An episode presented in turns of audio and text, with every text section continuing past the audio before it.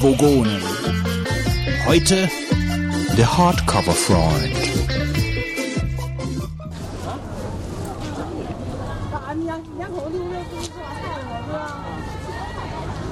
Hereinspaziert, hereinspaziert. Kommen Sie näher, meine Damen und Herren. Nirgendwo bekommen Sie auserlesenere Süßspeisen, exotischere Fruchtabenteuer und verführerischere Schokoaffären als hier bei mir. Lassen Sie sich verzaubern durch den wahr gewordenen Traum vom süßen Schlafenland. Lassen Sie sich entführen in das süße Land der... Du, Onkel, Hallo, mein Kleiner, was magst du denn? hast du auch 42 Sekunden Zuckerwatte? 42 Sekunden Zuckerwatte? Ist die so schnell weg, oder wie? Noch nie davon gehört. Tut mir leid, für dein wertvolles Taschengeld hätte ich hier aber... Du, Onkel, Äh, ja, mein Kind. hast du denn Deep Throat Extra Long Lakritz Lutschstangen? Nein, ich hätte hier nur die Lips und Po Zuckerbärlis und die iPhone Block Schokolade. Heute im Angebot. Nur für dich. Probier die doch mal. Du aber Onkel, Ja, mein Sohn. die Brainstorm Drops, die ganz viele Farbe im Mund machen, die hast du doch bestimmt, oder? Brainstorm Drops, auf was für Ideen du kommst. Ich habe Psycholümelis, Paranoid-Dragés mit Schokoüberzug und Phobie-Pastillen in drei Geschmacksrichtungen. Genug für dich, mein Sohn. Glaub mir. Also, was willst du jetzt haben? Du Onkel, Ja, mein Kind.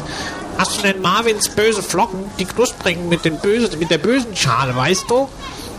Also jetzt hör mir mal zu, Freundchen. Gut, äh, ich habe hier Knotterflakes mit Schokoguss, Haselnuss-Spirlis mit Karamellüberzug, Maisplättchen mit Omega-Locken, Centauri-Cracker mit Amaretto-Geschmack, aber keine Marvins Böseflocken. Also nimm, was es hier gibt, oder... Du Onkel, Was? ich habe gewonnen. Was meinst du damit? Die drei Jungs da drüben, die sich den Bauch halten vor Lachen, siehst du, die haben gesagt, ich würde es nicht schaffen, dass dein Kopf so aussieht wie ein kandierter Liebesapfel am Stiel. Jetzt bekomme ich von denen einen ganzen Tag Freifahrt in der Affenschaukel da drüben. Wifi. 2010, das Jahr, in dem wir Kontakt aufnehmen. Mit euch. Schön, dass ihr wieder dabei seid, ihr 99 Hörer da draußen an den Podcast-Empfängern. Den 100. Hörer finden wir hoffentlich im neuen Jahr 2010. Für das wir uns viele interessante Rundflüge über die verschiedensten Themen vorgenommen haben. Spannende Gäste erwarten euch im kommenden Jahr und auch der Hausmeister wird sicherlich mal wieder zum Saubermachen vorbeikommen. Denn wir machen für gewöhnlich viel Dreck bei all dem, was wir uns während der Folge so laut krachend in den Rachen stopfen. Da wäre zum einen der Götz, hey, 2010, hi, der Mann, der Vorsitzender des Gehirnzellenverbrennungsvereins Saufbund ist, seine Saufheiligkeit, der Fitz. Prost. Und wenn wir schon von laut krachend in den Rachen stopfen und Popcorn extra nah am Mikro zerknirschend reden, dann fehlt natürlich noch ein Mann. Das Insektizid 2010, der Wolfgang. Guten Abend. Der war gut. Also wenn du das jetzt immer so machst, so schön genüsslich Das- über dem Mikrofon. Es hat sich angehört, als ob jemand dem anderen das Handgelenk bricht am Mikrofon. So richtig, so langsam. Wo ist meine Tochter, die du entführt hast? Okay, wir können auch anders. So, Wolfgang, hast du dir schon die neuen Bienen bestellt? Ja, sind bestellt Wo bestellt man sowas Stücke. eigentlich? beim, Zentra eBay. beim Zentralimker. habe ich mir Der deutsche Zentralimker. Der Zentralimker. Gibt's das echt? Nee, es ist erfunden, aber es gibt so, so Hochleistungsimker, habe ich das Gefühl, die immer noch äh, ein paar Völker irgendwo zu verscherbeln haben. Ja, gibt's eigentlich da bei, bei, bei Imkerei, also bei Bienenvölkern auch so das Problem der Überzüchtung oder Falschzüchtung, so wie bei das Dackel irgendwelche Hüften, Dackel? Dackel irgendwelche Hüften komisch erzogen bekommen oder Also ich hatte, glaube ich, in dem äh, Bienen Deep Thought schon mal ein bisschen drüber gesprochen. Also die Königinnen werden gezüchtet und es ist so, dass man schon äh, Völker charakterisiert an verschiedenen Eigenschaften, wie zum Beispiel, ob sie aggressiv sind oder ob sie halt viel Honig sammeln oder ob sie wabenfest sind. Das heißt, ob die, wenn man die Wabe beispielsweise rauszieht, ob die Bienen dann schnell wegfliegen oder ob die alle sehr konzentriert drauf sitzen gibt so eine Checkliste und dann geht man hin und trägt dann wohl immer regelmäßig da äh, die Bewertungen ein und dann sagt man, naja, die Königin hat die und die Eigenschaften und dann versucht man halt entsprechend zu züchten. Und äh, einer der bekanntesten äh, Bienenrassen ähm, Rassen ist wohl Carnica, die aber wiederum zum Beispiel gegen die Varroa-Milbe, die mir zum Verhängnis wurde dieses Jahres, äh, sehr schlecht ähm, äh, geschützt ist insofern oder sehr anfällig ist. Und äh, also die Klasse, das Problem ist, ich behaupte jetzt mal, dass diese Carnica-Rasse ähm, kaum überlebensfähig ist, wenn sie nicht ein Imker ähm, betreut, der sie zum Beispiel mit Ameisensäure im August behandelt gegen diese Varroa-Milbe, weil sie ganz einfach ähm, zu leicht dann über den Jordan geht, wie ich aus eigener Erfahrung feststellen konnte. Also, ähm, aber ich habe gelesen vor einer Woche oder so, dass insgesamt so auf der ganzen Welt so ein leichter Bienennotstand ausgebrochen ist. Ist das richtig? Deswegen habe ich fünf Völker bestellt. Man kann ja nichts mehr schief gehen. Nee, Also aber ich ich habe wirklich gelesen, auf ja, der das ganzen. Welt sterben die Bienen. Also ich, Klimawandel. Ja, also ich, ich glaube auch, ich muss auch sagen, hier so in der Stadt, wo ich wohne, habe ich eigentlich ähm, früher sehr viele Bienen gesehen, habe ich mir jedenfalls, bilde ich mir ein. Und heutzutage sieht man eigentlich nur noch Wespen. Wespen, ja, die Wespe, die, niedere Lebensform äh, im Vergleich zur Biene. Ähm, und das, die Bienen sind, ich denke auch mal, dass die, die meisten Bienen sind halt nur noch dann ähm, überlebensfähig, wenn sie vom Imker gehalten werden. Und wenn sie nicht, und diese wilden Völker, das werden immer weniger. Und ähm, wie gesagt, gerade durch so Varroa-Milbe, äh, also ich bin der Auffassung, wie gesagt, dass äh, diese Karnika-Rasse überhaupt nicht überlebensfähig ist, wenn sie nicht vom Imker geschützt wird gegen diese Milbe. Dann sind die im Winter alle im Eimer. Ja, also man sieht wirklich nicht mehr viele, viele Bienen. Also es gibt ja auch so viele Unter, Unterarten. Also unten äh, auf einer Wiese in der Nähe, wo ich wohne, da sind so Boden, Bienen, Hummeln, irgendwas. Also so eine Mischform, die da in die in den Boden irgendwelche ähm, Tunnel, richtig Tunnel bauen. Und Hummeln, finde ich, sieht man auch relativ viel. Muss immer angucken. Hummel gibt's einige, ja. Also das ist wirklich die, das, die, die, die, das sieht so ein bisschen sogar aus wie, ähm, wie Ameisenhügel, was die bauen. Das ist also unten auf der ganzen Wiese bei mir. Ist, Nie von gehört jetzt, was du von erzählst. das ist alles, das sind wirklich irgendwelche, ja, ich weiß nicht. gibt Das, doch Ameisen, die fliegen, ne? nee, nee, das sind schon, nee, das sind echte Fluginsekten. Also das sind entweder irgendeine Bienenhummelart, sowas. Vielleicht ist das ja auch eine Mutation auf meiner Wiese, oh Gott.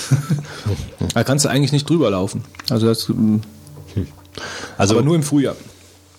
Ja, deswegen, also ich bin jetzt auch, äh, werde demnächst in die Garage müssen, um ähm, Mittelwände mit, ähm, also Mittelwände auf Rähmchen praktisch, ähm, wie sagt man dazu, der Fachausdruck, zu löten ist eigentlich nicht ganz so richtig. Also man hat ja, dieses Rähmchen ist dieses äh, Holzkonstrukt, in dem man praktisch diese Mittelwand, was aus Wachs so eine Art Schablone ist für die Bienen, Bienen, wo sie dann ihre Zellen hochziehen. Da geht man hin und macht praktisch diese äh, quergespannten Gitter so heiß, dass diese Wachswand da reinläuft und dann sitzt die da fest drin. Und das mache ich mit der Autobatterie. Und die Autobatterie Plus und Minus an diesen Draht gehalten und dann wird das heiß und dann schmilzt dann die Wachswand da rein. Das werde ich jetzt vorbereiten müssen. Wofür ist das gut? Das hängst du dann da rein und die Bienen bauen da ihren, äh, ihre Waben dran. Weil du willst da Ordnung haben in dem Stock und das erreichst du, indem du denen etwas vorgibst, was die annehmen und dann äh, ihre Zellen drauf hochziehen. Merken die, dass da schon irgendwie ein Volk drin verreckt ist? Also ich muss sagen, diese, die ich benutzt habe, hat mir mein Bienenpate, äh, äh, Patenonkel, wie sagt man dazu, ähm, gesagt, die soll ich Dein verbutteln. Imkervater. Ja, der Imkervater ist es genau. Der hat gesagt, die soll ich äh, ausschneiden und verbutteln. also ist sehr Das schade. sind, das sind dann selbst schon nicht die, die mal die dem Boden rausfallen. Oh Gott, untote Ja, Zombie-Bienen. Weil es wohl die Milbenbefall hatte und man sollte, es ist eigentlich schade. Also ich habe ungefähr unten vor der Garage noch bestimmt äh, sechs, sieben Kilo Honig stehen, in Waben drin, ja. Wahrscheinlich jetzt auch tiefgefroren bei der Zeit, den ich aber natürlich nicht benutze mehr. Der war ja eigentlich für die Bienen gedacht. Äh, in Quatsch, dem den verkaufen wir nächstes Jahr in den Ja, Gläsern, genau, weißt du, hast für recht. die, den mischen wir einfach unter den Rest. Süß ist süß. Aber der entsprechenden Menge, dann äh, schmeckt man das nicht mehr. Vielleicht Ein, können wir ja auch Met draus machen. ein Löffel kontaminierten Honig pro Glas. Mit einem Milbenbefall. War Genau. richtig übel gefallen. Nur hier. Nee, also das ist äh, vielleicht alles teurer machen als die anderen und, Gläser. äh, Den nennen wir dann einfach Plus. Ähm, ja. So, auf jeden Fall ähm, habe ich neue Bienen bestellt und äh, ich werde ich werde berichten. Ich habe ein bisschen gesagt Respekt äh, vor dem Frühjahr, weil ähm, ich werde auch eine Schwarmverhinderungs Schwarmverhinderungsmaßnahmen durchführen müssen, damit mir das äh, im, im April Mai so ungefähr in dem Zeitraum geht's dann langsam los oder Mai hauptsächlich, dass die äh, Bienenvölker dann versuchen, sich zu teilen und gehen schwärmen und so. Und das ist halt gefährlich, weil du dann nachher das Volk verlierst. Und also da musst du dann gucken, dass du die neuen Königinnenzellen dann beispielsweise zerstörst. Und das wird schon stressiger, weil letztes Jahr hatte ich das Problem nicht wirklich gehabt, weil das Volk so klein war. Und ich kaufe dieses Jahr größere Völker, da ich definitiv Honig bekomme. Also kaufst du auch noch zwei Stöcke. Ich kaufe Also äh, zwei, fünf Stücke. zwei. Ja, du hast ja Moment. Fünf Komplettstücke, A10 Waben. Ich habe vorher nur äh, zwei äh, äh, Bienenvölker mit fünf Waben gekauft. Also du hattest vorher zwei Kisten. Ich habe zwei Kisten, jetzt, wär- zwei Kisten, die aber nur halb voll waren. Jetzt kaufe ich fünf Kisten, die voll sind. Ach so, du machst da so Plattenbaumäßig, also einfach gib ihm Plattenbau ist das, rein. ja, ja. Ja? Das sind Ossi-Bienen. Ihr müsst halt näher zusammenrutschen. Ich muss noch reingehen. Ja, wobei ähm, die eigentlich schon sehr übel dicht sitzen und man hat schnell das Gefühl, habe ich so den Eindruck, dass man, was man denkt, das ist zu eng, aber dann, dann fühlen sie sich eigentlich noch wohl. Also das muss schon richtig überquillen da. Naja, schauen wir mal, ob, ob die, äh, die Imkerei nochmal ein, ein, ein Deep Thought hergibt irgendwann im Jahr, wenn, so die, wenn du die Hochzeit hast. Schauen wir mal. Ich muss auch sagen, ich habe jetzt auch nicht den Nerv gehabt. Ich wollte ja eigentlich den Jagdpächter äh, mal schlecht machen äh, bei der Gemeinde und ähm, überall, aber oder auch den zur Rede stellen. Überall. oder überall. Bei der Gemeinde oder überall. Ja. Aber ich habe gar keine Zeit gehabt, zumal es ja eigentlich, ähm, es bringt mir ja nichts letzten Endes. Ja, was habe ich denn davon? Ja, ich verschwende nur Zeit und Ärger letzten Endes, äh, aber es bringt mich in meinem Bienenprojekt nicht weiter wirklich. Und deswegen habe ich jetzt da auch noch nichts unternommen, ähm, bereite mich lieber aufs Frühjahr. Ich kann dir ja so kleine Aufkleber designen. Jagdpächter Go Home. die du auf die Kisten drauf sprühst oder so. Ja, Aufklebst. das könnte ich machen. Ich könnte dann äh, auf äh, die einzelnen, ähm, äh, wie heißen die Hochsitze, könnte ich das draufkleben. Jagdpächter Go Home, Ja. überall. Oder, oder besser wäre so ein Aufkleber angesägt. Und den klebe ich auf jeden Hochsitz Aber den, drauf. ja, aber den, kleb- den, den klebst du aber erst oben, auf den oben. Sitz. erst wenn er Vorsicht, sitzt. dieser Da. Stock wurde angesägt. So, so, so auf die Sitzfläche. Und er sieht das erst, wenn er hochgeklettert ist. Das ist nicht schlecht eigentlich, ne? Nicht schlecht. Ja. Äh, die, äh, dieser Hochsitz wurde angesägt, bewegen Sie sich nicht. Rufen Sie jetzt um Hilfe. Verstehen Sie Spaß? Nein, nicht mehr, Fitz. Das ist bei dem Thema bei mir vorbei, aber ich habe auch echt, ich habe Besseres zu tun, als einen Hochsitz anzusägen und ähm, jedenfalls heute. Du könntest, ja, du könntest ja Leute beauftragen, die das für dich tun. Ich, Ja, ich, ich gebe ich dachte, du hast da schon Leute beredet. Die haben mir das zumindest erzählt. Sind schon welche gefallen oder wie? Äh, Es gibt also immer Leute, die irgendwas für Geld tun, glaube ich, selbst Hochsitze ansägen und noch viel mehr. Ja, ähm, Wie seid ihr denn ins neue Jahr gekommen? Krank war ich. ruhig. Also ich wollte eigentlich ähm, mit meiner Angebeteten nach Holland fahren, an die, Uh. an die, an die, ja doch, wir wollten ans Meer. So ein Du bisschen. weißt doch, dass es außerhalb von Holland auch mehr gibt. Ja, schon, aber das war halt die knappste, die, also da ging es am schnellsten. Da wäre es am schnellsten gegangen. Also weil wir nur ganz wenig Zeit hatten und dann haben wir gedacht, komm, dann entfliehen wir hier diesen ganzen Pöff, Pöff, Pöff und fahren dann, äh, weil hier ist ja wirklich, hier ist ja wirklich Pöff, Ist Pöff, gut, Pöff. ja. Ja, hier ist ja nicht viel. Und da haben wir gedacht, wir fahren jetzt, mieten uns gerade eine, eine Ferienwohnung und fahren ans Meer, auch wenn es da relativ trostlos ist, ja, aber es ist halt Meer und du kannst da ein bisschen urig und so. Ich stehe sowieso auf Sturm und Meer und so.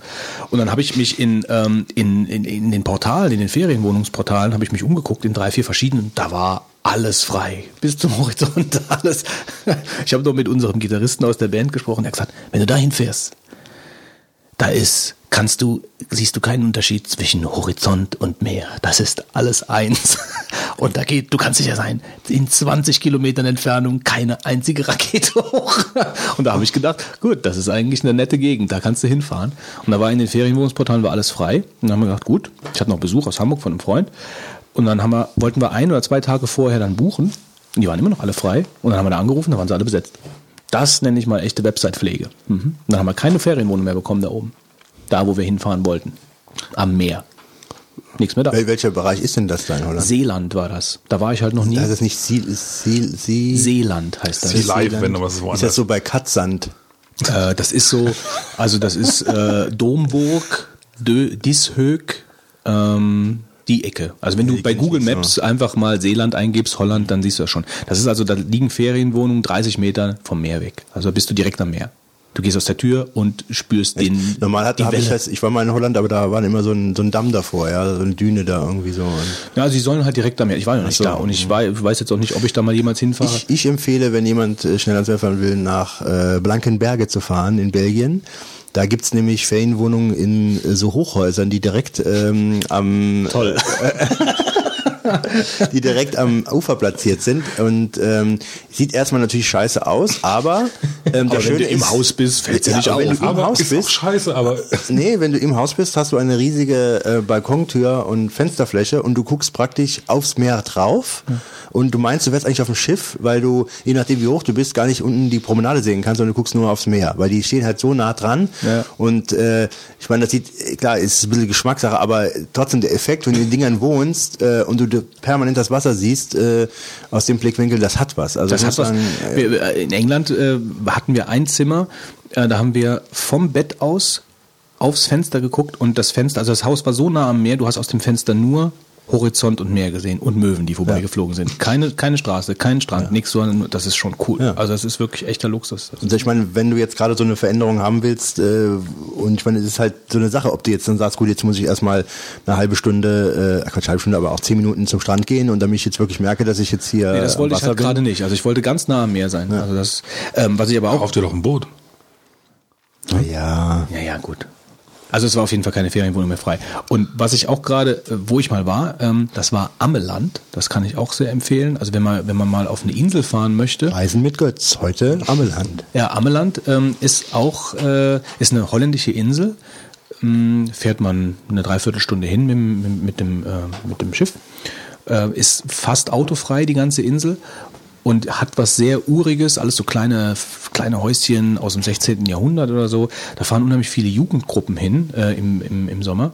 Ähm, von denen bekommt man aber. toll, nee, von denen bekommst du gar nicht viel mit. Damit will ich einfach nur sagen, dass die Insel halt sehr, ähm, also die ist sehr jung und trotzdem halt durch die durch dieses ganze alte Bebaute halt sehr sehr urig ist direkt am Meer klar Insel du kannst an einem Tag mit dem Fahrrad um die Insel rumfahren ist also nicht besonders groß ähm, sehr nett also sehr zu empfehlen gerade für einen romantischen Urlaub zu zweit kann ich das wirklich empfehlen. Ähm, jetzt wollte ich gerade noch irgendwas sagen was mit Reisen zu tun was mir entfallen ist. Das fällt mir aber gleich nochmal ein. Also Ammeland sehr sehr ach ja genau jetzt fällt mir gerade ein. Ich möchte demnächst eine einen Urlaub machen auf einer Hallig weil ich habe letztens irgendeinen Typ gesehen, den Postmann der Hallig, äh, der war in irgendeiner Show, in der NDR Talkshow oder so im Fernsehen. Und ähm, der fährt das Postschiff zwischen den deutschen Halligen hin und her. Ich weiß nicht mehr, wie er heißt. Und ähm, total abenteuerlicher Job, weil wenn der das Post, wenn der, wenn der, wenn der Sturm, ähm, wenn Sturm ist oder wenn äh, Wasserstand zu niedrig, dann muss der mit Loren fahren. Scheinbar sind alle Halligen, deutschen Halligen mit Loren verbunden, mit Lorenstrecken, also mit, und dann hast du ein Bild gesehen, wie der Typ wirklich auf dieser, mit so einem Rauschebart, so ein typischer Seebär, und der fährt halt dann mit dieser Lore halb durchs Wasser mit den Postsäcken hinten drauf und fährt dann die einzelnen, einzelnen Halligen ab und hat da wirklich total spannend von erzählt, überhaupt von den Halligen. Das sind ja nur so kleine Erdhügel mit einem Haus drauf, mitten im Meer. Äh, Und dann hat er irgendwann gesagt, ich habe auch eine Ferienwohnung. da habe ich direkt gegoogelt. Ähm, Übrigens Wort des Jahres, da kommen wir gleich zu. Und äh, da fahren wir demnächst mal. Ferienwohnung. Ja, auf so einer Hallig. Ferienwohnung ist das Wort des Jahres. Nein, googeln. Die Ferienwohnung ist das Wort des Jahres, meine Damen und Herren. Ja. Gut, genug den Pfiff gelabert. Wo kommen wir denn jetzt hin? Bleiben wir doch direkt Ja, beim Googeln. bei Google Googeln ist- ist das Wort des Jahres. Hast du schon heute schon gegoogelt? Also nee, nee, der Quatsch, Unsinn. Nicht das Wort des Jahres, das Wort des Jahrzehnts. So, das Wort des Jahrzehnts ist es. Oh, das ist Ähm, natürlich. In Amerika. Also bei uns nicht. Also das ist halt Ich meine, wir haben jetzt hier noch so ein paar Google-Meldungen. Ähm, ich meine, im Prinzip, ja. Doch, ich es finde es schon. ist- Also ich finde, ist ich schon ist kein kein schlechtes keine Wort, schlechte das- Wahl. Ja, eher eine schlechte Wahl. Also es ja. hat gewählt die American Dialect Society ADS ähm, und äh, Aufmerksamkeitsdefizitsyndrom. genau. Und es war also mit im mit im ähm, Boot der Vorschläge war 9/11, gut, das war klar. War on Terror und Green und Block. Das waren so die Green. Wieso denn grün? Wahrscheinlich könnte ich mir vorstellen, wegen Apple, die haben doch Umwelt. grünere äh, Computer gebaut. Genau. Ja. So, und wir kommen, die News sind abgeschlossen. Wir kommen zum nächsten Thema. Äh, ne, Green wahrscheinlich wegen Green IT-Welle und äh, Umwelt und was auch immer. Man, kommen wir natürlich schnell wieder, Googeln ist ja ein riesiger Begriff und kommst du schnell wieder zu dem Unternehmen und ich bin mittlerweile der Auffassung, dass das Unternehmen zerschlagen werden muss. Das äh, hat jetzt Ausmaße angenommen, die ich nicht mehr billigen. Ja gut, das ist dann die nächste News. Also auf jeden Fall, was hältst du denn von dem Wort googeln als das Wort des Jahrzehnts? Findest du es berechtigt oder? Ja, ich meine, es ist ja immer so eine Frage bei so einer Wahl, ähm, Klar, da fallen viele, viele Ja, Wörter. Aber es ist schon, ich meine, Google hat schon die, Welt verändert oder das Internet in den letzten Jahren oder in dem Jahrzehnt von mir aus. Und ähm, klar, kann man wählen, ist okay. Also ich hätte persönlich äh, 9-11 als die bessere Wahl gefunden, wenn man das sagen kann. Also ich 9-11 hat, finde ich, die, die Welt ähm, mehr verändert als Google oder hat sich mehr in, die, in, in das Bewusstsein der Leute irgendwie eingebrannt als Google. Natürlich ist Google, ich meine, man kann die beiden Wörter eigentlich nicht miteinander vergleichen, aber äh, 9-11 hätte ich persönlich einfach die bessere Wahl gefunden. Ich, ich finde, es, äh, finde nicht, weil ähm, Googlen betrifft wirklich jeden. Und 9-11 ist so ein Zeitereignis, was aber letzten Endes mich im Alltag, mich selber, zwar natürlich, man hat das mitbekommen und so weiter, Ja, aber stimmt, ja. es hat mich, ich, ich, mein Leben wäre vielleicht genau so gelaufen ohne 9-11, wie es gelaufen wäre. Aber na gut, du musst da natürlich aber auch die, die, die Seiteneffekte, die halt 9-11 halt vor- vorgerufen hatte, auch betrachten. ja, welche sind es, außer dass ich mehr bespitzelt werde? Genau, ja, aber das ist doch genau der Punkt. Welche sind es außer dass ich? das ist ja eine interessante Formulierung. Aber er will, dass Google zerschlagen wird. Das passt irgendwie alles nicht so richtig zusammen. Naja, also ähm, ja, aber ich denke, Google ist deswegen besser, weil es dann wirkliches Handeln beeinflusst. Ja? Also, zum Beispiel ja, War aktiv, ist direkter, ja, ja, okay. und das andere Das stimmt so, schon, ja, ja. War on Terror hätte ich zum Beispiel, ist ja direkt damit verbunden, das hätte ich zum Beispiel ziemlich doof gefunden, wenn sie sowas, weil Das ist ja kein 9-11 wirkliches gu- gutes Wort. für, Ja, äh, aber es, ja, Wahl, es, es steht ja, es steht ja schon äh, als Zusammenhang, aber du assoziierst damit ja irgendwie Bush und äh, die ganzen vorgeschobenen Gründe für irgendwie das und das zu machen, das und das. 9-11 ist neutraler. Da kann jeder praktisch, da ruft jeder nur dieses Ereignis eigentlich in den Kopf und seine eigenen Assoziationen gelten, finde ich. Also Wo, wobei wir jetzt wieder direkt über zu den Verschwörungstheorien überleiten können. Ui, jetzt geht's los. Wir nehmen den Konjunktiv, wir könnten, überleiten. Ja. Das tun wir aber nicht. Äh, sondern wir, wir erwähnen vielleicht dann noch nebenher, dass ähm, die äh, dass das Wort des Jahres äh, in Amerika Tweet ist, ja, die über, die über Twitter verbreitete Kurznachricht. Ähm, Also und muss- muss da sagen- im, im, im, äh, im, im Boot, also als Konkurrenten waren H1N1 Na super. und Fail. Also ich meine, Schweinegrippe hat ja auch äh, bisher Schweinegrippe wird bestimmt nicht in Amerika das Wort des Jahres. Swineflu. Aber ähm, ich meine, gut, ich will nicht nächste Woche erkranken und dann der Lügen äh, bestraft werden, aber eigentlich hat das ja ziemlich enttäuscht bisher, ne, die Schweinegrippe. Man, das, Heute bist du aber auch. Also die Pharmaindustrie äh, bekommt ja zumindest immerhin zwei Drittel ihrer äh, beschaffenen Impfdosen abgenommen. ja, wobei ich habe gehört, in Was machen Deutschland die mit dem ganzen überflüssigen Zeug, die Bundesregierung? Kaufen. Äh, Angeblich haben sie in, in Deutschland ja nur weniger als 5% Leute geimpft, 5% der Leute geimpft, ne? Weniger. Weniger als 5% der Leute haben sich in Deutschland geimpft. Oh mein Gott. Ja, das ist, man hätte eigentlich auch erwartet, dass das äh, etwas höher von ist. euch impfen lassen? Haben wir schon mal die Ritter, die Ritter, die, äh, die Rippe, gemacht, die ja. Ritter, die Rede drüber gehabt. Ne? Die Schweinegrippe-Party war das doch. Genau. Da haben wir schon mal drüber gesprochen. Nee, ich habe mich nicht impfen lassen. Ich mich Du Fitz, bist du müde? Bist du, bist du dauermüde? Genau. Das Golf, das Golfkriegssyndrom. Na gut, Thema durch. Nächstes Thema. Also, was ist ein Doppelwitz, gell? Ich habe mich impfen lassen. Verstehst du? Nächstes? Thema. er hat keiner verstanden, glaube ich. Oder? Nee, nee, wir haben den nicht verstanden. Nein, Nee, nee, nee, nein, wir haben den nicht verstanden. Gut, Fitz, ab. Nächstes Thema. Da ich keine Shownotes bei mir habe, kann ich gerade schlecht überleiten. Ähm, Gut, dann kommen wir, wollen wir weiter bei Google machen. Google? Ja, okay, machen wir weiter bei Google. Leuthäuser Schnarrenberger droht Google mit der Zerschlagung. Ähm, Habe ich gelesen gehabt, äh, die News. Und Also du zwar. bist dann jetzt für Leute aus Schnarrenberger, ja? ich bin für die reanimierte Justizministerin. Was ich interessant finde bei der, bei, der, bei der Formulierung ist halt, ähm, dass sie, dass sie bemängelt, dass, also sie, sie kritisiert Google von wegen äh, Monopolbildung und so. Ähnlich äh, wie Microsoft. Ja, und ähnlich wie Microsoft. Wobei eigentlich Google finde ich schon halt sehr längst da interessant. über- überholt hat, Ähnlich wie Microsoft, äh, aber alles in Berlin ist Microsoft. Also überall in jedem Büro steht da Windows und äh, äh, jeder Rechner. Also äh, da ist doch, da ist doch äh, so eine Stadt wie München, die dann jetzt langsam auf äh, mit einem eigenen Linux, äh, mit einer einigen, einigen eigenen Linux-Distribution da äh, migrieren möchte. Da ja mal wirklich ein Vorreiter, wobei ich ja äh, alles, was da aus dem Süden kommt, jetzt so München und äh, CSU und was weiß ich, sollte man ja momentan nicht meinen, dass das alles so dolle ist, aber im Gegensatz zu der Softwareausstattung in Berlin ist das zumindest mal eine nette Geschichte oder eine nette Wendung. Aber wenn sie hier schreibt, Riesenmonopol ähnlich wie Microsoft, ist eigentlich untertrieben, ja. Also Das ich auch. denke, Microsoft ist, ist bei weitem nicht so äh, gefährlich wie Google, ja. Also ähm, Nicht mehr. Wie will Ja, sie denn Google nicht mehr. zerschlagen? Die wären wahrscheinlich weitaus gefährlicher geworden, wenn sie damals halt nicht irgendwie den, den, den Zug drei, viermal hintereinander verpasst hätten.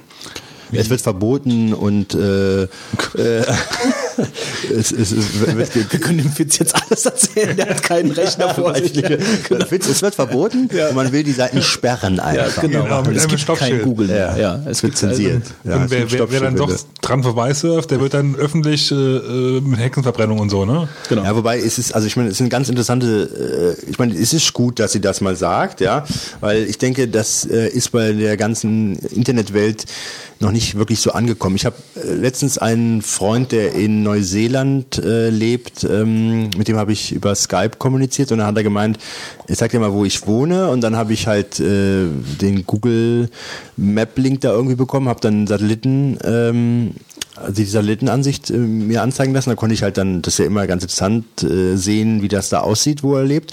Und dann war für diesen Bereich auch Street View verfügbar. Ja, dann kannst du so ein Männlein nehmen und kannst das Männlein dann in die Straße reinsetzen und dann zeigt er dir an, wie es da aussieht. Ich hatte das zwar mal früher gemacht, aber hatte dann nie den wirklichen Bezug dazu. Aber ich konnte dann sein Haus sehen davor. Ne? Und äh, das ist schon ziemlich klasse. Also ich habe gesagt, meine Herren, also konnte die Straße praktisch hoch und runter gehen dann. Ähm, da sind wir schon echt sehr weit. Äh, Ja, wie heißt denn nochmal dieser Dienst, ähm, äh, wo man praktisch, äh, wenn man das, also wo man dem anderen seinen Aufenthaltsort die ganze Latitude. Zeit. Ja, genau, Latitude. Ähm, Ja, die haben eigentlich schon, das Problem, die, die, die Lösungen, die sie haben, finde ich schon interessant, ja. Das Problem ist, in der Kombination davon, ja, die, kannst du natürlich ziemlich viel Unfug damit auch machen halt. Also, also es ist, wie gesagt, äh, da muss es irgendwo einen Knopf geben bei Google, wo du über eine Person alles ausspucken lassen kannst. Und da würde mir wahrscheinlich schlecht werden, was da alles rauskommen würde, was hast du, alles wissen. hast du schon mal ein Google Dashboard angeschaut? Nee. Das zeigt dir quasi so an, welche Dienste du eigentlich benutzt. Das ist eigentlich auch mal interessant, weil man das, dass man sich dann wirklich nochmal bewusst wird, was man eigentlich alles noch bei Google als an Funktionen nutzt halt, ja. Ähm, ist ganz, ganz cool, muss man, ich glaube, Google slash, äh, google.de slash Dashboard oder google.com slash Dashboard. Also das, das ist, ich meine, das sind alles schöne Programme, aber man muss ja auch wirklich dann mal erkennen, welche Informationen da gesammelt werden und auch, es hört ja nicht auf, es ist ja in jedem Bereich, ob die die Straßen praktisch erfassen, Ja, jetzt die ob die, die Büchergeschichte. Bücher, ja genau. Bücher, ist Ähm, als, Bücher finde ich als Student sehr cool eigentlich.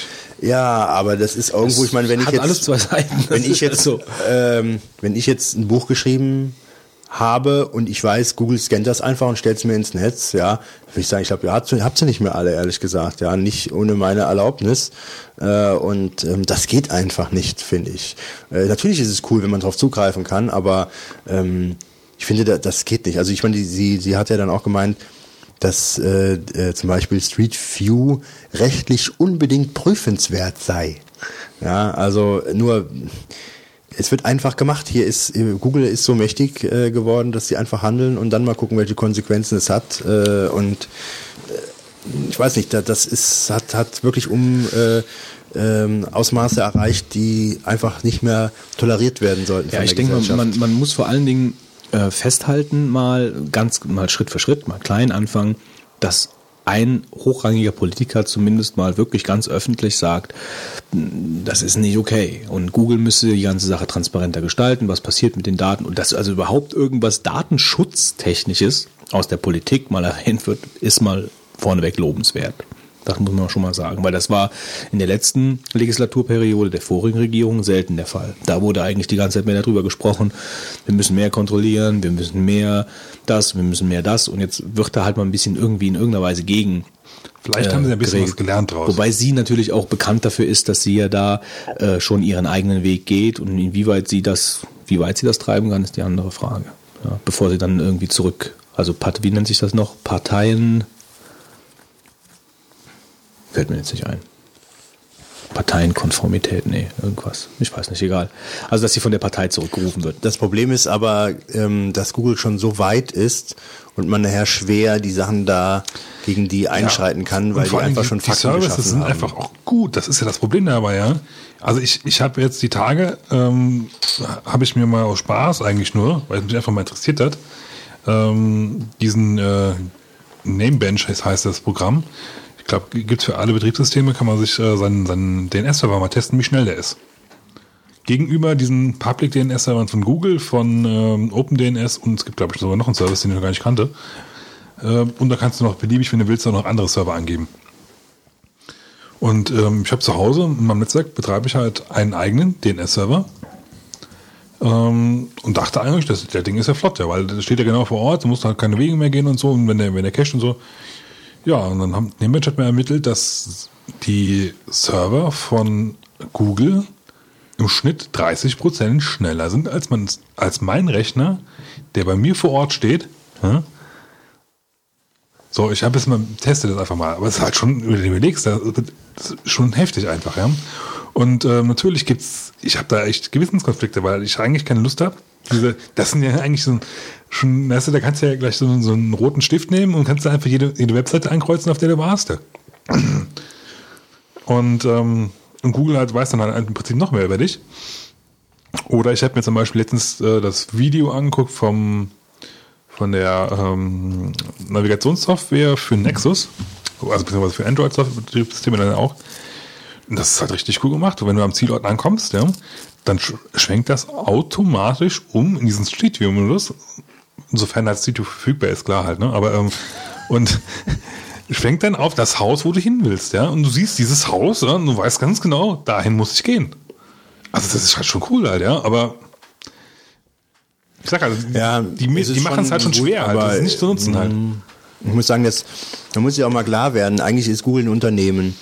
Unternehmen wollen Geld verdienen. Und was die jetzt in letzter Zeit einfach gemacht haben, sind, also nicht einfach letzter gemacht, aber die, sie sammeln ja Daten wie verrückt, beziehungsweise sie, ist falsch, äh, vielleicht in der Form, aber doch, sie sammeln Daten natürlich durchs Internet.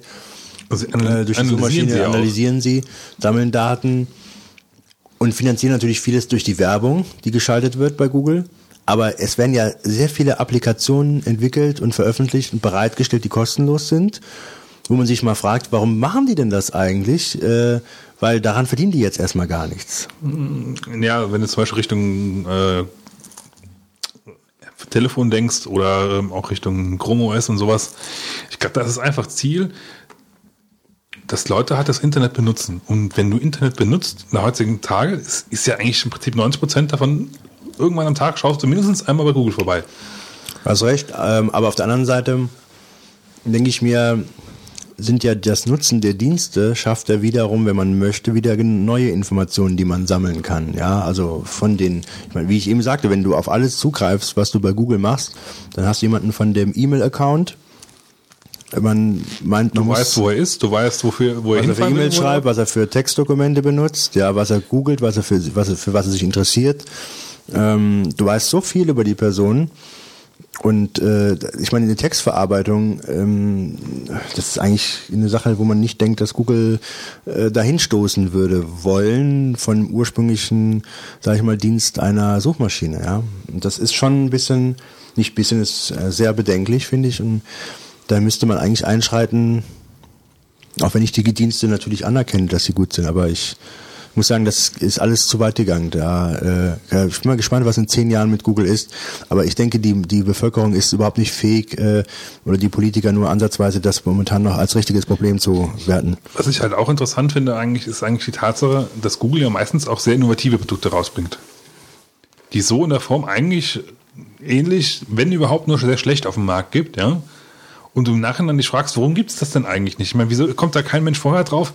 Klar hat Google Geld, das, zu entwickeln, aber ich meine, theoretisch kannst du die Sachen ja auch gut vermarkten. Ja halt, gut, oder? das ist aber mittlerweile auch oft so, dass das gar nicht von aus, aus den Google Labs, sage ich jetzt mal, kommt, sondern dass die irgendwie Dienste, genau wie beim, bei den Maps auch, dass die Dienste einfach zukaufen. Also die finden dann irgendwas cool und haben dann einfach das nötige Kleingeld, um die Sache dann einfach einzuverleiben, so wie Apple das auch mittlerweile sehr oft macht. Ja, aber es entwickelt trotzdem auch sehr viel. Natürlich, es ist ein riesiger Konzern und die haben ja, ich meine, die, die haben ja dann halt auch diese, ähm, äh, stehen ja praktisch, die haben doch, glaube ich, für jeden ihrer Mitarbeiter einen Tag dann frei, wo der einfach ihre, die eigenen Projekte dann verfolgen kann und so, ähm, um vielleicht da halt wieder neue äh, Ideen zu generieren. Also die machen da natürlich in der Richtung auch viel, klar. Ähm, Das ist halt mittlerweile so, dass sie natürlich auch ein super beliebter Arbeitgeber sind, entsprechend viel Geld auch zahlen und äh, sage ich mal, ist sich momentan alles aussuchen können, was sie machen. Die ist ja wirklich, habe ich das Gefühl, die haben freie Auswahl in jeder Beziehung. ja, die haben auch ziemlich harte äh, Einstellungstests, glaube ich. Also ich, Ja, die holen sich wahrscheinlich nur die Besten, aber dann, ähm, ich meine, gut, das Ich weiß das nur hat da, ja Qualität. dadurch, dass einer von, von ähm, hier der Armin, der auf der LAN ja auch äh, mal war, äh, der hat sich ja bei Google beworben und der hat mal so ein bisschen erzählt, dass das soll schon hart hergehen. Den haben sie nicht gewollt. Das weiß ich nicht genau. Es kann sein, dass er da ist. Dass der, dass der, oder dass er zumindest zeitweise da war. Das weiß ich jetzt nicht mehr genau. Aber er hat ja auch promoviert und ist dann, äh, hat sich da beworben in Berlin. Er ist, ist auf jeden Fall nicht mehr hier in der Gegend. Also er ist auf jeden Fall Er ist weg. plötzlich verschwunden. Ob, ne? ja, genau. Schauen wir mal bei, bei Google Maps nach. Geben wir einfach mal Armin ein. Where is Armin? Genau. Ja, vielleicht äh, ist ja ganz nett, dann hier zur nächsten News dann mal überzuleiten in Sachen, ähm, in Sachen Googles Rückzug oder angedrohtem Rückzug aus, äh, aus China. Weil das ist ja auch so ein bisschen, das kann man ja so und so dann halt auch wiederum verstehen. Das hat ja auch so zwei Seiten. Ähm, also mal ganz kurz zusammengefasst war es ja so, dass äh, Google jetzt in einem offiziellen Blog-Statement herausgegeben hat, dass äh, sie ähm, festgestellt haben durch Investigation, bla bla bla, dass ähm, auf ihren eigenen Servern ähm, aus China ausgehend äh, Untersuchungen, also irgendwelche Einbrüche stattgefunden haben, die äh, laut Google ähm, das Ziel hatten, Mail-Accounts zu kompromittieren bzw. auszuspähen, was laut Google auch nicht gelungen ist. Und das waren vor allen Dingen ähm, Accounts äh, von äh, ja, chinesischen äh, Menschenrechtsaktivisten. Äh, haben dann in dem Zuge auch noch direkt erwähnt, dass ähm, sie nennen das halt 20 other large companies from a wide range of business. Ja, also dass also praktisch viele verschiedene Unternehmen aus allen möglichen Bereichen halt auch kompromittiert werden sollten, äh, mit denen sie jetzt dann halt auch äh, mit den, mit den US äh, äh, dann zusammenarbeiten, um, das, um die Sache halt zu klären. Und sie sagen also auch, es hat nicht funktioniert. Ähm, sie haben aber auch festgestellt, dass äh, scheinbar äh, viele von diesen äh, chinesischen Menschenrechtsaktivisten, also viele von diesen E-Mail-Accounts, ähm, routinemäßig überwacht worden sind von äh, dritter Seite, wie auch immer sie das dann festgestellt haben. Und sie sagen halt, das wäre über, äh, über Phishing-Attacken halt gewesen, dass praktisch die äh, äh, mehr oder weniger dann in Anführungsstrichen legal, ja, ohne, ohne da äh, ähm, ähm, also irgendwelche Tools zu benutzen, um da einzubrechen, sondern die haben sind halt hingegangen und haben einfach die, die Passwörter vorher abgefischt und haben sich dann eingeloggt. Und hier fliegen die Düsenjäger durch den Raum, alles voller Düsenjäger. Ähm, naja, wie auch immer, jetzt erwägt Google aufgrund dieser Vorfälle, sich äh, nach einem Gespräch mit der chinesischen Regierung, so nennen sie es zumindest, äh, aus China eventuell zurückzuziehen. Ähm, also sie, sie sagen auch ganz offen, okay, es war in Ordnung, dass wir, dass wir ein paar ähm, Zugeständnisse machen mussten äh, in China, einfach so äh, wegen Zensur etc. Äh, das wäre alles in Ordnung, aber das hier würde jetzt halt zu weit gehen ähm, und sie würden da arg und stark drüber nachdenken ähm, über die nächsten Wochen, ob äh, das halt so ihr Engagement da weitergehen könnte. Jetzt könnte man ja, wenn man Google Böses wollte, denken, Wolfgang, dass Google das eigentlich deshalb macht, weil sie ihr Image in Sachen Don't be evil. aufbessern wollen. Ja, das könnte man jetzt, ich meine, Wir woll- wir wollen ja nicht paranoid sein, aber man könnte das zumindest denken. Und dass das natürlich ein willkommenes Geschenk ist, wenn das wirklich überhaupt so stattgefunden hat. Niemand von uns kann das kontrollieren, von wegen Verschwörungstheorie. Es kann ja wirklich niemand kontrollieren. Ich meine, jeder, der das liest, glaubt das sofort. Ja, China, Menschenrechtsaktivisten, ja, das kann niemand nachkontrollieren. Ähm, aber man könnte ja jetzt mal die These aufstellen, dass das einfach auch eine PR-Geschichte ist oder dass da vielleicht wirklich irgendwas war und das, ja, ich sage jetzt nicht, dass ich das so glaube, aber man könnte ja zumindest mal darüber nachdenken. Ja, es ist ja schon viel passiert, so mit Mondlandung und so. Du forderst es raus, ich sehe das schon. Wolfgang bekommt schon wieder dieses Glitzern in die Augen. Ich Ich, sehe schon zurück. wieder Apollo 11 quer über der Stirn stehen. Ja, wie du hältst dich zurück. Ich wollte dich aber gar nicht Wir zurückhalten. machen irgendwann mal ein äh, Deep Thought zum Thema Mondlandung. Komm, ich habe letztens, wir haben letztens die, äh, da kam noch so eine Dokumentation darüber, das war Hanebüchen, was die für Leute da ausgegraben haben, die dann gesagt haben, die wären nicht auf dem Mond gewesen. Irgendwelche zahnlosen Typen in Campingwägen in irgendeiner Wüste. Das war echt unglaublich. Ja. Also, das war so, so unglaubwürdig. Du hast auch 2012 gesehen, da war doch auch so ein habe Hörer, der gesehen. das äh, hab vorausgesagt hat. Den hab ich, Ja, gut. Den habe ich nicht gesehen. Das sind meistens die Leute, die es geblickt haben. Die Leute, die 2012 geguckt Nee, haben. die zahnlos im Campingwagen hausen. Gut, das können wir schon mal nicht sein. Ja, das war schon eine interessante Doku. Also sie war auf jeden Fall gesponsert von den Anti-Verschwörungstheoretikern. So viel kann ich schon mal Es wird sagen. natürlich viel Propaganda gemacht von den Ja, Anti-Verschwörungstheoretikern. und da ist natürlich auch Geld. Ne? Aber ich muss sagen, ein ganz tolles Argument finde ich, und man darf es gerne versuchen in den Kommentaren äh, vergeblich zu widerlegen. Nicht. bitte schreibt einfach eine E-Mail an verschwörungstheorie.wolfgang.de. Wolfgang.de. Und zwar die Frage, äh, warum man überhaupt ähm, Fotoaufnahmen hat machen können auf dem Mond, wo der Mond doch entweder minus 150 Grad oder plus 150 äh, Grad warm ist, also heiß, weil der Film nämlich, den man da benutzt hat, eigentlich nämlich laut Angaben von Kodak, glaube ich, war es, bei 60 Grad anfängt zu schmilzen.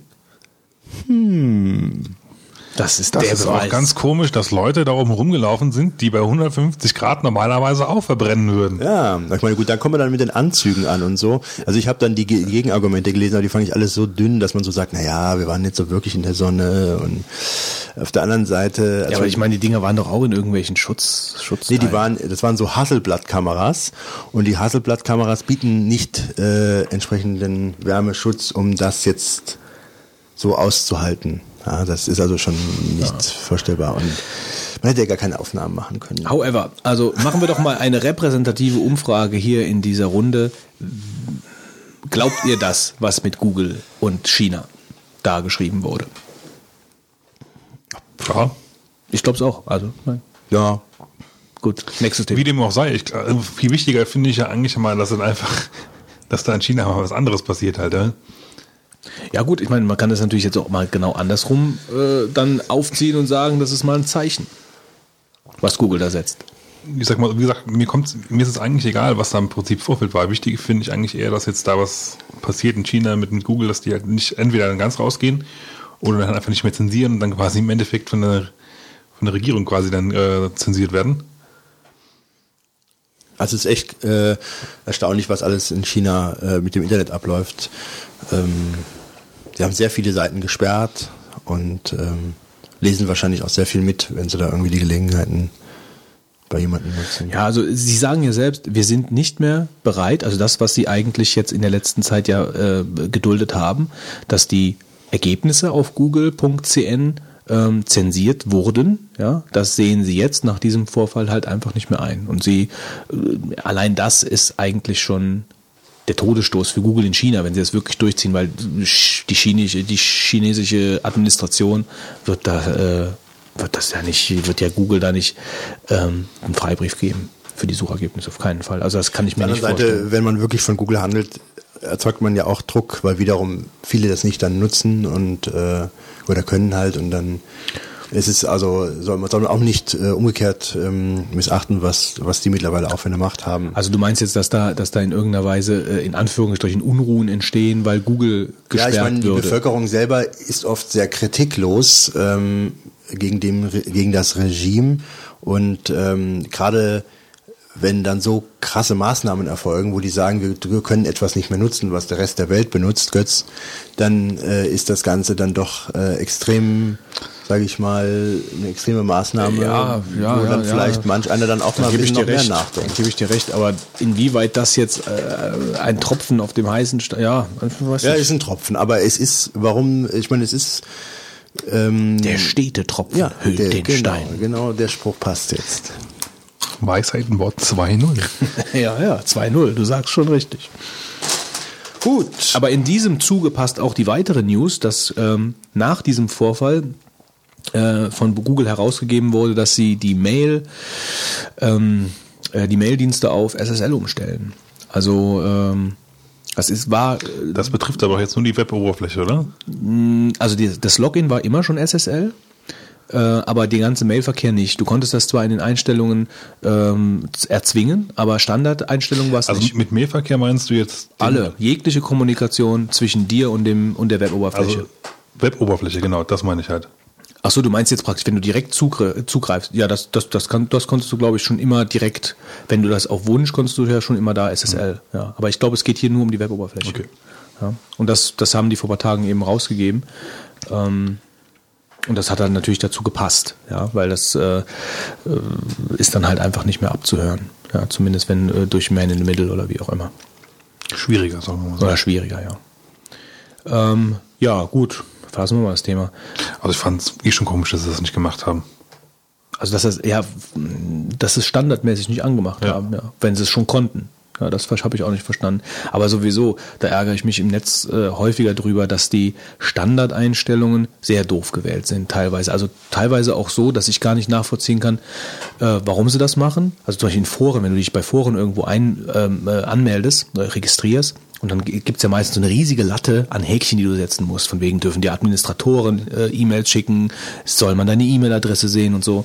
Äh, und da sehe ich schon relativ häufig, ähm, also die gucke ich immer durch, weil das, ich meine, ich benutze schon, hatten wir ja schon mal die Rede, schon extra eine E-Mail-Adresse nur für Foren, aber äh, da könnte man oft die Default-Einstellung wirklich weitaus sinnvoller wählen. Also die immer checken, auf jeden Fall. Das ist ein guter Tipp, Wolfgang. Ich check auch immer. Ja. Ja, check. Check 1, check, check, one, two, one, two. Wer kauft sich denn bei Amazon den 10 Zoll Kindle? Der Fitz. Ja, habe ich Hast du reingeschrieben. Nee. Aber ich war, ähm, über Weihnachten hatte ich irgendwie mal einen Anfall. So. Und dann haben Schon wieder? An Fitz? Ja, ja. Es war wieder soweit. Und ich war kurz davor, mir den, damals noch den, den kleinen zu kaufen. Ist das nicht? Ist, nee, das ist der 7 Zoll, ne? Klein. ne? Genau. Echt? Ähm, Hätte ich jetzt gar nicht gedacht, dass du so weit warst, den zu kaufen. Ich war kurz davor. Ja, sagen wir mal so. Ich habe mir angefangen. So äh, als Luxury-Gadget oder wirklich, weil du mich denkst, interessiert es benutzt einfach. Ich würd's- ja, ich, natürlich will ich es auch benutzen halt, aber mich jetzt einfach interessiert, wie, wie es funktioniert einfach auch mal. Ich, Bist du ein Bildschirmleser? ich lese relativ viel im Bildschirm, ja. Hast du so ein Ding mal schon mal vorher in der Hand gehabt? Nee. nee gar nicht. Aber ich habe mir äh, quasi jetzt mal die, die einmal die äh, Version für den PC gekauft. Also runtergeladen, gekauft ist falsch, kriegst du ja umsonst. Das ist ein Reader oder was? Das Prinzip ja, mal wieder. Gut, ich meine, Also das ist praktisch, dass du die Oberfläche so auf dem, auf dem, auf dem, Ober, äh, auf dem Bildschirm hast, wie der Kindle aussieht. So. Genau. Und dann habe ich mir noch ähm, quasi fürs iPhone die, die äh, Kindle-Software geholt und habe mir jetzt auch ein paar Bücher gekauft. Also eigentlich habe ich es damals gemacht, weil Kann ich gar nicht verstehen. Auf iPhone echt lesen? Nee, pass auf, also der eigentliche Grund war, ich brauchte halt dringend ein Buch, weil ich noch ein paar äh, Konfigurationsprobleme hatte und ich wusste, dass die in diesem Buch beschrieben werden. Ähm, und über Weihnachten ist es ja immer so eine Frage, ja, wenn du das bestellst, wann kommt es denn dann überhaupt mal an? hast du recht. Und äh, Ja, Moment mal. Kurz. Gestern. Wie, wie war es denn? Gestern? Echt? Ja. Oh, das ist ja extrem brutal. Schön, gell? Ja, was hast du, äh, hast du wenigstens ein gutes äh, Alternativ-Spontan-Geschenk gefunden? Nö, Weihnachten ist schließlich nicht Ende aller Tage, oder was war mein Spruch? Achso.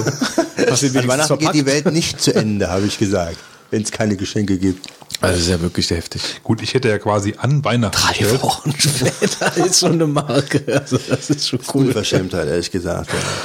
Naja, und dann habe ich halt mal geguckt. Ähm, Aber das war, Moment, Entschuldigung, aber das, das war jetzt ein Marketplace, ne? Das war nicht Amazon, oder? Was Amazon? Marketplace, ja, ja. Marketplace, okay. Ich glaube, der Verkäufer ist auch nicht mehr gelistet äh, bei dem Produkt als Verkäufer. Ähm, vielleicht haben noch andere sich beschwert, aber ich meine, ich fand am 30., dass er einfach hingegangen ist und Sie weiter. brauchen doch das an Weihnachten gar Ja. nicht. Ich hätte doch eh nicht an Weihnachten. Ja. Und der, der, das Herbe ist halt bei dem Outdoor-Produkt gewesen auch, dass es ja ständig als verfügbar noch weiter au- auf Amazon da war. Ja? Also Mhm. Ja, das ist auch nachdem ich nachdem ich es auch mo- mo- moniert hatte, was da passiert hat und man den angerufen hatte, anstatt die dann sagen, okay, wir müssen mal Amazon hier aktualisieren, äh, beschwert sich jemand und ähm, die haben dieses Produkt, was sie da ständig verfügbar hatten, erst heute ausliefern können. Ja. Und das äh, ist ein ist wirklich ein Unding insofern und Das wirklich, also das, nee. Das verstehe ich auch nicht. Gut, Fitz, Entschuldigung, du bist dran. Ja, ich brauchte halt dringend dieses Buch, weil mein Rechner nicht mehr lief sonst, ja. Weil ich mich mal irgendwie schön ver verkonfiguriert habe beim DNS-Server irgendwo. Und da läuft halt der macOS 900 Server, wenn, wenn du da DNS was falsch einstellst, kann dir dann schon mal ein bisschen aus dem, aus dem Ruder laufen. Und naja, war halt so ein bisschen Not und hatte dann auch einen Zugzwang und dann hab ich gedacht, ach komm, probier's einfach mal aus. Das Buch kaufst du dir so oder so.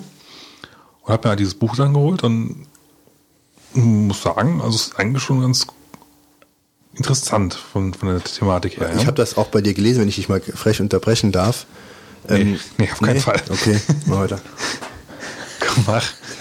Ich muss sagen, irgendwie habe ich das überhaupt nicht verstanden, was du da machst, weil mich würde das nur interessieren, wenn ich das Gerät sehe und dann sehe, wie, wie liest man da auf dem Gerät. Genau, ja? zu dem Aber Punkt das bin ich auf- ja irgendwann auch gekommen. Ja, aber das halt auf dem Bildschirm zu sehen, das fände ich uninteressant, weil auf was auf dem Bildschirm, wie das auf dem Bildschirm aussieht und wirkt, das kann ich mir sehr gut vorstellen, weil ich ja sowieso im Internet Texte auf dem Bildschirm lese. Nur für mich wäre das Argument, wenn überhaupt, ich kann es mir nicht vorstellen, dass das Gerät mich interessieren würde, wenn ich sehen würde, wie sieht denn das aus, wenn das da auf dem Display da ist.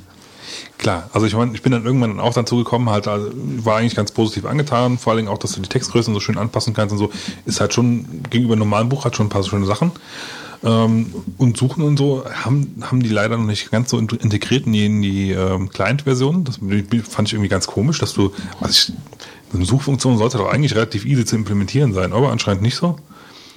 Naja, und irgendwann kam ich mal zu der Idee, habe mir überlegt, hm, ist ja jetzt schon interessant. Du hast ja jetzt auch schon quasi ein, zwei Bücher. Äh, Bin auch drauf, äh, drauf gekommen, dass man so ein paar Bücher kostenlos da runterladen kann. Die habe ich mir dann auch mal direkt besorgt, weil einfach mal ein bisschen zu testen. Ähm, und muss sagen, war dann auch im Überlegen, kaufe ich mir diesen Kindle. So, und dann habe ich mal geguckt, ja, es kostet ja im äh, US-Store, kriegst du ja nur für 200, ich glaube 70 Euro oder 280 Euro, äh, Dollar. Gut, da habe ich mal umgerechnet, wieder auf, auf, äh, auf Euro rum, da bist du irgendwie bei 180 Euro plus Versand. Dann kaufst du noch eine Tasche dazu, plus Steuern, plus etc. Dann bist du nachher wieder bei 280 Euro. Und dann habe ich gesagt, nee, also 280 Euro für ein Gerät, wo ich nicht mehr weiß, ob ich es mir wirklich brauche, beziehungsweise ich bin Du zwar hast doch schon interessiert. dran. andere Schmerzgrenzen gehabt, du. Naja, wobei, wobei ja, ich aber da wusste, dass ich dieses Gerät auf jeden Fall nutzen werde halt, ja. Ja, also, Also ich, ich, ich bin mir halt noch nicht so ganz sicher, ob das halt wirklich auf Dauer was Interessantes für mich wäre halt, ja. Ähm, und gut, dann war die, die, die, die Größe war ja auch so eine Sache und dann jetzt haben sie neuerdings jetzt auch den, den, den größeren international, wo, was ich eh nicht verstanden habe, warum sie den kleinen international verschicken, das ist irgendwie ganz komisch. Der ist natürlich noch teurer, der kostet allein schon in den USA 450 Dollar. Ich weiß jetzt nicht, äh, hab's mir jetzt nicht ausgerechnet, was er jetzt hier kostet, aber wird dann auch nochmal bei 550 mindestens liegen, ne? Dollar, äh, Euro. Aber grundsätzlich, ich kann, kann mir da mittlerweile schon vorstellen, dass es so ganz, ganz interessant ist. Im Moment mal, also wie ist denn jetzt der Stand der Dinge? Mir ist es zu teuer. Das ist der einzige Grund, warum ich mir bis jetzt nichts gekauft habe davon. also interessieren würde es mich mal. Und ich glaube auch, dass es ganz, ganz, ganz gut ist, weil ich habe mir dann natürlich auch ein paar Berichte durchgelesen, ein paar ähm, Videos dazu angeschaut und, und ein paar Blogs dazu gelesen.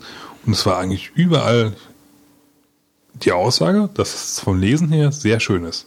Also ich würde es mir mal ansehen wollen, das möchte ich zugeben, aber Das stimmt, ja, ansehen würde ich es auch. Ich, ich kann mir nicht vorstellen, dass ich ein Buch in der Form lesen würde wollen, weil ich einfach Papier in der Hand haben will, wenn ich Buch lese.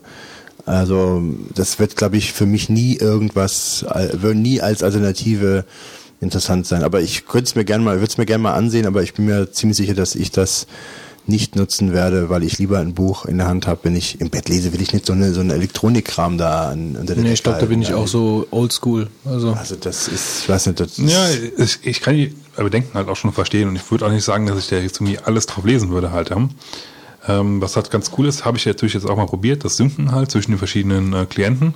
Also einmal den äh, Rechner und einmal dem iPhone. Ja, behält sich halt quasi immer die aktuelle Position, auf welcher Seite du bist. Welche, also Seite gibt's ja in der Form dann nicht. Ne? Die haben ja keine Seiten, sondern du bist halt an irgendeiner Stelle im Text halt drin. Wie, die haben keine Seiten? Nein. Ja, wie, du blätterst nicht? Wie, wie blättert? Ich dachte, da blättert man auch da, oder wie blättert man nicht? Ja, du blätterst natürlich schon, aber du, du dadurch, das hängt ja eigentlich nur davon ab, ähm, wie groß du die Schriftart ge gewählt hast, ja? Hm. Wie viel Text du halt auf dem Bildschirm siehst. Aber wenn du blätterst, musst du auch Seiten haben. Sonst brauchst du nicht zu blättern. also ich meine, da kannst du du, hast- ja, Scrollst du nur oder Stell dir blätterst du einfach du? scrollst nur. Du scrollst dann Im praktisch Prinzip einfach. ja. Du hast halt quasi einen Blocktext fließend, sag ich mal, ja, stell halt einfach vor, du das Umblättern ist einfach nur geschuldet dem, dass dem du halt nicht mehr. Platz, nicht mehr Platz auf diesem Bildschirm halt hast für, für. Komisch. Also, Also die haben halt, Seitenzahlen wenn du, wenn du, wenn du zu, einer, zu einer Seite willst, Anführungszeichen, dann musst du eine ganz komische Nummer, also sehr unintuitiv, muss ich sagen. Aber du kannst dir dann halt selbst Ja, vielleicht setzen. gewöhnt man sich auch relativ schnell dran, ich weiß nicht. Man kann sich Das halt selbst ungewohnt. Bookmarks setzen, das synchronisiert auch ganz schön. Also es ist schon, schon ganz cool, weil vor allem, wenn du das halt auf allen Geräten halt dann auch überall hast. Es werden Bücher plötzlich gelöscht über Nacht. Ja, gut. Das passiert dann auch mal schon mal. Das war schon echt so eine Sache, dass Also sowas passiert, ausgerechnet mit 1984, finde ich echt schon ziemlich cool. Soll ich, soll, ich, soll ich mal zum nächsten Thema perfekt überleiten? Dein Geld sparst du doch bestimmt lieber für das Apple Tablett. Kommt drauf an, was es kostet. Und was es 1000 kann. Euro. Was Glaskugel lesen. Also ich habe mittlerweile so viele ähm, Ja, ja. Meldungen jetzt in den letzten äh, Tagen und Wochen gehört, dass es am, ich glaube, 27. soll jetzt der Termin sein, ähm, äh, veröffentlicht wird, äh, dass man eigentlich nicht sich vorstellen kann, dass es nicht kommt mittlerweile, ja. Ähm, Sagen wir mal so, es wird irgendwas am 27. kommen, da bin ich mir ziemlich sicher. Die Frage ist halt was. Für wen ist das denn interessant von euch? Die Frage, ich bin mir noch nicht so ganz sicher, was, was sie damit machen wollen, weil es, ich habe irgendwas Gerücht gehört, auch dass sie halt äh, in Verhandlungen sind mit äh, unter anderem auch halt äh, f- äh, ähm, na, Ver Verle Verlagen, Verlegen? Verlagen. Verlagen. Ähm, um halt Content da auch reinzukriegen. Quasi im Prinzip dann auch anscheinend ein bisschen Reader-mäßig. Ja gut, das ist das, ja, das wollen sie ja. iTunes sind sie ja eigentlich da schon so am, am Umbauen. dass man auch Bücher und sowas. Ich meine, das wäre eigentlich ein logischer Schritt, dass man sagt, mit dem Teil, das ist ausgerichtet eher für Bücher und für ähm, derartige Anwendungen, so als Konkurrent zum Kindle und da halt äh, entsprechendes anbietet wie mit Musik oder Filmen. Das würde Sinn machen. Da muss natürlich auch das Display entsprechend sein. Ja, das, Ähm. das ist halt die Sache. Also als Buch, Leseformat macht eigentlich im Prinzip wirklich, wenn du sowas in der Größe hast, eigentlich nur ein- so ein E-Ink-Display Sinn. Damit kannst du aber halt, soweit ich weiß, noch nicht wirklich äh, gute Andere Sachen machen. Andere Sachen machen halt. Das ist also in, das ist mir ganz interessant. Ich muss auch sagen, ich habe mir gefragt, kauf, kauft man das oder nicht? Und eigentlich muss ich sagen, ich brauche es nicht. Ähm, Was denn jetzt quasi so ein Laser oder quasi so ein Tablett? das Tablett. Den Leser auch, den Leser mag ich nicht, aber das Tablett selber äh, für alle anderen Wendungen, für alle möglichen Anwendungen, ich brauche es nicht, weil ähm, ich denke, entweder will ich den Laptop benutzen oder das iPhone. Aber ich bin mal gespannt, was wie sie das vorstellen werden, weil ich kann mir auch wiederum vorstellen, dass die die Sache so präsentieren können Glaubst- oder so viele Eigenschaften das Gerät hat, dass man vielleicht denkt, das braucht man dann plötzlich Ich denke nämlich auch, also ich, ich glaube nämlich genau den Gedanken, den hat Apple natürlich auch. Und ich glaube, dass den Gedanken genauso viel, weil sie diese Netbook-Generation oder diese Netbook äh, haben wollen, das ist ja schon wieder ein bisschen am Abschwächen. Und die Leute, die wissen mittlerweile oder haben auch das Gefühl, okay, warum jetzt nicht mein ganz normales Notebook? Netbook ist ein bisschen klein, bla bla bla.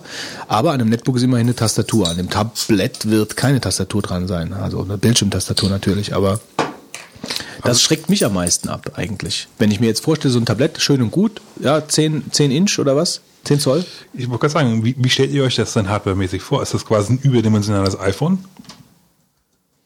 Ja, also au- außer dass es halt flacher sein wird als ein iPhone, glaube ich, ähm, weil sie halt einfach mehr Platz haben, so zum Verbauen. Es wird flacher sein, ähm, aber im Prinzip schon. Also es wird, glaube ich, äh, auf jede erdenkliche Art, wird- diese Multitouch-Geschichten wird wahrscheinlich bis zum Exzess getrieben, dass du ganz viele verschiedene Möglichkeiten hast, das Ding zu benutzen.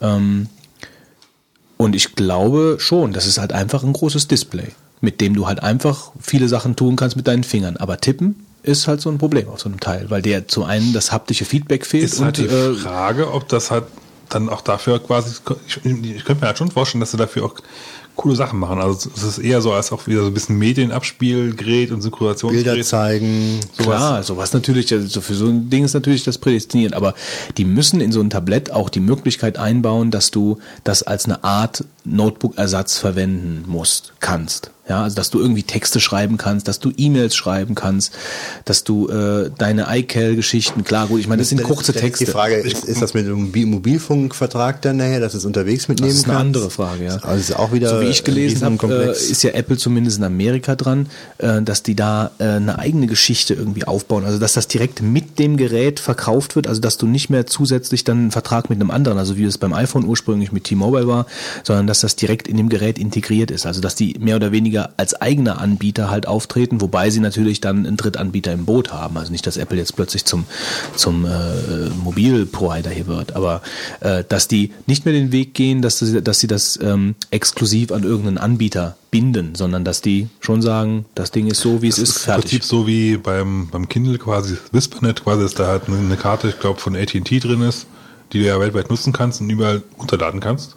Das finde ich eigentlich schon eine coole Sache halt an dem Ding Gerät. Das hat mir echt gefallen. Dann so die Überlegung, dass halt, du rennst halt irgendwo in der Welt rum, sitzt am Flughafen oder fährst gerade irgendwo Bahn, hast dein Buch durch und legst na gut, ich fahre jetzt noch vier Stunden oder was und ach komm, ein Buch kann man jetzt noch lesen oder so. Und die Bücher sind ja auch teilweise schon ganz gut billiger, muss man auch sagen. Nicht alle, aber, Aber ja, also das ist, es ist einfach so. Ich kann mir da nicht vorstellen, dass ich jemals beim Buchlesen was anderes als in der Hand haben will als so ein richtiges Buch. Und ich bin ja auch so ein Hardcover-Freund, äh, Hardcover-Freund, dass ich eher so ein Hardcover haben will. die drei Burgunden und der Hardcover-Freund. Äh, das will ich eigentlich eher haben und ähm, ich kann mir das nicht so auf, äh, nicht so vorstellen. Und ich bin aber mal wirklich sehr gespannt, weil ich äh, Apple hat ja fast immer überrascht und hat dann bisher ja eigentlich mit kaum in den letzten Jahren mit einem Produkt äh, in die Nesseln sich gesetzt. Ähm, und von daher bin ich mal gespannt, ob sie damit Also äh, wenn was das, reißen. ich glaube, wir können, wir können es auf jeden Fall einig sein. Ich glaube, wenn sie da schon extra so einen, so einen, äh, so einen speziellen Raum dafür quasi anmieten irgendwo, dann kommt irgendwas Größeres raus. Da bin ich mir ziemlich sicher. Weil dann, werden- dann werden die nicht einfach nur Produktupgrades machen halt und sagen, äh, iTunes irgendwie, oder wir haben jetzt irgendwie äh, iBook 0 oder iBook 10 quasi und ähm, das kann jetzt folgendes. Auf der anderen Seite, ich meine, äh, jede, jede, ähm, wie soll ich sagen, jede Erfolgssträhne geht irgendwann mal zu Ende, ja. Und äh, Der weiß Die Ratten, die 3-0. Ratten verlassen das Singen. Ja, ich meine, irgendwann kann nicht sein, dass Apple kommt. Die haben jetzt wirklich in den letzten vielen Jahren einen Glücksgriff nach dem anderen getan. Von dem iPod, ja, der das Ich frage mich manchmal, wenn die vielleicht einfach da reingeredet, ohne Scheiß. Überleg mal, das iPhone, da haben die irgendwie Jahre vorher hieß es immer, ah, Apple baut ein iPhone. Und dann haben sie gedacht, ich glaube, wir bauen mal eins. Jetzt wollen sie. Ja, doch. du, ich, kann, ich meine, da ging, da ging ja einige Zeit vorher und vom Tablet reden ja auch schon alle längere Zeit. wobei ich nicht glaub- weiß, wie lange Ich so glaube eigentlich schon seitdem waren. damals ich beim Mac, das sind schon drei Jahre jetzt her. Aber auch, ich meine, egal, ob man jetzt eins baut oder nicht, sie haben ja auch wirklich sehr gute Produkte abgeliefert. Sei es vom Computer über den iPod bis zum iPhone. Und ich bin mir jetzt äh, nicht sicher, irgendwann werden sie da mal richtig in die, in die Kacke greifen, letzten Endes. Ja. Das glaube ich, also ich, Apple baut ja auch viel, viel Müll, muss man auch mal sagen halt, ne? Was denn Müll? Also jetzt nicht dramatisch, aber du, du hast immer noch so viele Kleinigkeiten, die, die dich teilweise zwischendrin ein bisschen ärgern halt. Die Magic Mouse oder wie? Hat die jemand mittlerweile? Ich habe mal eine jetzt in der Hand gehabt, unser Nachbar hat jetzt einen neuen, äh, ich habe dem mal einen neuen äh, Rechner zusammengestellt. Also der, der Mann hat seiner Frau quasi einen geschenkt. Und ich bin mal gespannt, wie lange es dauert, bis er sich selbst einkauft. Er sitzt nämlich jetzt selber da die ganze Zeit vor dem Rechner. Von Ja, neuen und? iMac, sehr schön. sehr schön. was sagst du zu der Maus? Ähm, ich habe es ja natürlich, ich war jetzt nur eine Stunde da, also kann jetzt nicht, nicht äh, sagen, ich, von der Bedienung her ultra cool. Ist ein bisschen flach vielleicht für, für meine großen Hände. Ähm, das Scrollen finde ich sehr toll. Also es ist echt schön gemacht. Das, Also ähm, du scrollst praktisch nur mit dem Finger über die Oberfläche. Genau, ja. Ähm, was ich mir auf Dauer halt frage, ist es halt ergonomisch auf Dauer. Und ich muss sagen, wenn sie jetzt eine Kabel würde ich sie mir kaufen. Aber ohne Kabel habe ich keine Lust. Mir ja wieder so einen Strahlenbomber daneben, das in den Rechner zu legen. ne, Götz, nee. Also bei den, bei den, also ich bin ja auch absoluter Kabelfan. Wir haben ja auch in der ganzen Firma eigentlich auf mein, auf mein Drängen hin nur Kabel verlegt und keine, kein, kein Wi-Fi. Gut, bei der zwischen Rechner würde ich es auf jeden Fall auch machen. Also Also, naja, also äh, was ich aber eben sagen wollte, also die, ähm, die Sache mit dem Tablett, das ist wirklich jetzt schon so lange im, im, im Dunstkreis um Apple rum. Äh, und nach dem, nach dem äh, Klogriff mit dem Newton damals, also wobei das kein Klogriff war, aber es war ein Klogriff zu der damaligen Zeit, ja, weil das halt einfach, das war ein Gerät, was zu früh am Markt war. Ich kann mir einfach nicht vorstellen, dass das ein Schrottding wird. Also dafür haben die einfach zu viel machen die sich selber Gedanken darüber. Also nach dem iPhone und die, die wissen, die haben ein iPhone, die wissen, die haben ein iPod Touch, die haben kein Netbook und die platzieren jetzt irgendwas, sie müssen irgendwas platzieren zwischen dem MacBook Air ähm, und dem iPod Touch. So, und da kommt dieses Tablett und ich glaube, die lassen sich da schon einige Sachen einfallen, wie der Wolfgang eben gesagt hat, die das Ding interessant machen. Äh, ich glaube, es wird für mich nicht interessant sein, alleine aus dem Grund mit der Tastatur. Wenn das Ding in irgendeiner Weise eine Tastatur hätte, wäre es interessant für mich. Aber ich glaube, ohne die Tastatur, und da bin ich gespannt, ob sie das ausgleichen können. Die Frage ist halt, also das Problem ist, wenn man zum Beispiel, wenn ich Kino zur Folge halt, ja, abends per Live-Ticker halt, den kriegst du ja in Deutschland ja nichts anderes. Ähm, dann kriegst du halt ein paar Sachen man äh, erklärt in diesem Text und das klingt schon ganz cool, aber irgendwie so über, überzeugt hat es mich nicht. So, und dann, dann siehst, guckst du dir am nächsten Tag dieses Video an und siehst dann diese Erklärung live, wie die das dann vor Ort machen, wie sie es gelöst haben und denkst einfach nur, wow, alles klar. kaufen, kaufen. Aber es ist auch ganz interessant, was sie darauf laufen lassen. Ja, also lassen sie dann da äh, die gleiche Oberfläche da irgendwie laufen wie auf dem iPhone. Das denke ich schon, ja. Also ich habe heute noch irgendwo gelesen, dass ja die ganze Zeit jetzt keine Entwicklerversion von dem neuen iPhone OS rausgekommen ist. Also noch nicht mal eine Entwicklerversion, geschweige denn, dass sie jetzt angekündigt haben, äh, ein neues Release zu machen von der iPhone-Software. Und das wäre der Grund, dass die, ähm, dass da schon so viele Verweise auf das Tablet drin sind, dass man praktisch, ja, also die warten damit jetzt, bis das Tablet draußen ist, bevor sie dann halt auch die Software wahrscheinlich dann aufs iPhone in irgendeiner Weise dann wieder portieren oder Es gab auch, glaube ich, mal die Meldung, dass ähm, die Entwickler aufgerufen wurden, ihre Anwendungen für eine andere Auflösung äh, lauffähig äh, Ja, so eine schreiben. auflösungsungebundene, also auflösungsungebundene Geschichten. Und das ist natürlich ein ganz großer Hinweis auf das. Ja. Also was ich auch äh, tabletmäßig wirklich interessant finde, ich will jetzt die gar nicht die, die, diese, die Diskussion darauf drücken, aber das, äh, was wir mal äh, schon besprochen hatten, dieses Microsoft-Teil, wie hieß es, Paste, oder? Nee, wie hieß es denn?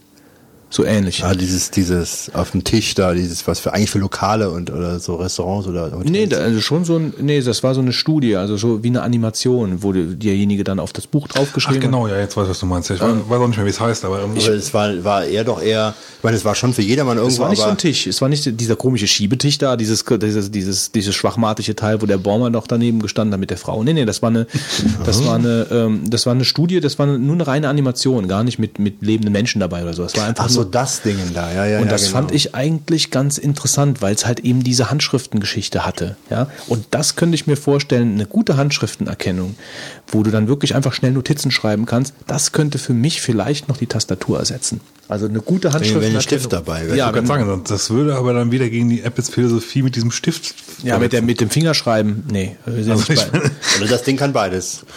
Dass du einen Stift benutzen kannst, musst du aber nicht. ich meine, du kannst ja auch beim iPhone theoretisch einen Stift benutzen, das wäre jetzt auch nicht so das Problem, aber kannst du wirklich? ich meine ja, kannst du drauf. ja gut, Ja, du musst halt leiten. Ja, das war's. Hm. Also ich Me- bin meinte mal ganz kurz was anderes. Meint ihr, es kommt noch irgendwas parallel am Updates raus?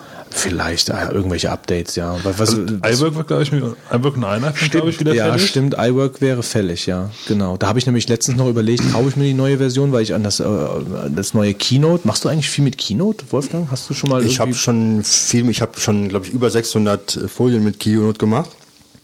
Ähm, habe letzten Monaten nichts gemacht. Ähm, ich bin da eigentlich schon sehr begeistert davon. Also Keynote ist für mich also ich kenne gegenüber PowerPoint Ja, ich kenne Keynote, nur die, die Frage ist halt jetzt die, die neue Version. Also da, da waren ja schon einige Sachen, die sie da verbessert haben sollen. Jetzt habe ich letztens drüber nachgedacht, mir äh, das deswegen zu kaufen und dachte mir, hm, das wird bestimmt bald mal demnächst aktualisiert. Davon muss man Also ausgehen, könnte ich mir vorstellen. Dass das jetzt äh, irgendwann auch kommt, klar. ich habe auch sowas gelesen, dass die irgendwelche Entwickler suchen irgendwie vor einer Zeit. Naja, aber diese Handschriftenerkennung, das wäre noch eine spannende Sache bei dem Tablett. Also wenn sie das wirklich, und dass du dann auch so Notizen schreiben kannst und was weiß ich, machst ein Häkchen, also wie das bei dem Microsoft-Teil war, so ähnlich, wenn das so ein bisschen umgesetzt wäre bei dem Apple-Ding, dann würde ich das, glaube ich, auch interessant finden. Und das liegt dann halt einfach so an der Couch rum und das ist dann verbunden, gerade schnell WLAN, bla bla bla bla, bla machst du irgendwelche Notizen. Aber dann ist natürlich auch die Frage nach dem Preis. Also ich meine, wo liegt, wo muss der Preis liegen, dass es für jemanden interessant ist, der zum Beispiel ein iPhone hat und ein MacBook? So. Wer kauft sich Quasi das dann? so Also es- interessant für uns drei zum Beispiel. ja, es muss halt, es muss halt wirklich preislich so interessant sein. Also, und sie werden das nicht in einem Niedrigpreissegment, also es wird auf jeden Fall teurer sein. 200 Euro. Es wird auf jeden Es Fall teurer 200 sein. Euro Also, kosten. also ich, wahrscheinlich das Dreifache wie ein iPod Touch. Mindestens. Ich könnte mir mal vorstellen, dass vom Preis her ungefähr sich so ansiedelt wie so ein MacBook. Könnte ich mir schon vorstellen. Ja, also ich glaube unter 1000 Euro auf jeden Fall. Ja, aber nicht viel. Also es Nee, wird nicht viel, ich nee, nicht viel, Also aber- 999 würde ich sagen. Also, Und 50 Cent. ja gut, aber es ist doch dann schon Und 849 bezeichnend, dass wir, also wir, das wir denken dann alle schon so ungefähr das Gleiche. Also wie das da preislich dann äh, da äh, Das wird natürlich komplett aus wird. gebürstetem Aluminium sein. Aus einem Stück. Aus einem Ohne Monitor, genau. Gefräst, ja. nur, nur ein Stück Aluminium. Ja, also ich bin wirklich mal gespannt. Ist eines bestimmt der spannendsten Keynotes äh, der letzten Jahre. Ähm, There's one more thing. Also was da kommt, ist finde ich gut, weil jetzt hat man so wirklich Neues ist ja jetzt schon längere Zeit nicht rausgekommen seit dem iPhone. Eigentlich wartet man jetzt drei Jahre ja jetzt drauf ungefähr. Und Vor allem das Schöne fände ich ja eigentlich mal, wenn es jetzt wirklich was kommt, ja, dann wäre es jetzt seit langem mal wieder irgendwas, wo es wirklich eigentlich noch keiner wirklich genau weiß. Ja. Das vermuten zwar alle, aber, aber also die wirklich. letzten Produkte, da kamen ja vorher auch schon immer Spezifikationen raus und Man könnte natürlich jetzt auch, ähm, das fällt mir jetzt mal so ein bisschen orakeln, dass halt diese Oh, ganze, das? Diese ganze Unibody-Geschichte natürlich auch in der Entwicklung des auch so äh, vielleicht mit entstanden ist durch die durch das Vorhaben so ein Tablett, weil so ein Tablett muss so stabil sein, wenn du das halt, also das muss eigentlich aus einem, das muss so ein, aus einem Stück sein und dass das vielleicht so ein bisschen auch dann bei den Notebooks so, dass sie gesagt haben, ja, warum machen wir es eigentlich da nicht auch, dass das so ein Abfallprodukt von der von der Entwicklungsgeschichte war. Könnte sein. Guck Ich mal, seh was schon, das Abfallprodukt die nächste Folge müssen wir dann 27. einfach mal eine Review halten. Ja, die nächste Folge wird ja wahrscheinlich dann gerade so knapp dahinter sein? dahinter sein. Da können wir wahrscheinlich so ungefähr zumindest. Wer von uns hat am weitesten daneben gelegen? ja, genau. Okay. Gut, dann würde ich sagen, kommen wir zu den 42 Sekunden, Wolfgang. 3, 2, 1, los. Der texanische Chip-Hersteller Freescale hat heute ein Referenzdesign für Tablets im 7-Zoll-Format vorgestellt, das auf einem ARM-basierten Prozessor aufbaut. Linux oder Android, äh, Android beinhaltet unter... Also Moment mal. Der texanische Chiphersteller Freescale hat heute ein Referenzdesign für Tablets im 7-Zoll-Format vorgestellt, das auf einem ARM-basierten Prozessor aufbaut, Linux oder Android beinhaltet und unter 200 Dollar kosten soll. Eine neue Version des KDE-basierten Audioplayers Amarok bringt neue Funktionen, korrigiert Fehler und schließt eine kritische Sicherheitslücke. Die Januarausgabe von Freies Magazin ist, im Nachrichten, ist mit Nachrichten und Artikeln über freie Software erschienen. Der ursprünglich von Microsoft für die Xbox entwickelte Spieleentwicklungsbaukasten Kodu steht in einer Beta-Version Kodu, Kodu steht in einer Beta-Version nun auch für den PC zum kostenlosen Download bereit. Die Mozilla-Entwickler haben knapp 16 Monate nach dem Erscheinen der Version 0.9 die erste Beta ihres Kalendererweiter ihrer Kalendererweiterung Lightning 1.0 vorgelegt. Sie fügt sich laut den Versionshinweisen nahtlos in den aktuellen E-Mail-Client Thunderbird 3 ein und unterstützt auch die Websuite SeaMonkey 2.0. Vielen Dank, Klon von Wolfgang. Bitteschön. Wolfgang ist gerade nicht da. Äh, ganz kurz zu dem, zu dem äh, Thunderbird-Ding ist. Heißt das jetzt, ähm, ich kann jetzt endlich vernünftig äh, PIM mitmachen? Ähm, also man soll, man soll CalDAV, also soll das Ding jetzt sprechen, einwandfrei, so wie ich es gelesen habe. Äh, ich kenne Lightning selbst aber gar nicht. Also ich habe ähm, den äh, Sunbird zeitweise Genau. Zeit, zeitlang benutzt. Ähm, aber der läuft ja auch auf dem Mac, aber der wird auf dem Mac nicht mehr richtig weiterentwickelt. Der hat so viele Pferdefüße, damals zumindest für unsere Umsetzung in der Firma. Äh, und da wir jetzt komplett sowieso auf iCal geschwenkt sind, brauchen wir es auch nicht mehr. Ähm, aber das Ding war nicht so hundertprozentig gut. Also als Übergangslösung, wenn du mit verschiedenen Plattformen arbeitest, ist es super, weil dann kannst du halt wirklich schön äh, Termine austauschen über Google etc. Das funktioniert super. Ähm, aber es hatte einfach so ein paar Geschichten, so mit Aufgaben. Du kannst zwar auch Aufgaben schreiben äh, und nicht nur Termine. Das ging schon, aber irgendwie Ja, war es ich nicht so hatte polished. Halt, hatte halt eine Erinnerung, dass es halt nicht wirklich, ähm, na, im Endeffekt nicht, es waren schon nah dran, aber irgendwie war es dann doch nicht das, was man sich im Endeffekt hätte haben wollen. Also es hätte, es könnte viel mehr da äh, draus gemacht werden. Ja, das auf jeden Fall. Ich meine, nun habe ich mich damit beschäftigt, jetzt auch schon bestimmt jetzt anderthalb, zwei Jahre her. Deswegen habe ich halt gedacht, das wäre quasi jetzt der Nachfolger davon. Ist er das? Weißt du das? Ähm, Lightning meinst du die Nachfolge von Sunbird? Ja. ja das habe ich mich gerade eben selbst gefragt. Das weiß ich gar nicht. Ich weiß gar nicht, ob das zwei separate Entwicklungen waren und Lightning vielleicht ähm, einfach nur für Thunderbird gedacht war und vielleicht jetzt die, die, äh, die Entwicklung eben äh, ja, äh, weiterführt von Sunbird. Das weiß ich jetzt gar nicht. Wir glänzen mit gesundem Halbwissen. Genau. Ja, das ist ja auch gut so. wir müssen unserer, wir müssen, wir müssen ja uns gerecht werden. ne? Auch die Hörer Uns müssen was wissen, ne? Ja, Also- genau. Also wenn jetzt jemand weiß, ob das, äh, ob das äh, praktisch, äh, ja, Fork kann man es ja nicht nennen, aber ob das jetzt eine, eine Weiterentwicklung von dem, äh, von dem Thunderbird wäre, wäre ganz interessant. Ich weiß gar nicht, ist, ist Lightning überhaupt alleine lauffähig? Ich bin halt, seitdem ich am Apple bin, habe ich äh, überhaupt nichts mehr Ich weiß gar nicht mehr, ob das alleine lauffähig ist oder jetzt nur um, um Thunderbird läuft. However. Gut, ähm, ich würde sagen, wir, äh, also mit dem Deep Thought, äh, die Deep Thought Vorbereitungen, äh, da muss ich dem Fitz also ein großes Lob äh, aussprechen. Wir waren also in der Deep Thought Planung ein bisschen, haben uns ein bisschen überholpert. Ja, wir haben uns gegenseitig ein bisschen so, äh, ja. Ja, wir waren, wir waren, kann man ja auch gerade ein Wort drüber verlieren, nachdem wir, äh, weil jetzt ja auch heute nochmal ein Vorschlag gekommen ist für ein Deep Thought, äh, äh, was in Sachen Musik war, ja, weil Ich weiß gar nicht, war das ein Deep Thought Vorschlag oder war es eigentlich? also auf jeden Fall irgendeine Erwähnung, äh, wie auch immer. Auf jeden Fall hat ja irgendwie jemand was geschrieben. Äh, wir wollen also nicht zu viele Tellerrand Deep Thought einstreuen. Wolfgang zieht sich hier an, als ob gleich ein Schneesturm Weißt du irgendwas? im Zimmer. Weißt du was, was wir nicht wissen? Vielleicht solltest du uns auch ein paar Handschuhe mitbringen und eine Mütze und Du hast eine auch eine. Strick-Action an. Stimmt. Ähm, naja, auf jeden Fall wollen wir halt ein bisschen, äh, ur- ursprünglich wollte der Wolfgang einen Deep Thought machen zu einem Rechtsthema und dann haben wir uns aber gedacht, hm, hm, hm, hm, äh, letztes Mal Kläranlage, diesmal Rechtsthema, passt nicht so recht und dann sprang Fitz, sehr. sprang, äh, sprang Fitz äh, in die Breche und, Die äh, Kläranlage. und äh, äh, fasste ein äh, Thema auf, äh, griff ein Thema auf, äh, über das wir schon mal gesprochen hatten, und zwar ähm, PGP und GNU-PG. Ja, also eigentlich nur GNU-PG, äh, wobei natürlich dann mit der Geschichte dazu auch äh, ein bisschen PGP erwähnt wird. Ja, das war zuerst da, denke Genau. Ja, GNU-PG. Was ist denn GNU-PG? ich. Was ist denn GNU? Das ist ein Tier. äh, Das war, glaube ich, die schnellste Zwischenfrage in einem Deep Thought. ich glaube schon. Gut, also ähm, GNU-PG ist ein Programm zum Verschlüsseln von äh, Dateien und Texten. Wobei im Endeffekt du wahrscheinlich deinen Text dann eigentlich auch einfach als Datei quasi einführst und dann der es umwandelt. So, jetzt erstmal so generell, warum äh, ist es denn überhaupt für mich oder für euch interessant, Texte zu verschlüsseln? Oder E-Mails. Ja, E-Mails, Programme, also Texte. Texte. Habt ihr da persönliche Erfahrungen, Anwendungen?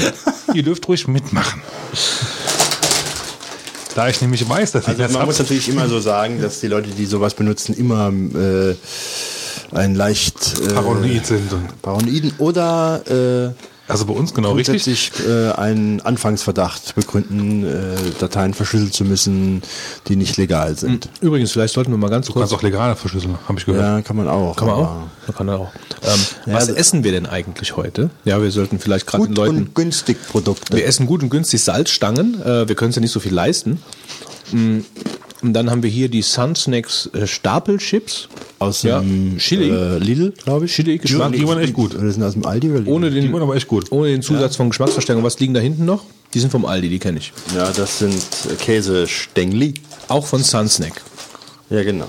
Okay, weiter. Kommen die Chips ja wahrscheinlich auch aus dem Aldi. Äh, ist, nee, also die Salzstangen kommen aus dem Aldi. Ja, ich glaube, kommt alles aus dem Aldi hier. Gut. Mehr- Außer die MacBooks. ja, und das Malzbier kippt man auch nicht da. nee, Karamalz, natürlich. Man kriegt das da, die Malzgülle. Ne? Die hatten wir ja schon mal. scharfes Zeug, ja. Naja.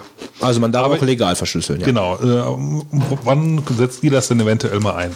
Ich weiß ja, dass ihr grundsätzlich alle Also, meinst du nur Dateien oder E-Mails verschlüsseln? Fitz streut Wachbleibfragen in seinen Ja, schon ganz am Anfang.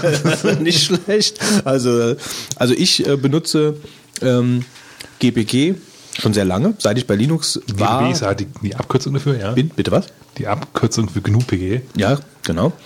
Ähm, ich habe PGP schon äh, unter Windows damals benutzt, mal kurzzeitig, dann bin ich auf Linux gewechselt und habe dann angefangen, Mails zu verschlüsseln. Allerdings krankte das natürlich immer wieder an der mangelnden Resonanz meiner Mailpartner, weil äh, das war den Leuten immer zu aufwendig, nachdem ich ihnen das dann da erklärt hatte, wie das denn funktioniert mit äh, privater Schlüssel und öffentlicher Schlüssel und dann schick mir den und dann gibst du mir den Fingerprint und die Signatur und gibst mir nur am Telefon durch, weil sonst könnte das ja wieder gefälscht werden, weil die haben nur noch mit dem Kopf geschüttelt und das, ich, es gab nachher glaube ich eine Handvoll oder zwei mit Wolfgang habe ich es mal kurz gemacht, äh, also wir hatten es zumindest mal eingerichtet, Bis, also glaube ich, äh, Leopard kam und dann lief nichts dann lief mehr. das nicht mehr. Ähm, mein mein PGP-Schlüssel liegt oder mein GPG-Schlüssel liegt auf irgendeinem Key-Server rum. Ich würde es gerne standardmäßig benutzen, aber es benutzt, die Welt benutzt es einfach nicht. Es ist so seltsam, warum sich das nicht durchsetzt. Gerade auch, ich erlebe es ja selber. Ähm, Das kannst du Das so kannst du dir sagen. selbst beantworten. Ich meine, es ist einfach zu kompliziert. ja, aber, aber da hast du recht. Es ist kompliziert. Nur ich frage, warum ist es denn nicht einfach gemacht worden? Sowas lässt sich doch auch noch einfach umsetzen. Man lässt dieses ganze System so kompliziert, dass keiner das nachher umsetzt. Die Unternehmen geben so viel äh, Geld aus für Antivirensoftware oder sowas, ja, für IT-Support und dann glaub, kriegen das- sie nicht mal ihre Ich E-Mail-Verschlüsselung weiß nicht, ich glaube, das ist so eine, das ist so eine Sache.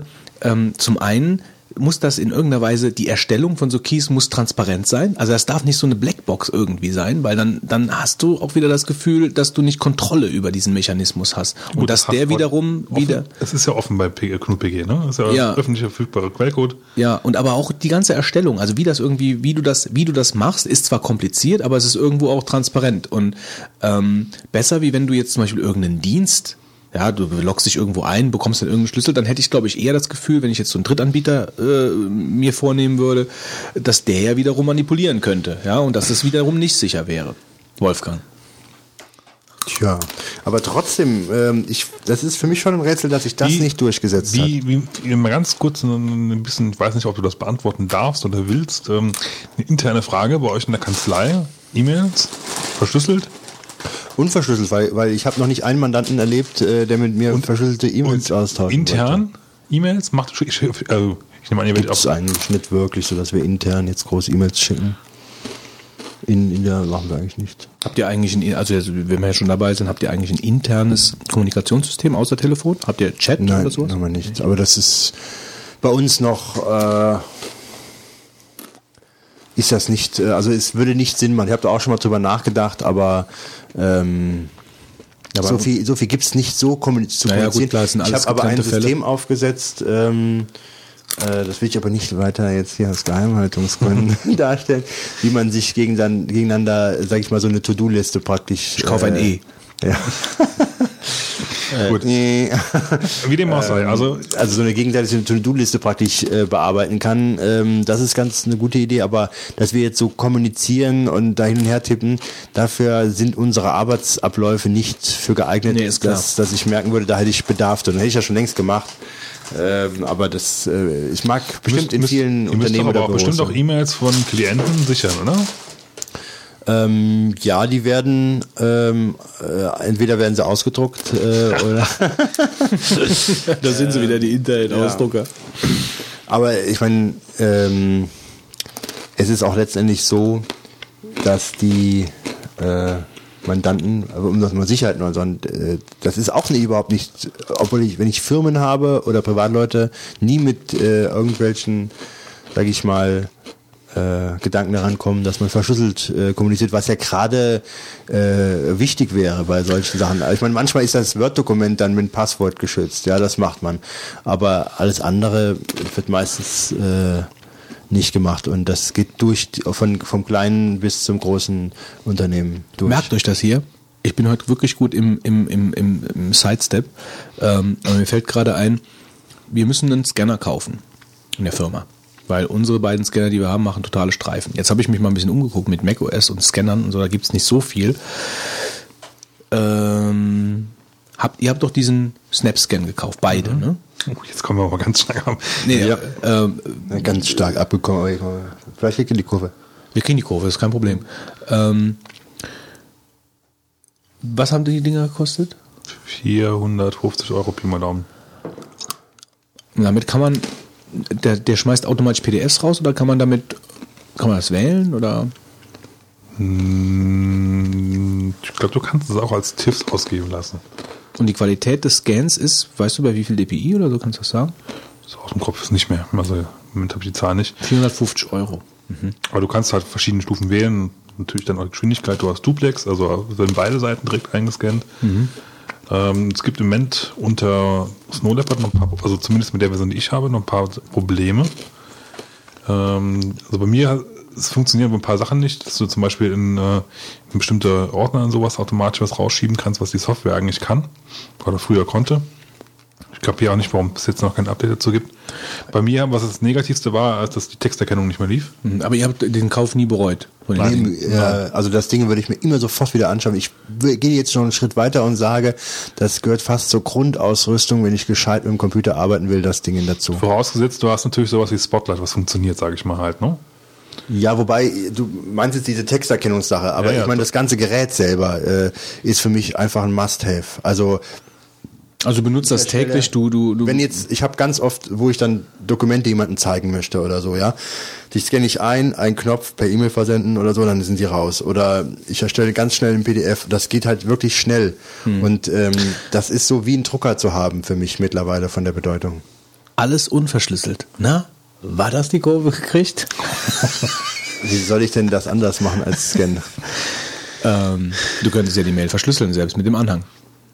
Mit GNU-PG oder mit GPG. Ja gut, ich meine, das könnte ich immer wieder, dass ich äh, Gut, also ich glaube, wir haben jetzt äh, grundsätzlich schon mal gesagt, dass man halt ähm, E-Mails verschlüsseln kann. Du kannst natürlich aber sonstige Texte, zum Beispiel auch für äh, gibt Plugins für diverse Instant Messenger, wo du so halt ein, implementieren kannst und darüber kommunizieren kannst, verschlüsselt. Zum Beispiel kannst du so theoretisch auch über, äh, über ICQ verschlüsselt reden, die dir ja einfach alles mitlesen dürfen. Laut ihren AGBs. Ähm, ja, Außerdem ist natürlich jetzt so mit der Vorratsdatenspeicherung ist natürlich auch so eine Sache. Also E-Mails dürfen oder können auf, aufbewahrt werden, um sie halt dann auszuwerten halt. Ne? Äh, was natürlich, wenn sie verschlüsselt sind, ein bisschen problematisch ist. Ja, es gibt eine zweite Funktion, außerdem Verschlüsseln und Entschlüsseln. Ähm, das ist das Signieren. Was halt gerade bei, bei ähm, zwei Anwendungsfällen halt sehr äh, wichtig ist. Das einmal ist halt bei E-Mails, weil äh, ich hatte ja mal einen Deep Sort gemacht auch zu, zu E-Mails und ich hatte es damals, glaube ich, nicht so rausgehoben, aber du kannst E-Mails relativ leicht fälschen. Also ich kann jetzt im Namen von Wolfgang halt äh, E-Mails rausschicken und äh, du kannst es an quasi als Empfänger kannst du nicht verifizieren ohne weiteres nur an diese E-Mail, ob das auch wirklich der Wolfgang ist, der sie verschickt hat oder wie ich. geht denn das? Was das Verschicken? Ja, dieses, äh, ja, dieses Fälschen.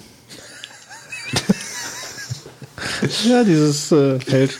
Wie geht denn das? Du kannst, das ist ja eigentlich nur im Prinzip eine Textzeile, die da drin steht, von wem es kommt. Ja, aber machen wir mal extra Deep Thought dafür. Wieso willst du jetzt in meinem Namen E-Mails verschicken oder was? ich beleidige mal ein paar Leute in deinem Namen. Wahrscheinlich will er im Namen des Mandanten des der Gegenseite E-Mails verschicken. Ding, ding, ding. 100% Am Gewinnchance. 12.03. haben sie folgende E-Mail geschickt. Also was wir auf jeden Fall festhalten ist, ähm, du kannst dir so erstmal nicht sicher sein, dass es wirklich auch der oder die Person ist, die es wegschickt. Ja. Es könnte theoretisch auch sein, dass halt irgendjemand äh, einfach Zugriff auf dein E-Mail-Konto hat, also sei es von deinem Rechner aus oder so, ähm, und es dann, dann halt verschickt wird. Und das kannst du halt mit einer Signatur, die äh, GNU-PG also auch kann, ähm, quasi ja sicherstellen. Das ist halt, du hängst quasi noch eine Signatur hinten dran und die sagt halt, dieser Inhalt wurde auf jeden Fall mit dem und dem Schlüssel erzeugt, der von dem, dem der Person ist. Und um das zu signieren, musst du halt auch immer ein Passwort eingeben. Sprich, das ist halt so die Sache, womit du dich dann selber quasi gegenüber diesem Schlüssel auch authentifizierst. Ja. Geschichtliches, ja, kommen wir mal ganz kurz ein bisschen, wie ist denn KnuPG überhaupt entstanden? Und zwar hat es 1991 äh, hat ein Programm angefangen, das heißt Pretty Good Privacy oder kurz PGP, äh, was damals noch relativ flott eigentlich sich weit verbreitet hat. War ein Windows-Programm, glaube ich, hauptsächlich. damals und äh, ich habe es damals auch zeitlang benutzt, wobei es dann natürlich dann auch wieder aus demselben Grund mehr oder weniger gescheitert ist wie jetzt bei GNU-PG, dass es halt eigentlich viel zu wenig Leute eigentlich nutzen. Und ähm, die hatten aber irgendwann später ein paar Probleme, weil ähm, es unter anderem strafbar war zu dem Zeitpunkt. Mittlerweile ist es ein bisschen lockerer anscheinend, aber man musste halt ein bisschen aufpassen, ähm, Verschlüsselungssoftware aus den USA auszuführen. Was natürlich per Internet Stimmt, daran kann ich mich erinnern, ja. Ja, auf jeden Fall gab es da halt wohl ein paar Probleme und außerdem hat er den damals patentierten RSA-Algorithmus benutzt äh, und hatte keine Lizenz dafür. Ja. Ich meine, da musste er wahrscheinlich auch ein bisschen was bezahlen, der liebe Entwickler. Und ähm, so es ist aber irgendwann noch eine Firma entstanden. Es gibt es, soweit ich weiß, auch noch. Also man kann, man kann sich für Windows auf jeden Fall noch äh, PGP kaufen. Allerdings haben die sich dann halt 1998 oder halt vorher schon überlegt, ähm, so ist halt irgendwie ein bisschen blöd. Äh, wir wollen halt einen offenen Standard einstellen und haben dann 1998 den Open PGP Standard entwickelt. Der ist, glaube ich, auch RFC zertifiziert, also wirklich offiziell. Und äh, jeder, der, der sich halt daran hält, kann quasi miteinander halt verschlüsselt kommunizieren. Ähm, und kurz vorher ist dann auch quasi schon GNU-PG erschienen und setzt halt voll auf diesen OpenPGP-Ansatz auf. Ist damit kompatibel zu PGP und äh, ja, ist halt dann quasi auch so eigentlich der Standard. Ich wüsste jetzt nicht, dass es dann sonst noch groß an andere Algorithmen gibt oder andere Programme, die entsprechend was leisten. Ja gut, es gibt ja diese, diese, diese Parallelentwicklung, damit S-MIME und äh, die Geschichte da. Gut, aber es kann mittlerweile ja auch PGP, also GPW kann auch, ja, du kannst ja das auch als, das ist quasi in der E-Mail schon integriert drin, dass diese Signaturen so ist. Ja, Wie ist das denn eigentlich bei, äh, weißt du, wie das, wir haben gerade beide gedacht, glaube ich, der Wolfgang fällt mit der Stirn auf den Kopf, auf den Tischplatte und schläft an. Deswegen hat er sich vielleicht auch die Wollmütze angezogen. Danke, danke. damit der Aufschlag nicht ganz so laut ist. Nee, äh, äh, es gibt doch sicherlich noch, ich weiß nicht, Windows 7, ich habe noch nicht damit gearbeitet, aber es gibt doch bestimmt noch Outlook Express, oder? Also auf jeden Keine Fall. Ahnung. nee, Keine Ahnung. also ich glaube nämlich bei, bei den alten Outlook Express Geschichten, da war ja S-MIME eingebunden, ne? Direkt. Da gab es ja nichts mit GPG und PGP, wie auch immer. Da war, glaube ich, halt diese S-MIME-Geschichte. Dann muss sich das ja da eigentlich auch geändert haben, schon komplett. Also gut, da können wir jetzt wahrscheinlich alle nichts zu sagen, weil wir Windows-mäßig da nicht. Aber das war doch mal so ein, doch ein kommender, der, der kommende Standard. Ja so wie gut, ich weil halt natürlich, wenn, wenn du natürlich mit Outlook das quasi ja, ja, klar, eben, ja, ja, deswegen. Ähm, Aber das scheint ja dann so ein bisschen. aber es ist, ist wohl auch so, dass du mittlerweile das halt quasi äh, auch GPG eigentlich kann. In, in Sachen Mac kommst du noch dazu? Also w- Ich komme noch zu ein Integration paar, paar Integrationen komme ich noch Okay, dazu. okay. Ja, ähm, kommen wir noch mal ganz kurz zu ein paar theoretischen Grundlagen. Und zwar geht es ja eigentlich bei der Verschlüsselung eigentlich nur darum, dass du es halt quasi deinem Gegenüber so schwer wie möglich machen willst, an deine Informationen ranzukommen. Weil eigentlich kannst du alle, alle Codes knacken. Das ist kein Problem von der Theorie her, ja, sondern eigentlich nur von der, Menge, von der Arbeit, die du da reinstecken musst, beziehungsweise wie viel Rechner muss ich halt kaufen oder mieten oder besitzen oder halt äh, äh, cracken oder was ich weiß, ja, damit ich halt diese Rechenleistung kriege, damit ich diesen, diesen, ähm, das, das Cracken von diesem Code quasi innerhalb von einer relativ kurzen, annehmbaren Zeit schaffe. Und je höher dieser, dieser Code, also besser der Code ist, desto länger dauert es halt. Und das ist halt auch bei, bei äh, PGP kannst du da relativ hohe Werte einstellen. Ja, und das, ich meine, man muss auch immer sehen, es geht ja eigentlich darum, dass du halt was, was du jetzt verschickst und verschlüsselst, ja, wenn es selbst wenn es in, in ein oder fünf Jahren mal vielleicht entschlüsselt werden sollte oder ähm, dann ist es meistens doch eigentlich schon nicht mehr relevant halt oder nicht mehr so relevant. Straftat verjährt.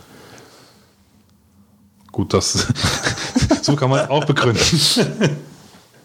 ähm, ja, und zwar ähm, Verschlüsselung selber gibt es halt auch ein paar verschiedene Systeme. Einmal das symmetrische und das asymmetrische und das hybride. Äh, symmetrisch bedeutet eigentlich, du verschlüsselst genau mit demselben Schlüssel, mit dem du es auch entschlüsselst. Das heißt, du hast quasi nur einen Schlüssel und äh, wenn du damit halt Sachen machst, ähm, kannst du es halt, brauchst halt diesen Einschlüssel. Problem an der Sache ist halt, ähm, wie stelle ich halt sicher, dass jeder, mit dem ich halt diesen, diesen Austausch mache, also A, auch den entsprechenden Schlüssel hat und wie stelle ich auch sicher, dass dann halt nicht jemand Falsches diesen Schlüssel halt irgendwie aus irgendwelchen Zufällen in die Hände bekommt, ja. Gerade jetzt über Internet oder so ist es halt schon relativ problematisch, wenn du halt Daten austauschst. Weil der erste Schritt ist ja quasi immer unverschlüsselt, ja. Ähm, asymmetrisch ist hingegen, hast du halt dieses äh, Public Key Verfahren, das heißt, du verschickst einen öffentlichen Key und ähm, den kannst du halt nutzen, um, um quasi halt damit aus der Kombination mit deinem privaten, also ich habe jetzt zum Beispiel vom Götz halt einen Public Key ja? und ich weiß, dass ich an Götz jetzt eine verschlüsselte E-Mail schicken will und kann jetzt mit der Kombination aus meinem Secret Key und meinem äh, Götz Public Key quasi eine Verschlüsselung erzeugen, die nur wir beide quasi wi- wieder entschlüsseln können.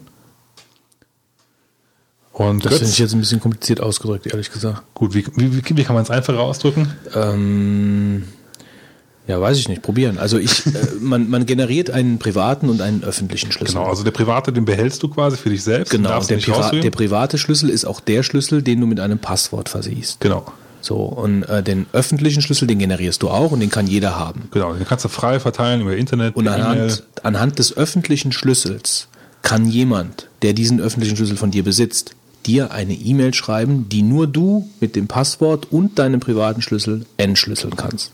Genau. So. Ähm, und deswegen geht man halt hin und verteilt diese öffentlichen Schlüssel halt an so viele mögliche, also die Keyserver, weiß ich nicht, ob du das jetzt noch gleich erwähnst. Ähm, Oh, aber ruhig mal auf, jeden, erwähnen. auf jeden Fall, auf jeden Fall ist das ja, läuft es ja so, dass du halt praktisch diese beiden Schlüssel hast und dann ähm, kannst du mit dem öffentlichen Schlüssel dem anderen eine E-Mail schreiben und die kann nur er entschlüsseln mit seinem privaten und dem Passwort. Und wenn jemand diesen privaten Schlüssel hat, kann er eigentlich nur mit dem Passwort was damit halt anfangen, um die E-Mails dann zu entschlüsseln, so illegal. Und was ist, wenn jetzt jemand ähm, diese E-Mail abfängt, die mit dem öffentlichen Schlüssel geschrieben wurde? Kann der dann nicht äh, dann diese Nachricht lesbar machen? Nee. Das ist ja gerade der Clou. Ja, ja, aber das ist ja eigentlich verwunderlich, weil es könnte ja sein, dass derjenige, der diese E-Mail abfängt, auch den öffentlichen Schlüssel hat, weil der ja frei zugänglich Kann er ja. ist. Das ja? ist ja- ja, ja, ja, ja, aber auf, dann ist es aber doch eigentlich seltsam, wenn das funktioniert, dass man sagt, ich schreibe eine Nachricht mit einem, die verschlüssel ich mit einem öffentlichen Schlüssel und dann kommt ein Ergebnis du, nee, heraus. Du verschlüsselst den mit deinem privaten Schlüssel in der Kombination mit dem öffentlichen Schlüssel von deinem Gegenüber, an dem du was schickst. Ach so, die Verschlüsselung erfolgt mit deinem Privatschlüssel inklusive öffentlicher Schlüssel der Gegenseite. Genau. Dann, dann, wenn ich dann aber die E-Mail äh, jetzt bekomme, dann langt aber mein privater Schlüssel, um diese E-Mail zu entschlüsseln, die vorher mit deinem privaten Schlüssel und der öffentlichen Schlüssel von mir kodiert wurde. Hä? Ja, ich glaube, ich habe mich richtig ausgedrückt. Ja, das ist aber komisch. Weil eigentlich habe ich ja deinen privaten Schlüssel gar nicht. Und äh, da kann trotzdem eine Entschlüsselung vornehmen, obwohl dein Ja, privater Schlüssel damit irgendwie reingerechnet wurde. Gott, ist das kompliziert. das ist der Grund, warum es nicht Also kann, benutzt äh, was du auf jeden Fall machen kannst, ist, du kannst Sachen, die du selber verschlüsselt hast, an irgendjemanden auch wieder entschlüsseln an deinem Rechner. Das geht. Ja, das weiß ich, habe ich selber schon gemacht. Also ich muss jetzt ganz Das ehrlich klingt jetzt wie eine Sicherheitslücke. Ich muss jetzt gerade die, die Wissenslücke gerade mal offen eingestehen, dass das für mich nicht klar war, dass ich meinen privaten Schlüssel brauche, um anhand des öffentlichen Schlüssels des anderen ihm eine verschlüsselte Mail zukommen zu lassen. Das dachte Die- ich wäre nicht so. Also ich dachte, es reicht der öffentliche Schlüssel des anderen. Und das Moment, Schlüsselpaar ist, mal grad nachgucken. also ich meine, das ist, kann gut sein. Nur äh, das war für mich jetzt so nicht bewusst. Ich, ich meine, wozu hätte man ansonsten den eigenen? Den eigenen was. Nee, stimmt, du hast recht. Ich habe es falsch erklärt. Ha! Also ich, ich glaube, ich glaub, es reicht der öffentliche Schlüssel. Du brauchst den öffentlichen Schlüssel. Schlüssel. Schlüssel, Schlüssel, Schlüssel, Schlüssel. Genau, so Der ist es nämlich. Ja, Schlüsselmeister. sorry, ich habe Mist erzählt. Ich muss, äh, Und dann, dann kannst du einfach, was du jetzt gerade eben gesagt hast, also wenn du jetzt, wobei, also ich weiß es jetzt nicht, also aber du kannst, ich weiß auf jeden Fall, dass du E-Mails, die du selber an jemanden verschickt hast, verschlüsselt, auch danach wieder entschlüsseln kannst. Das müsste ja, aber was bitte nochmal wiederholen, du, du kannst, weißt, Ich habe dass du, zum Beispiel dir eine E-Mail geschickt, ja. ja, Ähm, die wird ja bei mir dann auch quasi verschlüsselt ja gespeichert halt, ja. Um sie halt wieder lesbar zu machen, muss ich ja auch wieder entschlüsseln. Das müsste aber dann theoretisch nur gehen, wenn ich deinen privaten Schlüssel hätte. das ist aber, glaube ich, ist das nicht so gemacht, dass die, Mail automatisch mit deinem Schlüssel verschlüsselt wird, die du dann nur für dich wieder entschlüsseln kannst mit deinem Schlüssel. Und nicht, also. nee, das ist. Bekloppt. Nee, nee, nee, nee, nee, also, oder noch einfacher ausgedrückt, ich verschlüssele die Mail, die ich wegschicke, mit beiden Schlüsseln. Das kann natürlich sein. So, ja. und ich, ich speichere die, die Mail praktisch mit meinem eigenen Schlüssel ab, um sie wieder mir anzeigen lassen zu können. Und gleichzeitig geht aber die Mail an den anderen weg mit seinem öffentlichen Schlüssel Gut, das wird dann selbstverständlich so sein, dass das, der, das Plugin oder die Weil du Oberfläche gibst ja auch, du gibst ja auch dein eigenes Passwort ein von deinem privaten Schlüssel, wenn du die Mail entschlüsselst. Von daher Aber kann das eigentlich nichts mit dem öffentlichen Schlüssel des anderen zu tun haben.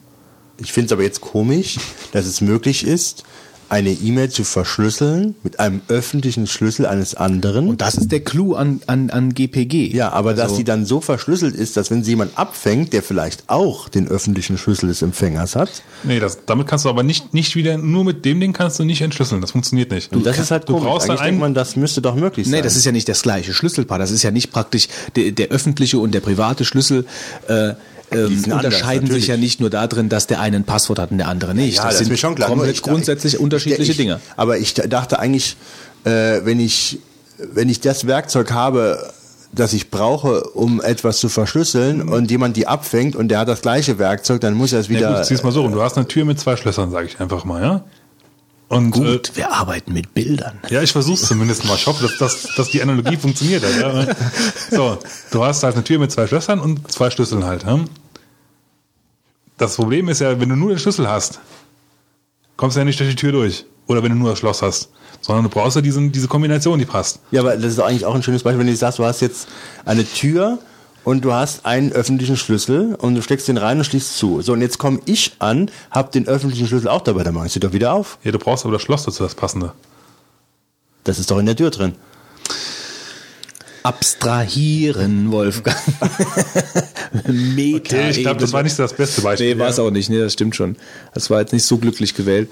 Aber ähm, also halten wir doch einfach mal fest, weil sonst kommen wir da aus nicht raus der Diskussion. Wir können, wir, man kann halt nicht mit dem mit dem Nur mit- Tool, mit dem man den die Mail verschlüsselt hat, kann man es nicht wieder entschlüsseln. Ja, wa- man was, kann was nur mir ein Rätsel ist. Was mir ein Rätsel Aber das ist wahrscheinlich einfach die, die, äh, äh, der Clou an dieser ganzen Verschlüsselungsthematik oder an diesem, an diesem Aber Mechanismus. es ähm, macht für mich logisch keinen Sinn, ne? Ja, ich meine, das kann ja eigentlich normal nicht sein, dass du ähm, mit diesem Schlüssel etwas machst, was dann so verschlüsselt ist, was du dann nicht mehr zurückschlüsseln kannst, wenn du den öffentlichen Schlüssel hast, mit dem du es verschlüsselt hast. Das macht für mich jetzt, Tja. verstehe ich nicht. Also, äh, wir können mal ein Gewinnspiel ausrufen, wer mitzählt, wie oft wir Schlüssel und verschlüsseln und so sagen Ja, wer zählt denn das nach? also ich äh, denke aber, dass das, äh, dass das nicht möglich ist. Wo, wobei ich mich jetzt, ich fühle mich jetzt gerade so weit aus dem Fenster lehnend, aber äh, ich glaube, du kannst mit einem öffentlichen Schlüssel nicht die Mail Nein, äh, entschlüsseln.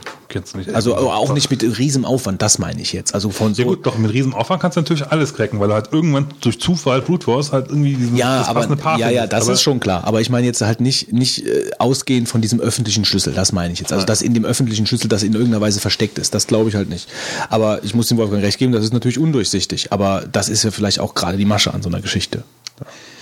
Open, also auf jeden Fall setzt GPG sogar noch einen, äh, einen Schritt mehr dazu und setzt nämlich so einen Mischmasch aus asymmetrischen und symmetrischen Verfahren ein, um es dann das Ganze noch ein bisschen komplizierter zu machen. Aber ich glaube, da gehen wir jetzt nicht mehr, nicht mehr genau Aber was du ein. auf jeden Fall erwähnen solltest, ist die Sache mit dem Fingerprint. Ähm, ja, können wir eigentlich so nochmal erwähnen. Und zwar, wenn du einen Schlüssel erstellst, da komme ich noch, gleich nochmal ganz kurz grob darauf, was man für Schritte noch machen muss. Ähm, wobei ich glaube, ich, ich erkläre es dabei eigentlich. Ist das eigentlich noch so, kurze Zwischenfrage? Also damals, als ich ähm, ähm, Entropiedaten, Entropie? Ich weiß gar nicht mehr genau. Also ich kann mich erinnern, dass ich damals, als ich meine privaten und meinen, meinen öffentlichen Schlüssel äh, unter Linux erstellt habe, auf, auf der Konsole, das weiß ich noch, ähm, da hat mich das Programm aufgefordert, irgendwelche Zufallsgeschichten zu machen, ja, mit der Maus oder mit irgendwas, also dass ich mich irgendwie an der Tastatur zu bewegen soll und irgendwelche zufälligen Geschichten machen soll. Äh, das wird dann genutzt, um einfach eine gewisse äh, Zufall, Entropie, irgendwas. Genau, das Problem ist, ähm, da würde ich jetzt auch noch sonst gleich drauf kommen, aber ich kann es auch schon mal so erzählen, äh, ist eigentlich, dass du sehr, ein Computer hat ja immer Zufallszahlengenerator drin.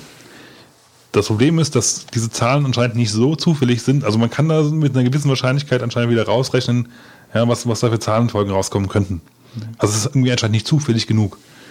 Und ähm, War das nicht genau das Problem wie bei der, ich fall schon wieder ins Wort, das, äh, das mit der SSH-Geschichte letztens bei Ubuntu? Hast du davon was mitbekommen? ja, ich glaube, da war was ähnliches. Und da war, da war praktisch diese Zufalls, diese Zufallszahl war so eingeschränkt, dass praktisch jeder hätte das ohne Probleme cracken können. Ich glaube, das war genau der gleiche Hintergrund. Sorry.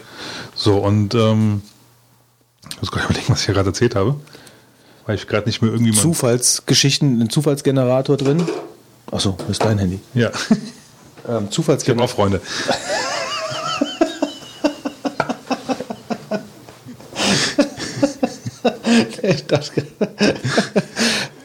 du warst gerade dran am, äh, da dran, da, davon am Sprechen, dass du, Ach, die Zufallszahlen, genau. ja, dass, dass Generierung. jeder Rechner einen Zufallsgenerator in sich hat. So, und ähm, du musst halt äh, zu einem bestimmten Zeitpunkt musst du einfach äh, deine Maus bewegen, surfen, sonst irgendwas machen, einfach deinen Rechner normal, normal benutzen. Das kann je nach Schlüsselgröße relativ lange dauern, bis dann dieser Zeitpunkt überwunden wird. Und er nimmt einfach das, was du gerade tust, als irgendwie als Input, als, also als Zufallsinput, um daraus einen Schlüssel zu erzeugen. Also ganz früher bei den kleineren Keys ging es, glaube ich, nur durch Mausbewegung zum Beispiel, weil das halt, ich meine, die Wahrscheinlichkeit, dass irgendjemand, wenn du nach 10 Sekunden oder 20 Sekunden Maus bewegen, äh, das nochmal eins zu eins macht, dürfte nicht so hoch sein, ja.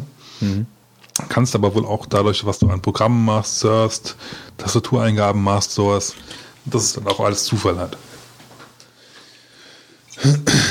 Naja, du stellst einen Schlüssel, ähm, gibst quasi an, was für Verfahren, also gibt es da noch verschiedene Verschlüsselungsverfahren innerhalb von dem Teil, die man angeben kann.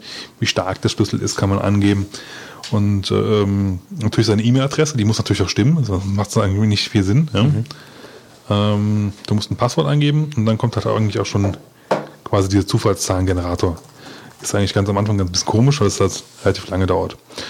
Und was man als nächstes machen sollte, ist direkt bei diesem Verfahren auch direkt eine Widerrufs ähm, äh, Urkunde heißt es hier auf Deutsch äh, zu erstellen, weil du gibst nämlich, also kannst angeben, dass ein Schlüssel zum Beispiel nur für eine bestimmte Zeit lang gültig ist. Macht halt zum Beispiel Sinn, wenn du äh, weißt, ich mache eine Projektarbeit für über zwei Monate nur an der Stelle, ja, und nicht länger. Ähm, aber die meisten Leute machen es stellen es eigentlich so ein, dass du äh, dieser Schlüssel eigentlich unbegrenzt gültig ist. Wenn halt irgendwann mal dein Schlüssel halt natürlich in die falschen Hände kommen sollte, aus irgendwelchen Gründen und auch mit dem Passwort halt, hast du sonst halt keine Chance, dieses, diesen Schlüssel halt zu widerrufen, ohne diese Urkunde halt. Deswegen sollte man diese Urkunde halt auch erstellen und ähm, man kriegt nachher einen schönen ASCII-Text raus, der voller lustiger Zeichen ist. Ähm, sinnvollerweise sollte man ihn vielleicht dann auch mal ausdrucken. So muss man sagen, dass das auf jeden Fall eine sinnvolle Fu Funktion ist. Weil wenn du diesen, äh, wenn du das Zertifikat verlierst, ja, und die Platte kaputt geht oder so, ja, kommst du halt gar nicht mehr an deine Daten ran. Das wäre halt irgendwie ein bisschen komisch. Äh, ja. Ähm, ich bin jetzt mal gerade hier in den News am Blättern. Äh, oder mach erstmal den Deep Thought fertig. Ach so, das war, das war großzügig von dir. Vielen Dank. Ich hätte das jetzt mal gerade hier losgelassen, aber ja. du hattest gerade so eine schöne Atempause und da dachte ich halt, ich überbrück das mal. Oh Gott, also atmen ist schon schwierig. Einatmen, ausatmen. Du hast eine Pause gemacht. Ich nenne Ja. es Pause. Ja, ich meine, ähm, man kann dann noch ein paar Sachen machen, wie auflisten, exportieren und so Sachen, aber das, We- das Wesentliche, was man eigentlich tut, ist eigentlich verschlüsseln. Habe ich nicht zugehört oder hast du nichts zu dem Fingerprint gesagt? Stimmt. Du hast doch nicht zugehört. Erzähl du doch mal was. Nee, nee, sag, sag du das mit dem Fingerprint. Ich habe das nicht mehr richtig im Kopf. Ich weiß, es ist wie eine Art Hashtag. Richtig? Genau, im Prinzip ist es eigentlich eine Kurzform vom, vom Schlüssel. Also man, der Schlüssel, den du den ausgibst, das sind irgendwie, ich, ich weiß nicht wie viele Zeichen, auf jeden Fall ziemlich viele halt, ja. Wild durcheinander geschrieben, ohne erkennbaren Sinn halt, aber das hat dann Schlüssel. Und ähm, um den halt kurz zu referenzieren, äh, kann man quasi auch so, so eine Art Hashtag über diesen Schlüssel halt angeben. Ähm, damit du auch weißt, ob es der richtige Schlüssel ist. Ja, du siehst dann zum Beispiel, wenn du eine Liste hast, ich habe mal ganz kurz mal gerade hochscrollen. Ähm, da haben wir. Und die haben halt alle verschiedene, äh, ähm, wie, wie ist es noch? Äh, Fingerprints, genau. Du bringst mich hier vollkommen aus dem Konzept, wenn du neben dran äh, Entschuldigung. das iPhone ich weiß nicht, auch nicht, aber gut. Und da ist es quasi die kurze, um, so eine, um halt auch den Schlüssel vielleicht mal ein bisschen zu suchen oder auch zu sagen, ich habe mit dem und dem Schlüssel äh, signiert. Man kann nämlich auch mehrere Schlüssel haben, zum Beispiel verschiedene Accounts oder auch mit demselben Account hat mehrere verschiedene, dass man das nochmal kurz an unseren Nachbarn, also mit, mit Kommunizierenden auch quasi weitergeben kann. Hat sonst noch einen Sinn? Ich wüsste eigentlich nicht. Ja, es ist schon, glaube ich, die Referenzierungsgeschichte. Also quasi, eine, dass du ein bisschen einfacher lesen kannst, sage ich mal. Ähm, und gleichzeitig ist natürlich auch die Signierung von Schlüsseln ja natürlich auch eine, eine, eine interessante Geschichte, weil das ist ja mehr oder weniger so ein, so ein leichter Domino-Effekt. Also man signiert Schlüssel von anderen. Da komme ich eigentlich. Entschuldigung. Aber können wir ruhig jetzt Nee, erzählen? Quatsch, ich, will, ich will dein Konzept hier nicht durcheinander Ist schmeißen. okay, das sind dann also nur Sachen, die das mir einfallen. sogenannte Web of Trust ist das quasi. Und zwar signierst du, ähm, ich meine, das Problem ist ja eigentlich, ja, nur weil dir halt jemand eine verschlüsselte E-Mail schickt, weißt du ja trotzdem nicht, ob es auch die Person ist, die sagt, dass es schickt. Ja, also das eigentliche Problem ist ja damit noch nicht gar nicht mal so gelöst. Ähm, deswegen versucht man halt äh, auch Schlüssel zu signieren und äh, dadurch quasi ein gewisses, einen gewissen Vertrauensstatus halt auf diesen Schlüssel halt auch zu geben. In der Praxis läuft das eigentlich so ab, dass du theoretisch eigentlich physisch vor Ort sein musst äh, mit dem Ausweis und dann sagst du halt, ich bin der und der, das ist meine E-Mail-Adresse, das ist der Schlüssel, bitte signiere ihn. Und dann guckt er halt nach, prüft das und sagt, ja, du bist das der und es passt zusammen halt alles und ich signiere jetzt deinen Schlüssel mit meinem. So, und dann hast du mit der Zeit hast du halt dann irgendwie, äh, also je nachdem wie exzessiv man das macht, hast du halt aber zumindest mal ein paar Leute, die dir halt vertrauen und sagen, das ist ein richtiger Schlüssel, das ist okay. Der Mann ist halt wirklich der, der vorgibt, der zu sein. Ähm, es gibt dann so sogenannte Key-Signing-Partys, ja, wo dann Leute zusammenkommen und wirklich eigentlich nur primär halt um gegenseitig Schlüssel zu signieren. Gibt es aber leider nicht mehr so häufig. Ich weiß, bei, der Uni, bei der Uni hatten wir mal ein, zwei. Ähm, auf Messen macht wohl Heise das öfter mal, habe ich gelesen. Dass du halt zum Heise-Stand gehen kannst. Na gut, Heise betreibt ja auch so einen riesigen ähm, die, Key-Server. die haben das auch relativ äh, damals auch vorangetrieben, Ja, halt in genau. Deutschland und bekannt gemacht. Ähm, und es gibt, gibt noch ein paar andere Stellen von das Deutsche Forschungsnetzwerk hat zum Beispiel auch eine Stelle, wo du hingehen kannst und CA, CA kannst du auch hingehen und sagen. Aber du musst halt wirklich immer eigentlich physisch vor Ort sein, normalerweise. Ich meine, theoretisch kann man es halt auch anders machen, aber das würde halt ein bisschen den Sinn halt äh, hinter der ganzen Geschichte widerrufen, sage ich mal. Ja, ähm, Ja, ich komme eigentlich noch mal ganz kurz. Ich weiß nicht, ich werde jetzt nicht jeden einzelnen Befehl oder so vorstellen. Ich glaube, das ist ein bisschen, bisschen langweilig. Ähm, nur ganz kurz, äh, es gibt halt verschiedene, also das eigentliche Programm, oder GPG, ist eigentlich ein Kommandozeilenprogramm, gibt es für alle Betriebssysteme, also für alle wichtigen Anführungszeichen, also Linux, Unix, ähm, Windows, macOS. Ja, ähm, ich glaube, du kannst es sogar auf dem iPhone auch installieren, wenn du willst und so. Äh, gibt es halt grundsätzlich eigentlich auf jedem System. Das heißt also, du kannst theoretisch, wenn du willst, das auf, mit jedem auch kommunizieren, verschlüsselt. Ähm, und die, die das eigentliche Tool ist aber eigentlich nur Kommandozeile. Das heißt, du müsstest jedes Mal in die Kommandozeile reingehen und dann halt schön Codes eintippen und sowas. Und das kann mit der Zeit natürlich dann auch ein bisschen äh, lästig werden. Gerade wenn du halt relativ viel damit machst oder einen größeren Schlüsselbund hast und dann jemand verschicken willst und du weißt nicht mehr genau, wie sein Name ist oder sein Schlüssel und dann musst du das raussuchen und so. Und dafür gibt's halt mittlerweile halt auch coole Plugins und ähm, auch eigene Programme, die es halt quasi vereinfachen sollen. Ja, es gibt äh, für äh, Thunderbird gibt es ein Plugin, das heißt Enigmail. Das soll wohl ganz gut sein. Ich habe es selber noch nicht getestet, aber es ist eigentlich so das für, für Thunderbird. Ähm, es gibt GNU Privacy Guard, äh, GPGP für, für GNU halt, also für, für GNOME. KG, äh, das habe ich selber mal früher benutzt, das war ganz okay. Äh, um halt Sachen machen wie Schlüssel verwalten, äh, Schlüssel signieren und so. Das kannst du alles damit machen halt. Das funktioniert halt auch. Schlüssel hochladen auf den Key-Server, genau. Es gibt nämlich noch Server, ähm, wo du halt quasi auch deinen öffentlichen Schlüssel hinterlegen kannst. Und die synchronisieren miteinander auch noch und äh, du kannst dann quasi von diesen Servern auch nach Schlüsseln suchen. Also wenn du kannst zum Beispiel vom Götz halt den Schlüssel auf so einem Server suchen von, von mir von, und von Wolfgang. Äh, und die kriegst du dann runtergeladen. Das heißt, du musst dir dann auch nicht mehr unbedingt irgendwie über Webseiten anbieten oder sonst was. Und dafür sind halt auch diese Oberflächen halt da, um das halt zu vereinfachen. Da, sonst hackt man sich dann die Kommandozeile und das wird dann ein bisschen äh, spaßig auf Dauer, glaube ich, wenn du es öfter benutzt. Mal abgesehen davon, dass du natürlich nicht jedes Mal, wenn du eine E-Mail schreibst, dann reingewirbst. Und das machen halt diese Plugins teilweise auch sehr, sehr schön. Also, dass du einfach nur noch dein, dein Passwort eingeben musst und sagen musst, klickst oben einen Haken an, äh, ich möchte signieren, verschlüsseln oder gar nichts davon oder eine Kombination davon. Und ja. E-Mail-Programme, die es können, äh, also Thunderbird habe ich ja eben schon genannt, ähm, Matt und Salfeed kenne ich selber nicht, aber die unterstützen es auf jeden Fall beide schon mal nativ. Matt ist ja so ein, so ein Kommandozeilentool für die ganz Hardcore-Menschen. Ich glaube, das eine Tool, was du da erwähnt hast, dieses, wie, wie, wie, Sul- Sulfid? das ist so ein, ähm, ich glaube, so ein ganz bekannter IMAP, IMAP, wenn ich mich da jetzt nicht, aber das äh, Outlook kann es halt auch über ein Plugin und, ist nicht äh, mehr so gängig, das Ding. und Mail kann es auch, wo, wobei ich jetzt das Problem letztens bei, beim Snow Leopard Übergang war, dass es, äh, also ich hatte das schon mal damals im Übergang auf Leopard. Das ist dieses Sente irgendwas, oder? Ja, ja, GPG Mail heißt das Plugin. Ähm, dass es irgendwie eine relativ lange Zeit braucht, bis es danach wieder läuft, das ist ein bisschen komisch eigentlich. Ja, ein bisschen schade, weil Ja. ähm, ich kapiere es halt nicht, weil so viel Aufwand kann es eigentlich auch nicht sein. Naja, ist, aber grundsätzlich muss man wieder gucken, wie es da geht. Hatte ich jetzt leider, ähm, da ist doch relativ spontan mal jetzt nicht noch nachgeguckt, wie weit gerade der Status ist. Also die beste Integration, die ich eigentlich bis jetzt erlebt habe äh, von, äh, von K- K-Mail, ne? Ja. Mhm.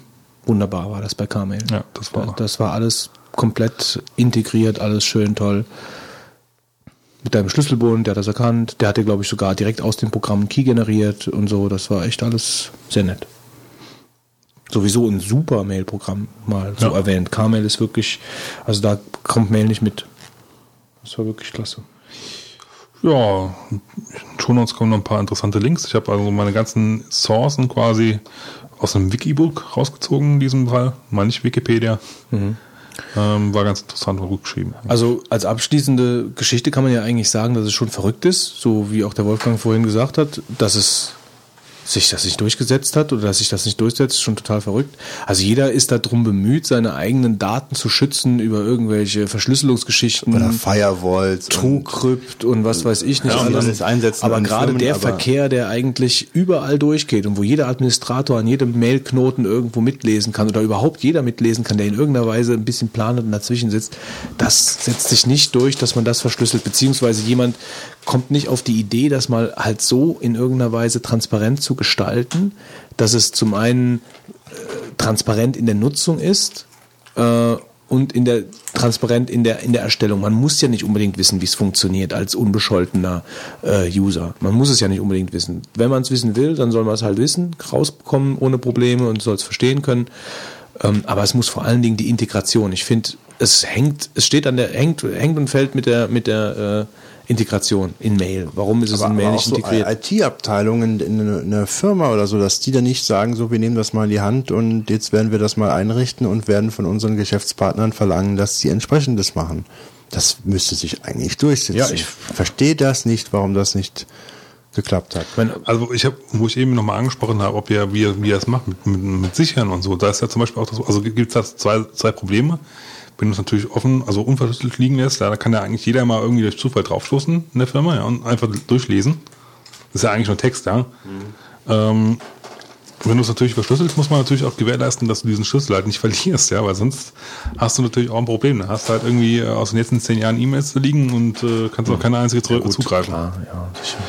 Was, was ich halt ein bisschen blöde fand, äh, damals auch bei Kami, wenn du halt selber verschlüsselte Nachrichten geschickt hast, die kannst du ja dann auch nicht mehr durchsuchen. Das geht ja nicht mehr. klar. Das ist halt natürlich dann, also du musst theoretisch halt dann erstmal wieder entschlüsseln und dann, um sie dann zu durchsuchen. Das ist natürlich nicht so. Ich meine, ein anderer Punkt ist vielleicht auch, dass die, man könnte natürlich auch so argumentieren, dass bei der Vielzahl an E-Mails, die verschickt werden und überhaupt bei dem ganzen Datenverkehr, der um die Welt läuft, dass die Wahrscheinlichkeit, ähm, dass deine E-Mails wissentlich von jemandem abgefangen werden möchte und abgefangen wird und gelesen wird, äh, halt auch dementsprechend klein ist. Ne? Also so könnte man zumindest argumentieren. ach, wenn, wenn er in der Uni sitzt, funken, und dann kannst du doch eigentlich schon den ganzen Netzwerkverkehr mehr oder weniger fast mithören, der im WLAN abläuft, ja.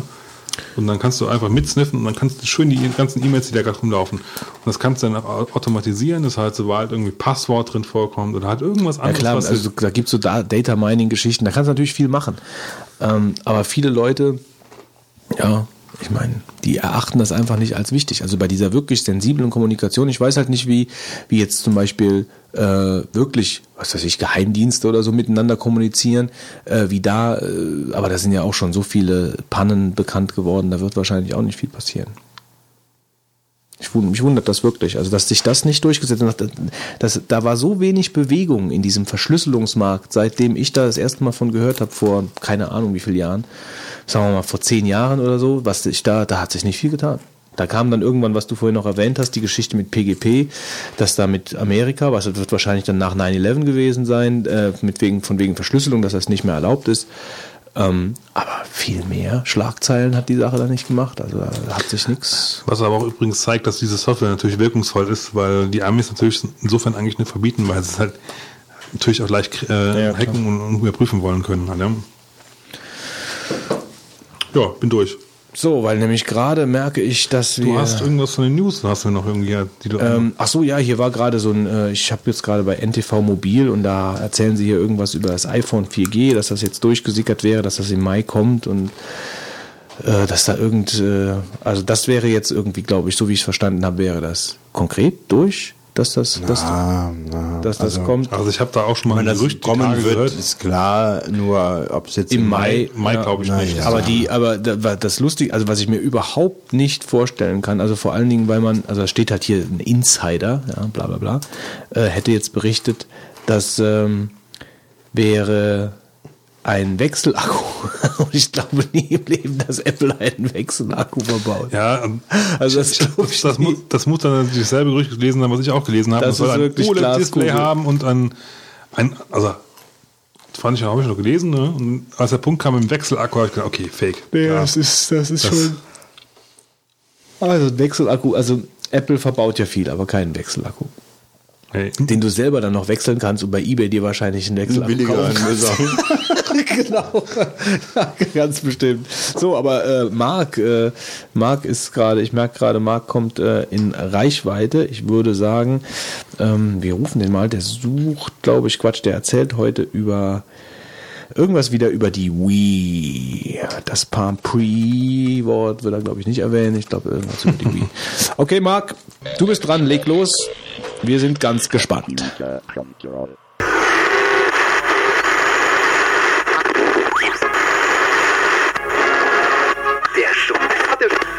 Ja, grüß Gott an die Vogonen da oben und alle sonstigen außerirdischen Zuhörer. Heute liefere ich mal wieder einen Bericht zur Nintendo Wii und einigen neuen Spielen. Ich fange mal mit Wii Fit Plus an, das ich mir vor Weihnachten schon gekauft habe. Wii Fit habe ich jetzt seit etwa anderthalb Jahren und fand es von der Aufmachung her eher einfach, aber schon sehr unterhaltsam und auch relativ motivierend. Und ich habe mich am Anfang immer wieder gewundert, wie ungelenkig und unsportlich ich doch bin, obwohl ich dachte, naja, so, so unfit bin ich doch gar nicht. Ich habe es auch bis vor ein paar Monaten regelmäßig durchgehalten zu trainieren, aber so langsam hat die Motivation dann doch ein bisschen nachgelassen. Jetzt mit dem Nachfolger Wii Fit Plus, der für nicht mal 20 Euro zu haben ist, bin ich sehr zufrieden und auch wieder erstmal richtig motiviert. Zu den üblichen Übungen bei Yoga und dem Muskeltraining kamen zwar nur jeweils drei Übungen dazu, dafür gibt es viele neue unterhaltsame Spiele, bei denen man sich auf dem Balanceboard austoben kann. Das Balanceboard ist ein Brett, das auf den Boden gestellt wird und auf dem man während der Übungen meist steht, manchmal aber auch liegt oder man hat zum Beispiel nur die Füße auf dem Board. Das Board kann aber auch als Waage genutzt werden, was natürlich bei einem Fitnessprogramm zum Ausrechnen des Body Mass Index genutzt wird. Man kann sich wie bei den Wii Fit Sitzungen also wiegen und den Fort- oder auch Rückschritt bei seinem Gewicht und BMI anzeigen lassen. Zusätzlich zu den genannten Erweiterungen gibt es auch neue vorgegebene Fitnessprogramme, die man sich aus verschiedenen Bereichen aussuchen kann, wie zum Beispiel Figur, Haltung oder Körper und Geist. Es gibt aber auch die Möglichkeit, sich eigene Programme aus dem Bereich Yoga und Muskeltraining zusammenzustellen. Dabei kann man entweder eine Zeit vorgeben und es werden passende Übungen ausgewählt, oder man klickt sich selbst die Übung zusammen. Dieses Fitnessprogramm kann man dann speichern und jederzeit wieder durchlaufen. Die neuen Spiele sind sehr abwechslungsreich. Es gibt jetzt zum Beispiel Radfahren, Spielmannszug, Jongliermeister, Hüftrechnen und einiges mehr. Diese Übungen hören sich jetzt erstmal sehr simpel an, aber die meisten sind es nicht. Jede Übung trainiert verschiedene Bereiche. Zum Beispiel kommt es beim Radfahren darauf an, eine Sammlung von Fahnen auf einer ziemlich großen Insel, die eigentlich direkt aus Pilot Wings stammen könnte, abzufahren. Man steht dabei auf dem Board und tritt auf der Stelle. Der Wii-Controller ist das Lenkrad. Nach ein paar Minuten Radeln kommt man schon sehr ins Schwitzen. Dazu kommt, dass man manche Fahnen erst finden muss, was aber mit einer zoombaren Übersichtskarte meistens relativ einfach geht. Als Tambu-Major beim Spielmannszug wird ein ganz anderer Bereich trainiert, das Ausführen von Bewegungen mit den Händen und den Beinen. Während man mit den Beinen einen gleichmäßigen Rhythmus gehen muss, muss man mit den beiden Händen im richtigen Zeitpunkt schlagen, was ein wenig wie Guitar Hero aussieht. Eine Übung, die jemand zwar weniger zum Schwitzen bringt, aber die Arm-Bein-Koordination doch schon ziemlich übt. Wer jetzt denkt, dass diese Übung was für absolute Koordinationsidioten ist, der täuscht sich. Man ist sehr schnell aus dem Rhythmus und während man dann verzweifelt versucht, den Rhythmus mit den Beinen wieder hinzubekommen, tun die Arme irgendwas ganz anderes. Sehr nett ist auch Hüftrechnen. Dabei kommt es darauf an, große Pilze mit Zahlen darauf per Hüftschwung anzutippen und so auf eine vorgegebene Summe zu kommen. Hört sich einfach an, aber führt schnell mal zu heftigem Hüftgeschwinge, wenn man sich doch mal verrechnet hat. Ich kann jetzt leider nicht alle Neuerungen vorstellen. Es sind allein 15 neue bewegende Spiele dazugekommen, die einen auch manchmal einfach lächerlich aussehen lassen, die aber doch auf irgendeine Art irgendwelche Regionen trainieren. Manchmal Regionen, von denen ich gar nicht wusste, dass es überhaupt gibt. Wenn ich mal wieder Arme flatternd auf dem Balanceboard stehe und auf dem Bildschirm mit einem lächerlichen Vogel von Plattform zu Plattform fliege, dann bin ich doch froh, dass sich äh, nur meine Freundin schief lacht und mich sonst niemand sieht. Ich habe inzwischen auch einen Deal mit meiner Freundin gemacht. Ich muss in der Woche mindestens eine Stunde trainieren. Schaffe ich das nicht, muss ich ihr 20 Euro geben. Bis jetzt habe ich erst einmal zahlen müssen seit Anfang Dezember. Und ich hoffe, ich muss so schnell nicht mehr zahlen. Mit Refilled Plus zu trainieren ist äh, so eine Sache wie mit vielen Sachen. Man muss sich einmal aufraffen, wenn man aber einmal dabei ist, will man gar nicht mehr aufhören. Und ich habe mir auch mein eigenes Yoga- und Muskeltrainingsprogramm zusammengestellt. Nicht, dass es nachher heißt, ich spiele ja nur. Obwohl man sich bei den Spielen auch ordentlich bewegen muss. Wer Wii Fit schon hat, sollte sich Wii Fit Plus auf jeden Fall kaufen. Kostet nicht mal 20 Euro und man bekommt einen ganz schönen Batzen an Neuerungen. Wer das Balance Board noch nicht hat, der sollte sich das gleich mit Wii Fit Plus kaufen. Und wenn auch gar keiner Wii hat, der soll sich einfach den Rest meines Berichtes anhören. Vielleicht gibt es ja bald eine. Das nächste Spiel, über das ich jetzt berichten möchte, ist New Super Mario Bros. Wii. Dabei handelt es sich um eine Portierung des gleichnamigen Spiels ohne den Zusatz Wii vom Nintendo DS, welches wiederum beim Klassiker Super Mario Bros. 3 vom NES abgekupfert wurde. Nintendo ist ja bekannt dafür, nicht einfach ein Spiel auf ein anderes System zu portieren, sondern es zu erweitern und die Fähigkeiten der jeweiligen Konsole auszunutzen. Das hat Nintendo natürlich auch bei New Super Mario Bros. Wii getan. Ich spare mir jetzt mal die Erklärungen über das Spielprinzip der Super Mario Bros. Spiele. Es handelt sich dabei eigentlich nur um ein Jump and Run aber mit vielen Feinheiten und versteckten Extras. Das Besondere an NSMBW, wie ich es jetzt mal kurz nenne, ist, dass man es mit vier Personen gleichzeitig spielen kann, wobei es jedem selbst überlassen bleibt, ob man miteinander oder gegeneinander spielt. Man kann zum Beispiel einen anderen Spieler aussammeln und zum Beispiel auf einen Gegner werfen. Man kann diese Funktion aber auch dazu nutzen, um vom springenden Untermann abzuspringen und so für einen alleine unerreichbare Gegenstände oder Ebenen erreichen.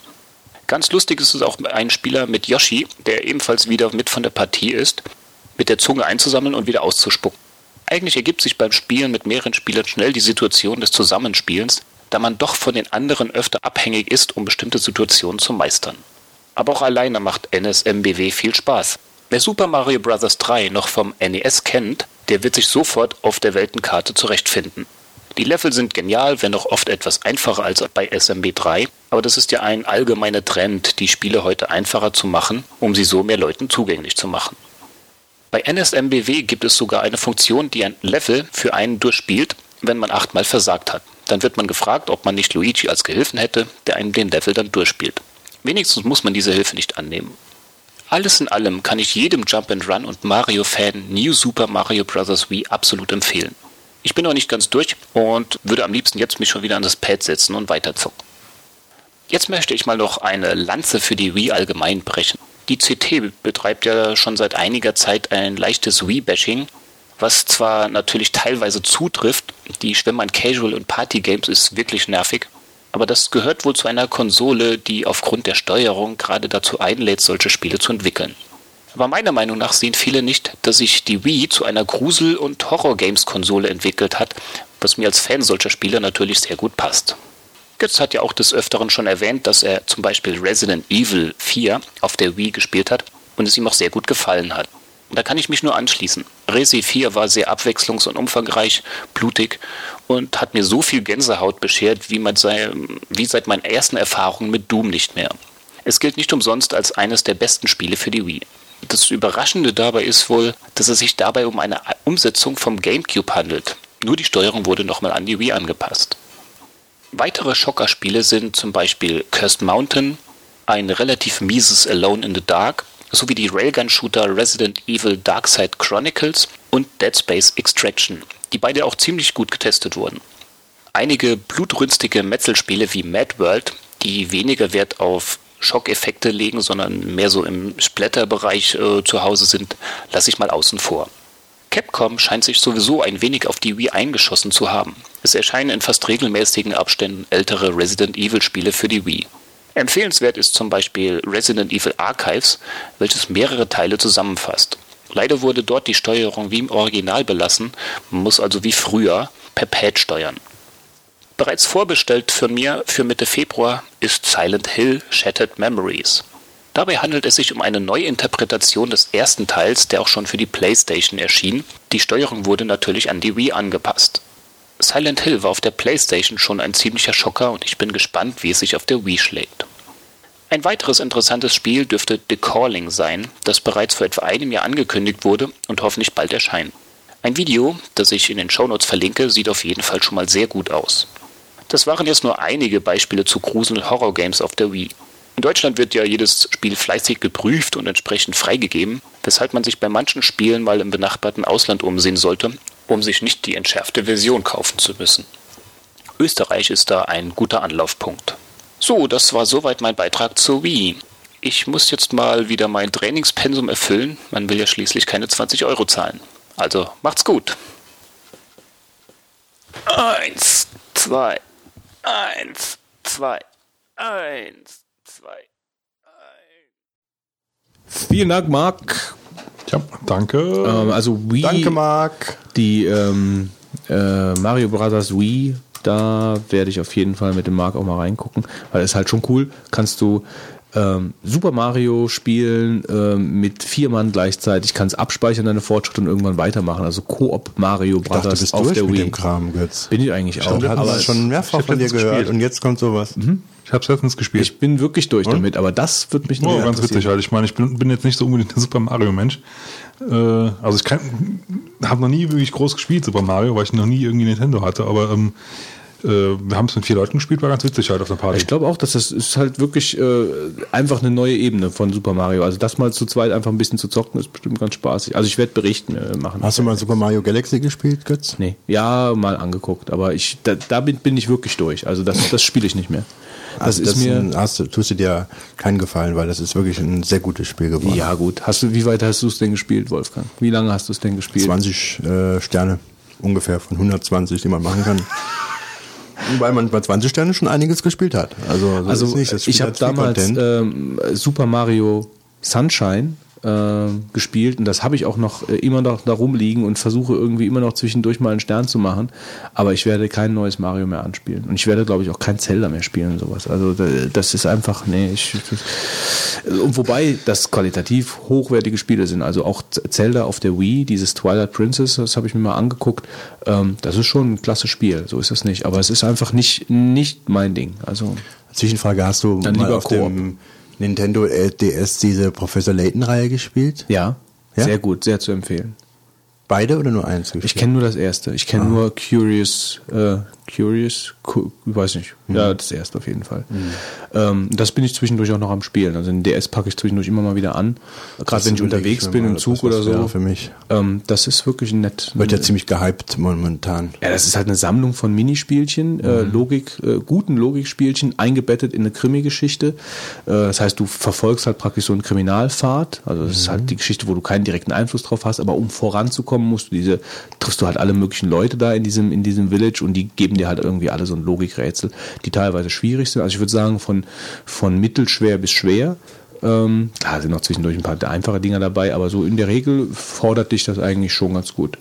Ähm, also ist zu empfehlen. Also mir macht Spaß. Ist vor allen Dingen super präsentiert. Also es ist halt so mit diesem, mit diesem Professor, äh, nicht, nicht modern, nicht alt, aber so gediegen präsentiert. Also eine gediegene Präsentation, so mit Pepita-Zeug, was die anhaben und so, so kariertem Englisch, so ein bisschen sowas in die Richtung. Sehr schöne Musik, die einem nicht so auf den Sack geht, wenn man halt, äh, weil wenn du dann am, am, am Logikrätseln bist, ja, und darüber nachdenkst, dann darf das keine nervige Musik sein. Die ist halt sehr, ähm, sehr gut. Also eine Rundum-Empfehlung. Ich dachte, wir hätten da schon mal drüber gesprochen. Dann haben wir einen Zocktipp jetzt oder was? Haben wir jetzt unseren Zocktipp gehabt. Weiter geht's zum Brainstorm. Der Brainstorm. Der Wolfgang hatte die Idee, ja, der Wolfgang hatte die Idee, dass wir über was sprechen, Ja. Wolfgang? Über die Zukunft und vielleicht auch die Vergangenheit des Kinos. Ein sensationeller Brainstorm, muss ich sagen. Ein sensationeller Brainstorm.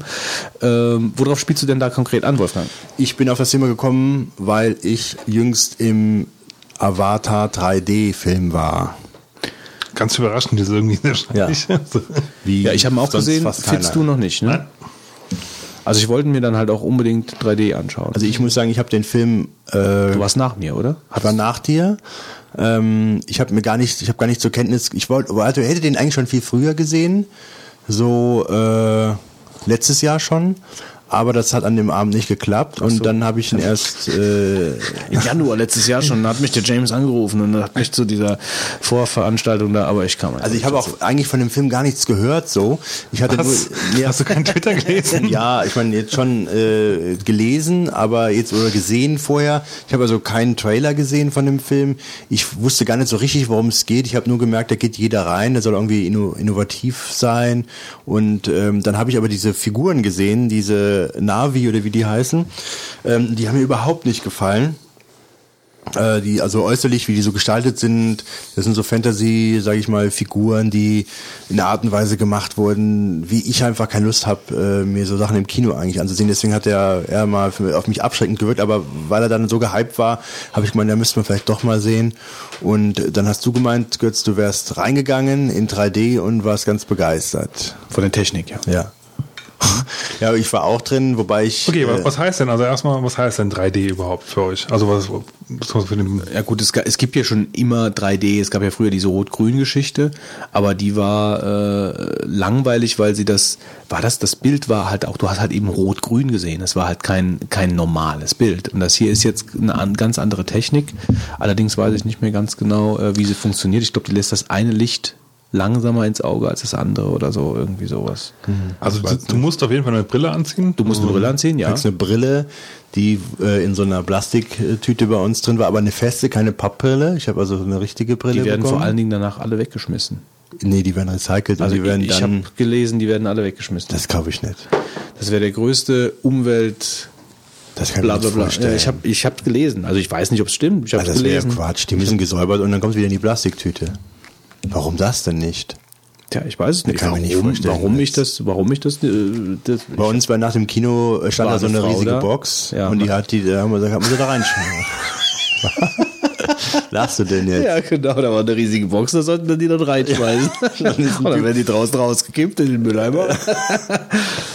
ich weiß es nicht, keine Ahnung. Die ist da drauf rumgetrampelt dann. Genau.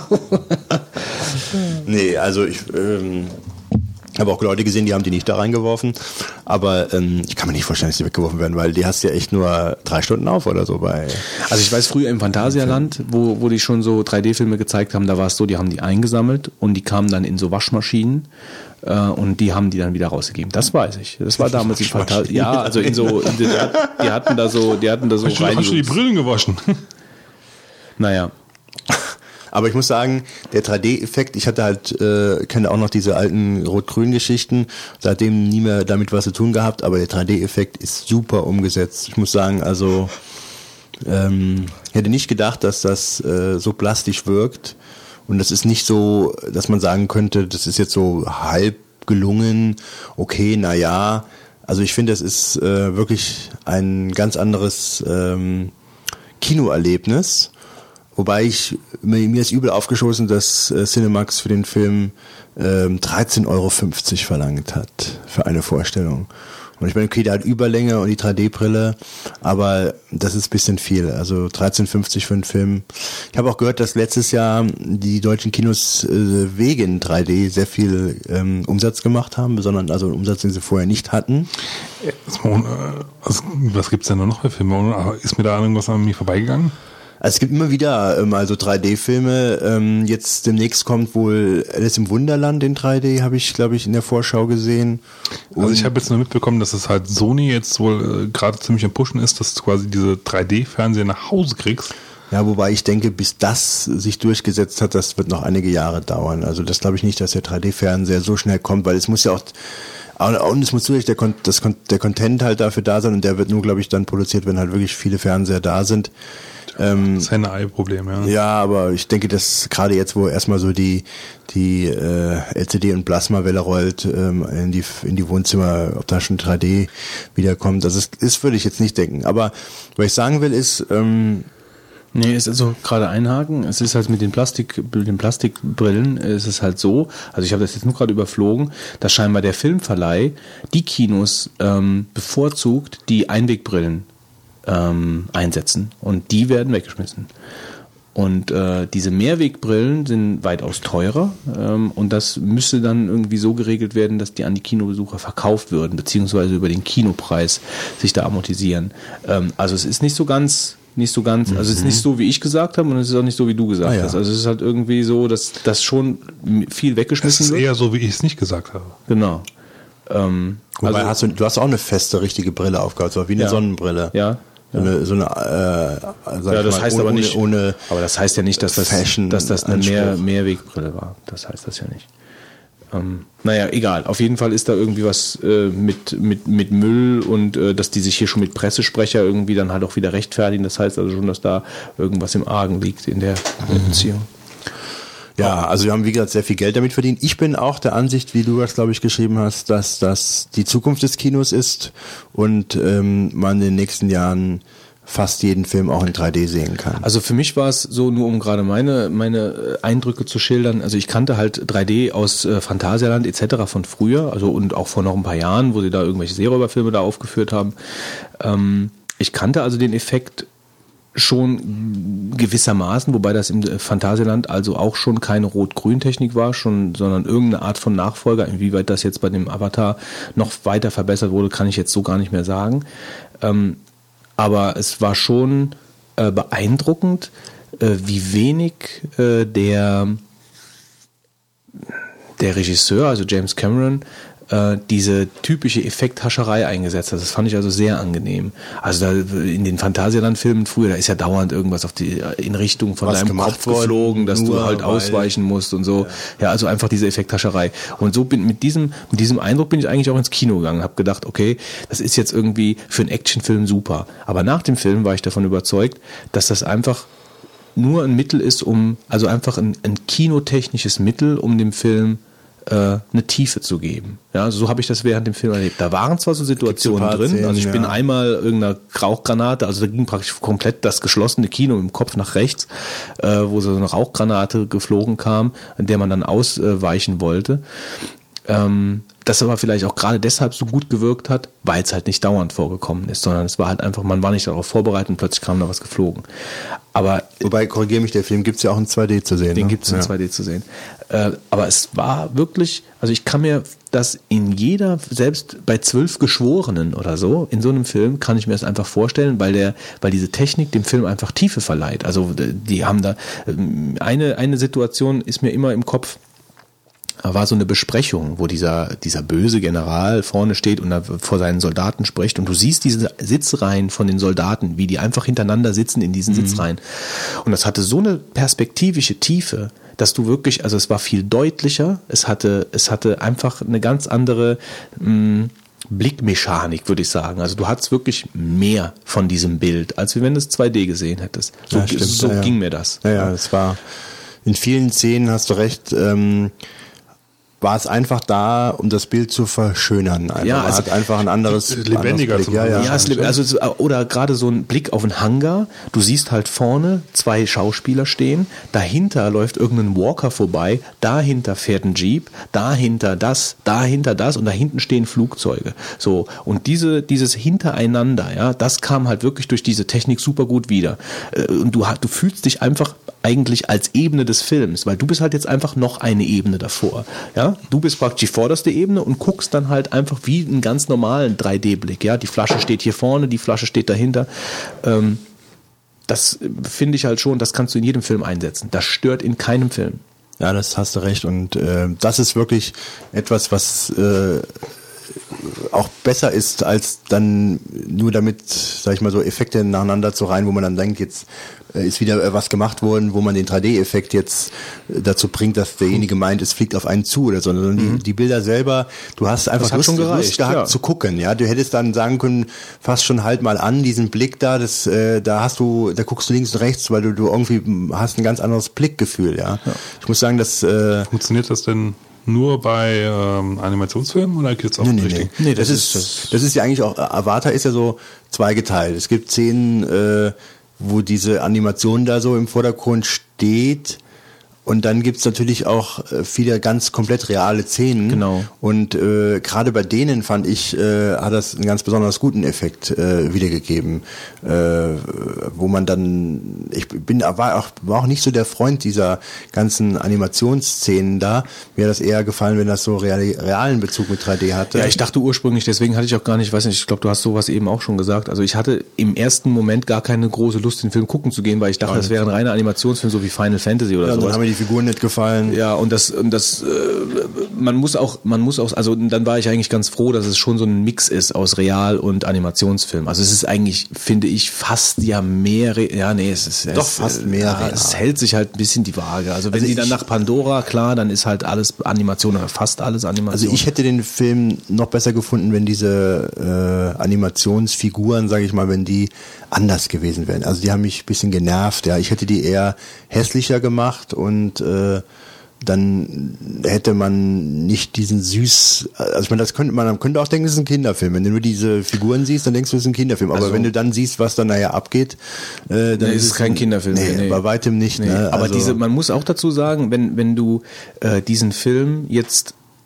in 2D gesehen hättest, ja, ist es ein sehr platter Film. Also ich finde halt, der Plot selbst ist Ach, äh, muss ich sagen, den Vorwurf würde ich ihm gar nicht so machen. Ja, es geht, es ist eigentlich ja auch so ein, so ein Umweltfilm. Ja, Ja, natürlich. Also die Werte, die Und, da vermittelt ja, werden, sind natürlich positiv, klar. nicht also schlecht, Auf ja. jeden Fall. Und vor allen Dingen auch, ähm, das ist, das kommt jetzt der, der 3D-Fassung wieder dann zugute. Diese Zerstörung, ohne jetzt hier zu spoilern, ja. Also nehmen wir mal an diesen Lebensbaum. Nehmen wir einfach mal Mhm. diese Zerstörung dieses Lebensbaums. Die, die ist durch, den, durch das Mittel des 3D, dieser 3D-Technik so bombastisch und so, so eindrucksvoll geschildert, dass da natürlich dadurch die Message verstärkt wird ohne Ende. Ohne, ohne Ende vor allen Dingen. Ja, also die wird ohne Ende verstärkt, allein durch diese Technik. Wenn du jetzt diese Zerstörung des Lebensbaums in 2D sehen würdest, dann käme die Message auch lange nicht so gut rüber. Deswegen meine ich halt, diese 3D-Technik dient als Katalysator des ganzen Films. Wenn du den jetzt in 2D siehst und dann siehst du den in 3D, dann würdest du wahrscheinlich aus dem Kino gehen und hättest die Message ganz anders verinnerlicht, als wenn du den in 2D gesehen hättest. Ja, gut, ist natürlich weit äh, gesprochen, aber ähm, hat sicherlich schon. Aber ich muss sagen, ich fand, also ich habe öfter äh, immer gehört, dass Leute mit der Story nicht so zufrieden waren. Aber ich ich meine, schau, schau mir, schau mal so Action, Actionfilme im Kino an und so. Zufrieden. Also zufrieden ist so eine Frage. Das ist ein Cameron. Cameron hat noch nie anspruchsvolle Filme gemacht. Ja, Weder aber, Terminator aber so noch Titanic noch. nicht. Also wenn Nein. ich dagegen manch andere Filme sehe, ich habe G.I. Joe, glaube ich, letztens im Naja, Kino gesehen. Ja. Joe ist natürlich jetzt irgendwie, das kannst du jetzt wirklich nicht. Ja, ja auch viele Special Effekte, ja. Ja, ja, Und gut. Hast du ihn gesehen oder was? Nee, Ja, aber also- ich habe hab G.I. Joe auf dem C64 das letzte Mal gesehen. ähm, nee, aber ich finde halt, Ähm, der Plot ist halt, er ist nicht schlecht, äh, aber es ist halt wieder die typische Geschichte und ich, ab einem gewissen Punkt weißt du genau, was passiert. Der Plot ist vorhersehbar, Ja, es weiß man, passieren er keine dann- Wendungen mehr ja. großartig. Also es ist halt einfach ganz klar, Aber du man- weißt, worauf das jetzt hätte aber auch hinausläuft. nicht gedacht, dass es so weit kommt dann zum Schluss. Also was da alles an Zerstörung da ist und so und wer alles, wer alles Das ist ein stirbt. Cameron.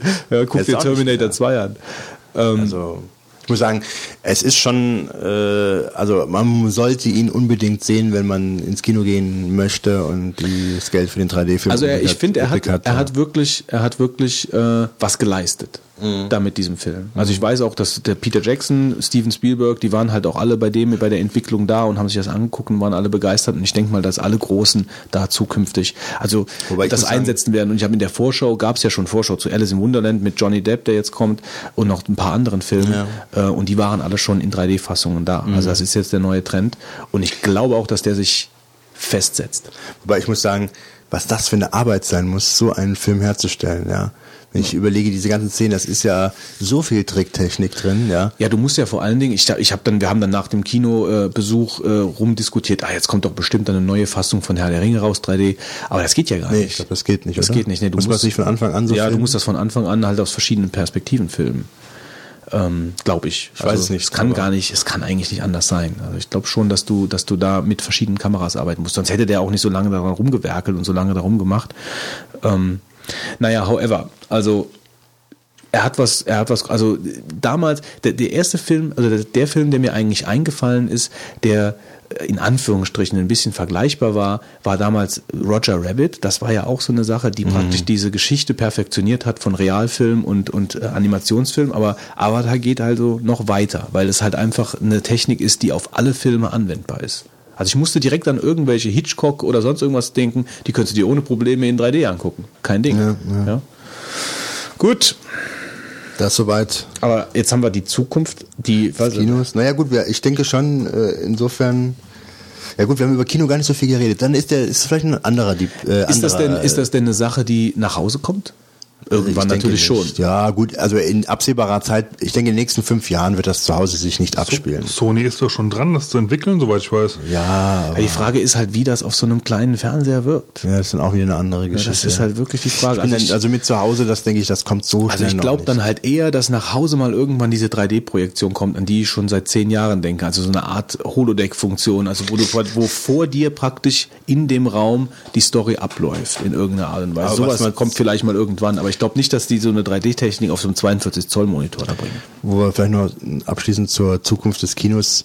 Kino hat ja letzten Endes, ja, letzten Endes hat, hat ja die letzten Jahre sehr viel, äh, ähm, also wie soll ich sagen, eine sehr schwere Zeit gehabt, das Ja. Kino, ja. Mhm.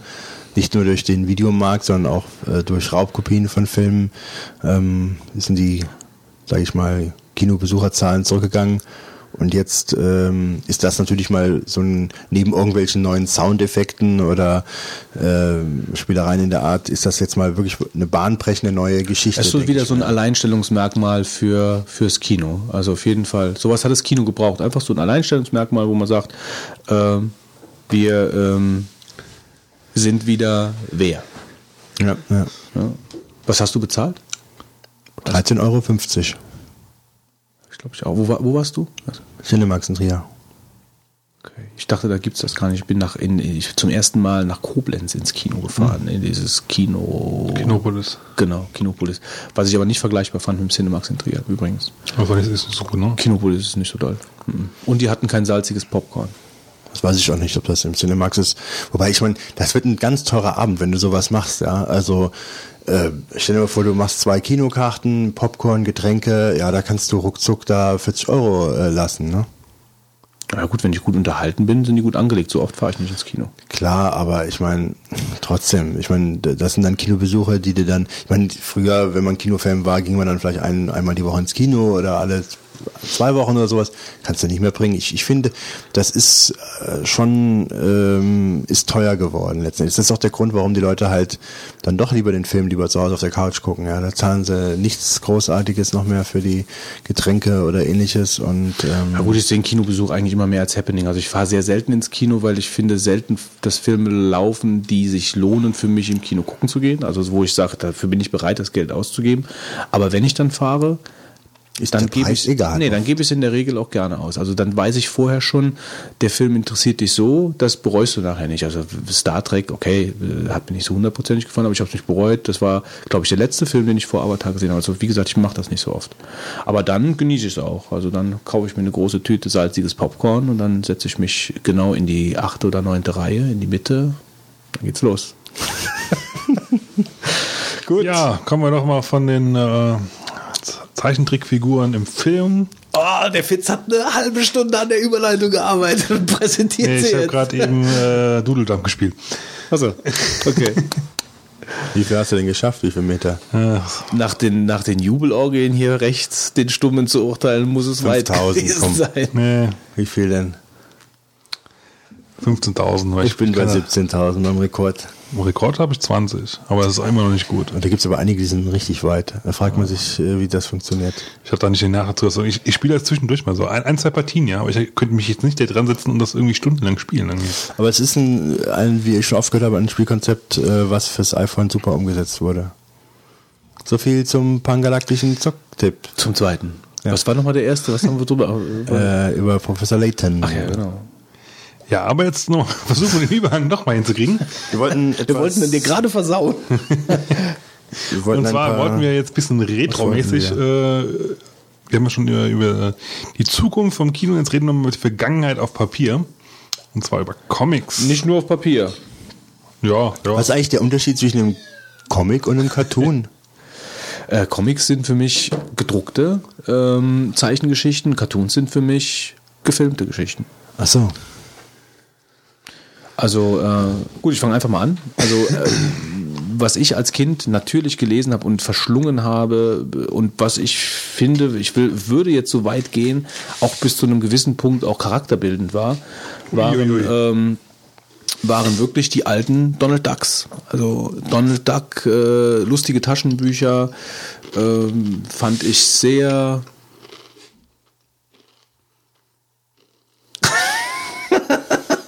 Ja, wie fandst du sie denn? Das Malgeräusch von Fitz irritiert mich ein wenig. Rot, rot. Komm, Fitz, ich spreche dir mal alle Knochen. Schön langsam. Naja, also lustige Taschenbücher, also ich habe lustige Taschenbücher gelesen, den Donald Ducks, die dünnen, wobei ich die nicht ganz so gut fand, weil die Geschichten nicht so lang waren. Die lustigen Taschenbücher waren immer länger. Mickey Mouse habe ich gelesen, da gab es ja noch Mickey Vision ähm, und dann gab es die Sonderhefte von Donald Duck etc. Äh, Goofy und so hat mich nicht so interessiert. Also Goofy. die interessantesten Geschichten, also was ich ja wirklich am liebsten gelesen habe, war auch nicht Mickey und Goofy. Die waren ja teilweise auch so, gesch- die haben ja dann auch so gesch wirklich Geschichten ähm, adaptiert, Theatergeschichten oder wirkliche Klassiker adaptiert dann als ähm, wurden da adaptiert als als Comic-Geschichten mit Mickey und Goofy, irgendwelche Detektivgeschichten, Sherlock Holmes etc. Aber was ich am liebsten eigentlich gelesen habe, was mich fasziniert hat, war Dagobert Duck mit seinem Geldspeicher, der arme Donald, sein Neffe mit Tick, Trick und Track, Daniel Düsentrieb äh, und diese ganzen Geschichten, die sich dann immer entsponnen haben mit Klaas Klever, mit Gundel Gaukeli, ähm, mit, äh, ach, wen es da nicht alles gab. Also äh, dann noch dieser Schotte, äh, der mir jetzt gerade nicht einfällt. Die Panzerknacker. Die Panzerknacker natürlich ganz wichtig. Wie Äh, ist denn der Erfinder nochmal? Daniel Düsentrieb Genau, mit ja. Helferlein. Ähm, und wie die dann, wie die dann durch die ganze, wie der, wie der Dagobert immer unter irgendwelchen Vorwänden, dann äh, Donald konnte die Miete nicht bezahlen und dann musste er in den Geldspeicher und musste den Speicher aufräumen oben, den entstauben und hat da irgendeine Schatzkarte gefunden und diese Schatzkarte haben sie dann als Anlass genommen, irgendwie quer durch die Welt zu reisen. Klaas Kleber hat davon irgendwie dann äh, äh, mitbekommen, dass das und ist hinterhergereist und dann gab es dann halt diese Konkurrenzgeschichte da äh, und überhaupt dieses durch die Welt reisen und diese Abenteuer, die da erlebt haben. Das Damals sind noch noch die besten Geschichten. Ja, ja. die haben ja einfach am meisten Das Spaß war auch gemacht. gut, ja. Ähm, immer noch damals bei lustigen Taschenbüchern ein, zwei Seiten bunt, zwei Seiten schwarz-weiß, Ja, zwei Seiten bunt, zwei Seiten schwarz-weiß. Ja, das war Also, wirklich, das war wirklich ganz Sind die eigentlich bitter. mal in Farbe Ja, komplett ja, die sind nachher komplett. Also ich habe alle lustigen Taschenbücher bis auf ein paar bis 200. Die habe ich irgendwann, also da habe ich sie gar nicht mehr gelesen. Ich, Ich habe weiß mir auch mal vor wohin. einigen Jahren bei eBay ganz viele gekauft. Da kriegt man recht günstig dann so komplette Sammlungen da aufgekauft. Ja, die haben dann irgendwann auch angefangen, die ganzen Gesichter auf die Buchrücken Ja, zu machen, genau. sodass du dann Ja. halt dann da die Buchrücken ähm, Gesicht, also die, die Gesichter im Regal stehen hattest. Also das habe ich sehr gerne gelesen, muss ich sagen. Also da konnte ich mich als Kind wirklich komplett reinfallen lassen. Würde ich auch heute, wobei ich gehört habe, die sollen in der Qualität abgefallen sein, seit damals die Frau Fuchs, die das immer gemacht hat, halt gestorben ist. Ähm, aber hat mich sehr fasziniert. Habe ich sehr, sehr gerne gelesen als Kind, abends im Bett äh, und habe mich da in die Geschichten reinfallen lassen. Und deswegen sage ich charakterbildend, weil ich glaube, dass die, äh, dass wenn du so Geschichten als Kind liest, dass die halt auch einfach fantasiebildend sind und so, dass das einfach, äh, dass da viele ähm, Verbindungen im Hirn geschlossen werden. Ich hatte auch, ich vor ein paar Wochen oder Monaten, weiß ich nicht mehr genau, habe ich auch mir mal, äh, ich habe die im Keller alle aufgereiht, die ich habe. Aber du hast ja auch aufgereiht. Ja, wobei ich habe die nicht so komplett, dass ich jetzt wirklich die Bilder da habe und so weiter. Aber Nee, ich habe, hab ich nicht. ja, Das habe ich auch nicht. ja, ich habe aber, ich habe also ungefähr, sag ich mal, Meter 50 oder so. Aber du hast die Länge. aufgestellt, du hast sie nicht in Kartons Nee, verstaubt. nee, ich habe die noch. Ja, Ja, das weil, hab ich auch gemacht, äh. Da kannst du doch mal ab und zu mal rein äh, gucken. Nur, äh, also von manchen Geschichten sind super, aber es sind auch welche dabei, wo du sagst, meine Herren, also ah, Ja, das, ist so schade. Das war äh, immer sagen- der, der, der, wenn der Zeichner schlecht war. Also man hat direkt schon aufgeschlagen und dann hast du schon bei der neuen Geschichte hast du, es war in so einem lustigen Taschenbuch immer so, Mhm. die erste Geschichte war die Top-Geschichte mit, mit dem besten Zeichner. Und dann gab es zwischendurch immer äh, schmiese Zeichner. Das ist mir, auch bei Cartoons ist mir das dann halt bei Tom und Jerry ganz extrem. Da gibt es einen Zeichner oder halt die Art von Zeichnungen, wie die super sind, wie das Spaß macht, ohne Ende zu gucken. Und da gibt es aber dann halt auch Zeichner, die zeichnen die einfach ein bisschen anders und dann ist das nicht so schick. Und so gab es das bei, bei Donald damals halt auch. Also da gab es einfach Zeichner, die haben mir keinen Spaß gemacht. Das, das fand ich nicht so toll. Ja, also das, ich finde auch die Qualität Geschichten ist, waren noch drin. hat, hat da sehr gewechselt. Also Ja. ähm, wobei du schon richtig äh, beschrieben hast, das hätte ich nicht besser können, dass diese Geschichten mit Donald Duck und Geldspeicher und Schatzsuchen über die Welt und so, das waren ganz klar die besten Geschichten. Und ich habe letztens noch so eine gelesen gehabt, ähm, als ich so ein Buch in der Hand hatte, da ist, ist man irgendwo in, äh, in, in die Mongolei irgendwo ge, geflogen, aber da haben sie immer den Namen dann abgeändert. Ne? Das sind Ja, dann äh, Mongodigan oder Ja, ja. irgendwie so ganz komische Namen dann dafür genommen, wo du genau weißt, wo sie hinfliegen, aber sie haben dann doch andere Namen. Ja, aber schon allein das als, als Kind zu lesen, wie die dann halt die ganzen Länder kennenlernen Mhm. Ja, und so, ja, weißt du, das, das, das drückt, glaube ich, ein paar Knöpfe. Also ich habe ja früher auch das relativ viel im Fernsehen gesehen, aber auch gelesen, aber ich kann mich jetzt, also ich habe nie irgendwie Sammelfieber oder so. nee, Sammler aber was, auch was, nicht. was ich halt da früher immer sehr viel, äh, wovon ich jetzt glaube ich auch fast alle Hefte ha habe, ich muss mal gucken, wo ich die habe, ich muss ich mal gucken. Asterix. Asterix ist auch super klasse. ja, wobei ich muss sagen, ich habe in der Kindheit Asterix nicht gelesen. Es lag Nee, später habe ich das. Ja, wobei es lag teilweise daran, dass die auch teuer waren, glaube ich. Ne? Die waren keine billigen Comics. Und ich muss sagen, ja, gut, schlecht waren sie nicht, aber ich habe nicht so ganz den Zu Zugang gehabt. Ich habe nachher, erinnere ich mich in der Schule, da hat irgendwie ein Deutschlehrer uns die Asterix-Comics angeschleppt oder so einen Comic-Auszug und dann den gleichzeitig den Werner-Comic. Ja, Werner äh, kennt man ja äh, von Brösel da mit seinem ähm, Flensburger Bier und so, ne? Und dann sollte man irgendwie so ein bisschen Vergleiche ziehen und so und irgendwie kam dann nachher raus, dass nach seiner Vorstellung das Asterix-Comic, das eher für Intellektuelle geeignet war und der Werner war was für äh, die geistig zurückgebliebenen. Wobei dann habe ich weiß noch, da habe ich damals mich gemeldet und habe gemeint, irgendwie so ganz äh, passt es ja nicht ganz, weil ähm, Asterix ist ja inhaltlich eigentlich nachher auch nur wir trinken aus dem Zaubertrank und hauen den Römern eins auf die Mütze, ja. Ja, das wollte ich halt gerade sagen. Also, Also- mir hat das auch sehr viel Spaß gemacht, das zu lesen und ich fand das auch lustig, aber ich konnte es halt nicht dauernd haben. Also Gehalt hatten diese, hatten die Donald-Heftchen schon weitaus mehr an Ich Geschichten. muss auch sagen, es gibt ja auch ein paar, also die, die, die Qualität der Hefte fand ich aber auch vom Inhalt her sehr stark versch- verschieden teilweise. Also es gibt Hefte da, die sind echt gut und es gibt Hefte, die waren so langweilig, die habe ich dann irgendwie nur ein oder zweimal gelesen. Und dann war es das. Also Viel lieber habe ich zum Beispiel die Sturmtruppen damals Da gelesen. kann ich gar nicht mitreden. Die Sturmtruppen, ich weiß nicht, ob jemand die Comics kennt. Ähm, das war eine Comicserie über Sol- Soldaten, ich glaube im Zweiten Weltkrieg. Und dann gab es eigentlich keine kriegerischen Handlungen jetzt direkt, die dann gezeigt wurden, aber die waren meistens in irgendeinem Schützengraben und dann ist irgendein Quatsch passiert. Ich weiß nicht, da gab es dann irgendwelche Generäle, äh, die hatten dann irgendwelche, muss man schon sagen, leichte ähm, optischen äh, Übereinstimmungen mit ja so klassischen Generälen, die man vielleicht aus der NS-Zeit kennen könnte, wobei es jetzt nicht ähm, jetzt da irgendwie so jetzt völlig darauf angelehnt hat, aber ähm, die hatten dann auch immer meistens einen Cocktail in der Hand, waren immer betrunken, ja, und stolperten dann von einem Schützengraben zum nächsten hin und im Schützengraben war immer irgendwas los, ja, also entweder hatten sie eine Granate da gerade irgendwie oder äh, was gesehen und so und also die waren super witzig. Ähm, ich habe glaube ich noch unten irgendwo im Keller eine Exemplar rumliegen. Man müsste auch welche, glaube ich, bei eBay kann man sie kaufen, aber nicht ganz billig. Waren aber super Comics. Das habe ich echt einen Riesenspaß dran gehabt. Sturmtruppen. Ich habe jetzt hier noch Auszüge gefunden auf Italienisch, weil das wohl ein italienischer Zeichner war, der Ja, genau. hat. Wollte ich gerade auch fa- fast eben sagen, das kommt aus Italien, glaube ich, Sturmtruppen. Aber das äh, sind echt lustige ähm, Sachen gewesen. Also die hätte ich ganz gerne nochmal komplett. Also, ähm, was mich eigentlich nie gereizt hat, waren die klassischen, die klassischen äh, Superman, äh, Spider-Man, äh, was es da alles gab. Das habe ich nie gelesen. Ja, Das da muss ich sagen, äh, nie die einen hab ich, Zugang gefunden. Die fand ich auch nicht schlecht, habe ich aber leider nicht äh, viele von gehabt. Also Spider-Man war ich schon ein Freund von. Ja, nee, also das fand ich. Also, was ich auch noch gelesen habe, war Lucky Luke. Das habe ich. Ja, Ähm, da war ich nicht so ein Freund von. ja, also es war Nicht jetzt nicht so, lange nicht so wie wie Mit wie, den Daltons wie, wie da irgendwie. Donald Ah. Duck und äh, Asterix habe ich auch weitaus lieber gelesen, aber das war auch auf jeden Fall eine Sache, die ich gelesen habe. habe ich lieber gelesen. Yps habe ich auch gelesen. Das war doch das, wo es auch immer was dabei gab. Natürlich. Ne? Ja, das war irgendwie was zum Zusammenbauen. Obwohl ich die Comics halt nicht so besonders. Also äh, hier Fix und Foxy und so, das fand ich Ja, Fix irgendwie und immer. Foxy. Die tausendjährigen Krebse und so. Fix Ja. Foxy war irgendwie ganz komisch. Habe ich aber eigentlich schon mal über Yps-Hefte gesprochen? Müssen wir irgendwann noch mal auch nochmal vielleicht einen Brains, einen Retro-Trip nochmal extra über Yps-Hefte machen, was man da alles drin hatte. ich glaube, ich könnte wirklich zehn Minuten erzählen. Ich habe da, das machen wir wirklich mal. Das ist, vielleicht sollte man es mal merken, Retro-Trip, Yps-Hefte. Ja, da gab es schon, da unser Leben in Yps. Mit gab es schon echt abenteuerliche Sachen. Ähm, Was ich auch gern gelesen habe, Mad.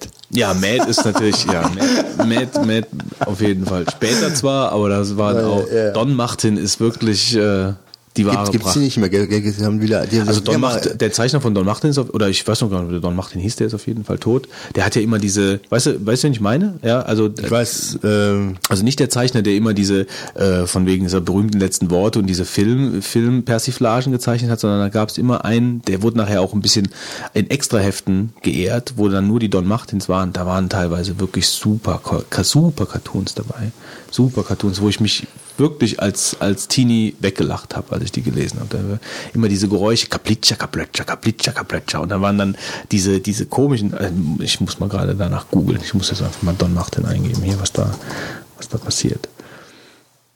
Also das ist schon, das war heftig gut. Aber auch super teuer, ja. Ich glaube damals so ein äh, 15 Seiten äh, schwarz-weiß Umweltpapier äh, für 5 Mark oder sowas, ja. Also wo du sagst, äh, ganz, ganz schlecht. Den. Ah ja, ja, ja, genau. Mhm. Ja, also den, der, der war, der hat genau meinen Humor getroffen. Also das äh, Ferip. Ah, muss ich mir noch mal ein bisschen angucken. Also da kommen schon ein paar, ein paar heftige Assoziationen. So, Mad, was gab's denn noch äh, an gedruckten Comics, was, was nett war, außer diesen ganzen. Also was mich nie interessiert hat, waren diese U-Comics, diese, diese, diese Underground-Künstler-Comics, so, das, das hat mich nie so angeturnt, die immer ganz aufwendig gezeichnet waren, aber da haben mir die Geschichten meistens nicht so gefallen. Ähm, Also- oder so Manga-Zeug oder sowas. Manga Das- war ich auch nie ein das- Freund das von. Also äh, ich mag auch diese ganzen asiatischen äh, Comics nicht, wo die Nee, dann so nicht. riesige Augen haben und so. Das ist irgendwie nicht meins. Ich meine, es gibt ja heute noch eine riesige Comicwelt und es gibt da echt ähm, sehr gute Sachen, aber ich habe da nicht so den Bezug bisher da. Was ist, ach ja, weißt du, also, Also- Garfield mochte ich sehr gerne. Garfield Also, war auch cool, ja. Ja, also da- Tom und Jerry und ja gut, das ist wieder, das ist wieder, das ist ja Cartoon mehr. Also bei den gedruckten Sachen Garfield, ähm, Äh, der Marc hat immer, wie heißt denn der andere noch? Ähm, ach, der fällt mir jetzt leider nicht ein. Den, den Dilbert, genau. Dilbert hat der Marc immer gelesen äh, oder sehr gerne. Also Garfield fand ich, fand ich auch vom Humor her super. Also gerade die ersten Dinger. Äh, was der manchmal innerhalb von so einem kleinen dreibildrigen Strip da äh, für Ideen hatte, das, das fand ich schon klasse. Ich habe gerade festgestellt, dass von Asterix und Obelix gibt es eine neue überarbeitete Edition, die heißt die Ultimative und ko kostet ein Band 19 Euro. Ein, ein Band. Eine Band. Und, so äh, habe ich die auch schon erwartet eigentlich. ja, und ist das, was heißt denn, was, ist, was heißt denn äh, überarbeitet? Also, ich will gar nicht, dass die überarbeitet sind. Die haben die halt jetzt mal an, Neue Rechtschreibung. also die, die ganz alten Folgen haben sie jetzt mal angepasst halt. Ähm, neu- neues Textlayout, also neuer Textsatz optimiert, mehr Farben optimiert und sowas halt. Also, sag ich mal so im Prinzip qualitativ an die heutige Zeit angepasst. Eine 19 Möglichkeit- Euro. Oh, 19 Euro finde ich schon heftig für ein Heft. Ja, das auf jeden Fall. Das ist ja meistens an dieser Hardcover-Ausgabe dann, oder? Ich glaube ja gut, Hardcover ist, Gebundene meine ich. Ja. ja, ist natürlich natürlich auch ein Sammlerstück, sage ich Was gab's eigentlich. noch? Da fällt mir mal gerade ein Zack oder wie das hieß. nicht- kenn ich nicht. Zack gab's noch. Bei den alten Comics, aber das ist auch vor meiner Zeit gewesen. Die habe ich nur irgendwann. Äh, aber noch, bevor wir jetzt aufhören, gerade mal noch zu den Cartoons, also zu, zumindest zu den, den wichtigsten. Tom und Jerry finde ich absolut muss erwähnt werden. Also klar. Tom und Jerry ist einfach genial. Itchy und Scratchy Show. Die haben teilweise auch. Die müssten eigentlich schon haben, das ist ja geil. Tom und Jerry hat ja auch äh, teilweise Oscar-Nominierungen bekommen für die Cartoons. Also gerade so in den 50er Jahren, 50er, 60er Jahren. Was ich auch genial finde, was ich mir gerade gekauft habe zu Weihnachten, was ich mir selbst zu Weihnachten geschenkt habe, alle Donald Duck Cartoons, äh, die je gab. In so einer Silver Edition, habe ich mir bei Amazon gekauft. Ähm, was ich an den Comics, also an den Cartoons sehr schätze, ist halt, das ist halt mit dem A und B-Hörnchen und wie die da, äh, weiß ich nicht, die, die sind- Also die Filme mit Donald Duck, sind die gut? Cartoons, Strips, also die Ja, sind nicht lang, die Comics. sind drei Minuten Ja. lang. Ja, das ist gut, Ja, ja. das ist gut. Ähm, die sind, äh, das ist anders als die Bücher. Also es ist jetzt nicht wie DuckTales oder so, ja, was gab's ja auch mal im Fernsehen. Das sind, es ist mehr wie Tom und Jerry. Also wo er praktisch dann von den A und B-Hörnchen verarscht wird und äh, die sind nicht ganz so brutal, aber auch brutal. Äh, nicht wie Tom und Jerry. Kann ich dir gerne mal mitbringen, kannst du mal reingucken. Können wir reingucken? Also es ist halt, wenn du die gar nicht kennst, äh, das ist halt, die haben auch angefangen, die sind so aus den, aus den 40er Jahren, 40er, 50er Jahren. Ähm, das sind für mich die ersten Cartoons, die angefangen haben, halt Musik mit, mit äh, dem Geschehen im Cartoon halt zu, äh, zu kombinieren. Ja. Ähm, Wolfgang verlässt den Raum. Äh, was äh, können wir denn noch über, äh, über Cartoons, was fällt dir noch ein, Fitz? Nicht mehr so viel. Jetzt, wo der Wolfgang geht, ist natürlich ein bisschen doof. Ja, wir können trotzdem Marvin. Ähm, ja, fällt mir noch gerade irgendwas ein zu Cartoons. Donald Duck, Puh, Tom und Jerry. kalt. Bugs Bunny habe ich zeitweise geguckt. Hier mit Schweinchen irgendwas. Und äh, wen ich immer ganz cool fand, war Sylvester und Tweety. Die, den fand ich eigentlich noch ganz nett. Äh, Daffy Duck gab's noch. Als Kind. Da gab es schon ein paar coole Sachen, die mir schon viel Spaß gemacht haben zu gucken.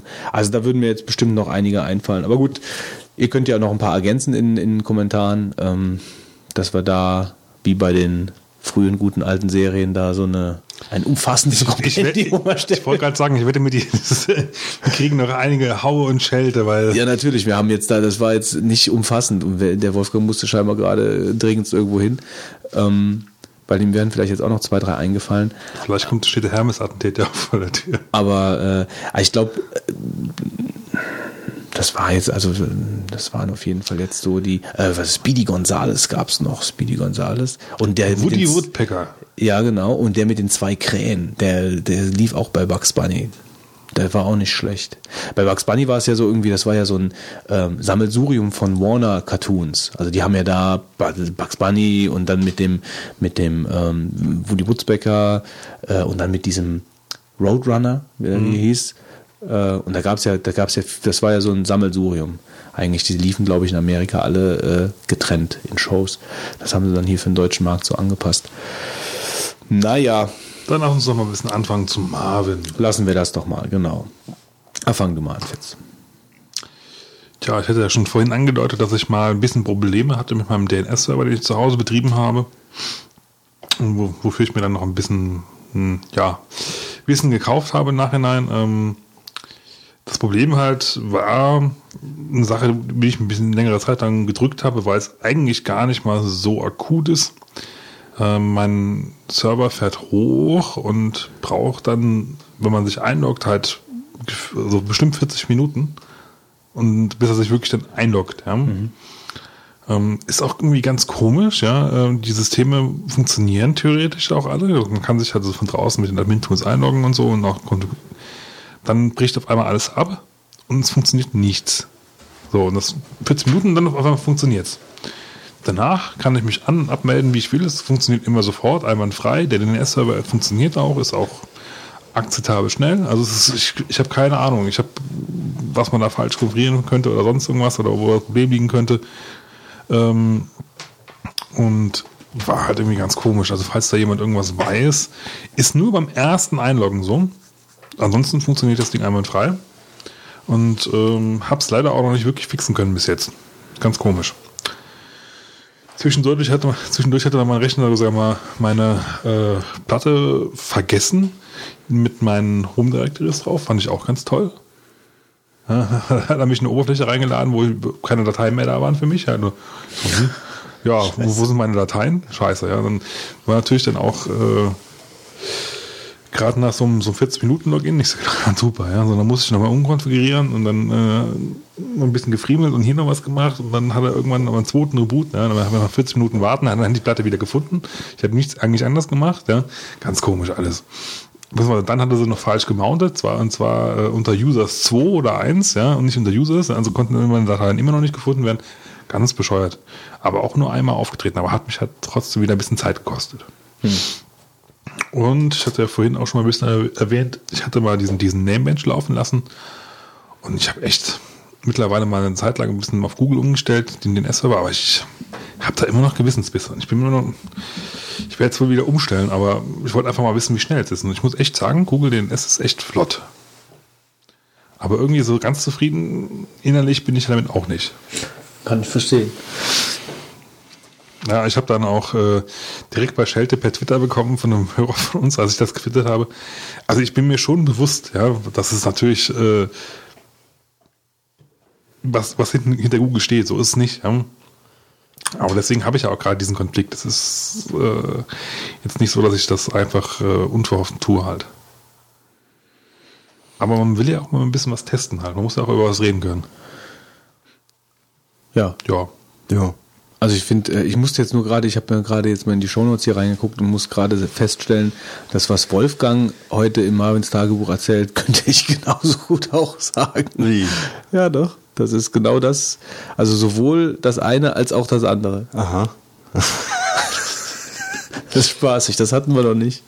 Also Wolfgang wollte nämlich sagen, dass sein MacBook schon wieder splittert. Und das passiert mit meiner Freundin ihrem MacBook auch gerade wieder. Ja. Und das ist auch schon ausgetauscht. Deins ist schon zweimal ausgetauscht. Ja, schon ne? zweimal ausgetauscht. Und ihr ist es jetzt schon einmal ausgetauscht? Ja. Das, äh, ich habe das äh, Gefühl, dass die da nicht wirklich Abhilfe geschaffen haben. Vielleicht war es, haben die irgendwas, etwas an der Stabilität minimalst verbessert, aber es bringt nichts. Ich habe jetzt hier unten komplett die eine Seite wieder abgerissen ähm, und hab, Also wir reden jetzt von einem nicht Unibody äh, MacBook. Genau. Und hier oben an diesem, äh, das ist auch ganz grausam, äh, bei der Klappe, die halt runtergemacht wird, da habe ich auch oben Absplitterungen.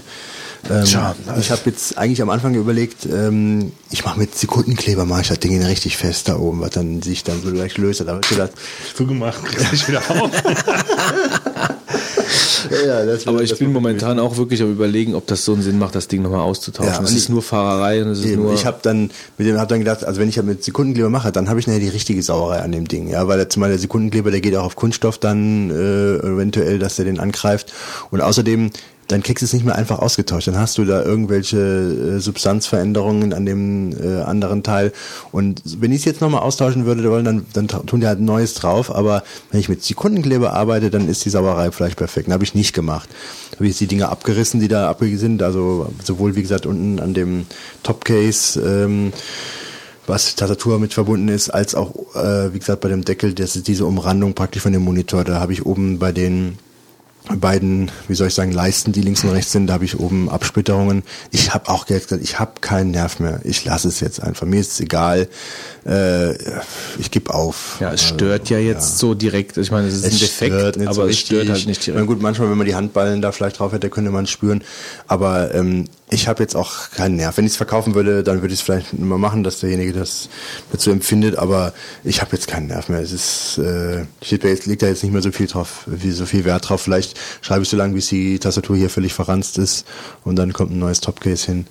Ähm, ich ich lasse das jetzt. Und die zweite Sache, über die ich mich aufrege, ist, dass beim iPhone so oder auch beim i äh, Touch ähm, automatisch diese Kippfunktion eintritt. Wenn du, wenn du halt jetzt entweder Videos guckst oder irgendwas machst, automatisch ähm, äh, kippt der das, je nachdem wie du es hältst, und das willst du manchmal gar nicht. Ja? Genau, wenn du ja. jetzt zum Beispiel ein Video so. guckst oder äh, Bilder oder Aber man kann es sicherlich abstellen, oder? Nee, ich glaube, man kann es nicht abstellen. Und das Also macht mich verrückt, wenn ich es abstellen es gibt könnte, wäre super. Es gibt Programme, wo du es wirklich einstellen kannst. Ich glaube, Tweety machst du zum Beispiel. Ähm, der, mein PDF-Reader, der, der Goodreader kann das zum Beispiel, dass du halt sagst, äh, da kannst du wirklich einfach einstellen. Ja, ich äh, will aber das nur so sehen. Mhm. Äh, kannst es aber auch dann quasi on the fly auch relativ sofort wieder im, im Dokument dann ändern, wenn du es doch mal gerade anders brauchst. Mhm. Der Kindle Viewer kann das, glaube ich, auch. Wollte gerade mal gucken. Also so Sachen, wo wo es eigentlich wirklich sehr wichtig ist, ja, dass du halt nicht die ganze Zeit deinen Text quasi verlierst, ja, Ja. die können das wohl, aber ähm, es geht wohl also auch aus den Programmen raus. Okay. Tja, Also, hier, genau, hier ist es fest. Guck hier, ich kann es hier drehen, wie Mhm. ich will. Kann aber jetzt hier unten auf, auf den Button klicken und dann. Okay, jetzt bin ich gerade weitergegangen. Wobei es ist weniger bei den, mich stützt weniger bei den irgendwelchen Apps, die ich habe, mich stützt mehr bei eigentlich den Google eigenen Anwendungen, die da sind. Äh, ach ja, überhaupt. bei den äh, Apple eigenen Anwendungen, bei denen äh, kann man es meines Erachtens nirgendwo ausstellen. Wahrscheinlich Jetzt haben wir's Nexus verraten. Mit, mit iPhone-Skin. Ja. Du hast dich für eine Tasche entschieden, ne? Ja, hier, das ist, äh, guck mal zum Thematik direkt jetzt schon. Ach so, du, ach so, du bist, da hast du die tippst du sogar. Okay. Ähm, Supermagnete. Die habe ich rausgenommen, das ist ein größeres Thema. Achso. Haben, haben wir doch schon mal drüber geredet, oder? Nee, nee, wir, haben, wir haben aber letztens drüber, wir haben uns letztens gerätselt, ob wir schon mal drüber geredet haben. Wahrscheinlich, wahrscheinlich war das der Punkt. Irgendwie, wir haben es so zwischendurch immer mal erwähnt. Genau. Gut, ich? Okay. Ähm, also mein, mein Problem ist schnell erzählt. Bevor ich Mobile Me hatte, bitte zuhören, vielleicht fällt euch was ein dazu. Ähm, bevor ich Mobile Me hatte, habe ich natürlich über iTunes mein iPhone gesynkt. Das heißt, Adressbuch, Kalender habe ich über iTunes gesynkt. Dann kam irgendwann Mobile Me. Ähm, und dann, dann stellt er ja praktisch automatisch auch ab, dass er über iTunes äh, synchronisiert. Jetzt habe ich also, synkt er über Mobile Me, nicht mehr über iTunes, weil dann ja alles doppelt wäre, aber es gibt äh, zwei oder drei wiederkehrende Einträge im iCal, die ich früher eingetragen habe, die ich nicht gelöscht bekomme. Nix. Also ich habe, ich habe, gehst drauf und willst du löschen und sagt er, ich habe, ich habe diesen Bearbeiten-Button gar nicht. Also ich habe, ähm, das waren halt Ereignisse, wiederkehrende Ereignisse, die wöchentlich stattfinden. Äh, die wurden dann ganz normal über iTunes synchronisiert früher, ganz normal, war super. So und die sind mit Mobile Me, also wenn Mobile Me eingerichtet, dann deaktiviert er nur noch mal erzählen, ja, nur Mobile Me, dann deaktiviert er automatisch diese iTunes-Synchronisation. Und die, diese, diese äh, Ereignisse, die sind ja auch gar nicht mehr bei mir in iCal drin. Die sind da gar nicht mehr drin. Die sind nur noch in meinem iPhone. Und das ohne Bearbeiten-Link. Hast du mal online geguckt beim Muami, ob sie da im Kalender eventuell drin sind? Dann wären sie bei mir im iCal auch drin. Also das, das würde mich schwer wundern. Habe ich nicht gemacht, aber warum sollten die Mobile Me im Webinterface drin sein, wenn sie bei mir in iCal nicht drin sind? Also ich weiß, wenn du, wenn du mit dem Rechner synchronisierst, dann kannst du ja auch die ganzen äh, Synchron Synchronisierungsdaten zurücksetzen lassen und dann quasi nochmal aus von MobileMe synken lassen. Ich weiß jetzt aber nicht, das müsste ja wahrscheinlich beim iPhone auch irgendwie gehen. Ich wüsste jetzt aber aus dem Kopf nicht wie. Ja, also wenn da jemand Abhilfe weiß, würde ich mich freuen, wenn jemand mir schreibt, wie ich die rausbekommen soll, ohne dass ich jetzt irgendwie alles komplett nochmal neu und so. Also ich würde, es geht, es geht da gar nicht um viel, es geht da nur um ein paar, äh, aber die äh, habe ich jetzt praktisch doppelt drin. Ja, also wieder mal ein Pim Marvin, ja, zu den ganzen anderen in der Reihe von Pim Marvins, die ich halt in der letzten Zeit hier äh, habe erzählen dürfen. Das ist halt ähm, schon schade. Gut, das war meiner. Ich würde mich um Hilfe, äh, über Hilfe freuen. Tippomatik. Die Tippomatik. Wir fangen an mit dem Fitz. Der Fitz tippt was, was ich auch hätte tippen können. habe ich mir Echt? gekauft, ja. Hab ich mir gekauft. Ja. Äh, Ich habe jetzt noch die Demo-Version gehabt, aber ähm, hat halt Vorgängerversion davon. Werde mir aber jetzt auch die Zweier-Version definitiv kaufen. Es geht um Unison. Äh, ich bin halt bei uns in der Uni war es halt eigentlich, eigentlich immer so, dass alle wichtigen Termine über Newsgroups bekannt gegeben wurden. Und einer der wenigen nativen macOS macOS ähm, Softwaren, die halt da relativ komfortabel zu bedienen werden, war früher halt auch schon Unison. Und mittlerweile in der Version 2 ist es echt schön zu gucken. Also mit, da haben sie echt nochmal viel, viel Wert an, an die U- äh, UI gelegt und äh, man kann eigentlich relativ viele Sachen mitmachen. Ähm, wird entwickelt von Panic Software. Sagen wir mal Panic. Oder Panic, ja. Ich, find- ich habe es absichtlich so gesagt, weil ich finde das so cool, Panic Software. Na gut, aber Panic ist natürlich auch nicht viel schlechter.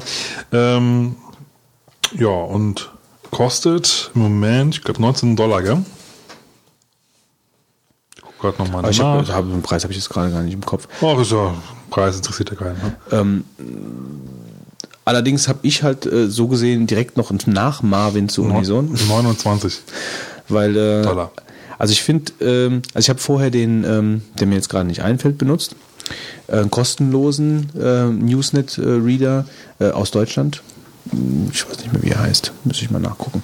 Auf jeden Fall ähm, habe ich dann einfach gedacht, das war wirklich, Unison war ein Panic-Kauf, kann man so sagen. ähm, also ich habe einfach gekauft, ich habe mir gar keine Gedanken gemacht, ich habe mir einfach, äh, ich hatte mir Unison 1 gekauft, genau so war es. Ich hatte mir Unison 1 gekauft, dann habe ich kurz drauf gesehen, wie Unison 2, gerade gekauft, habe dann aber direkt gesehen, dass du, dass du das nachregistrieren äh, kannst dann. Also ich konnte dann direkt auf die zweite Version ähm, praktisch upgraden, mehr oder weniger mit meinem Key. Für umsonst. Für umsonst, ja, ja. Das, das war, war ganz cool. Allerdings fehlen mir zwei eindeutige Funktionen, die ich finde, in jedem Usenet-Reader verbaut werden müssen. Ich habe den Entwickler schon geschrieben und ich habe auch schon Antwort bekommen. Da sind die echt cool, die Jungs. Also du schreibst denen irgendwas und die melden sich relativ direkt.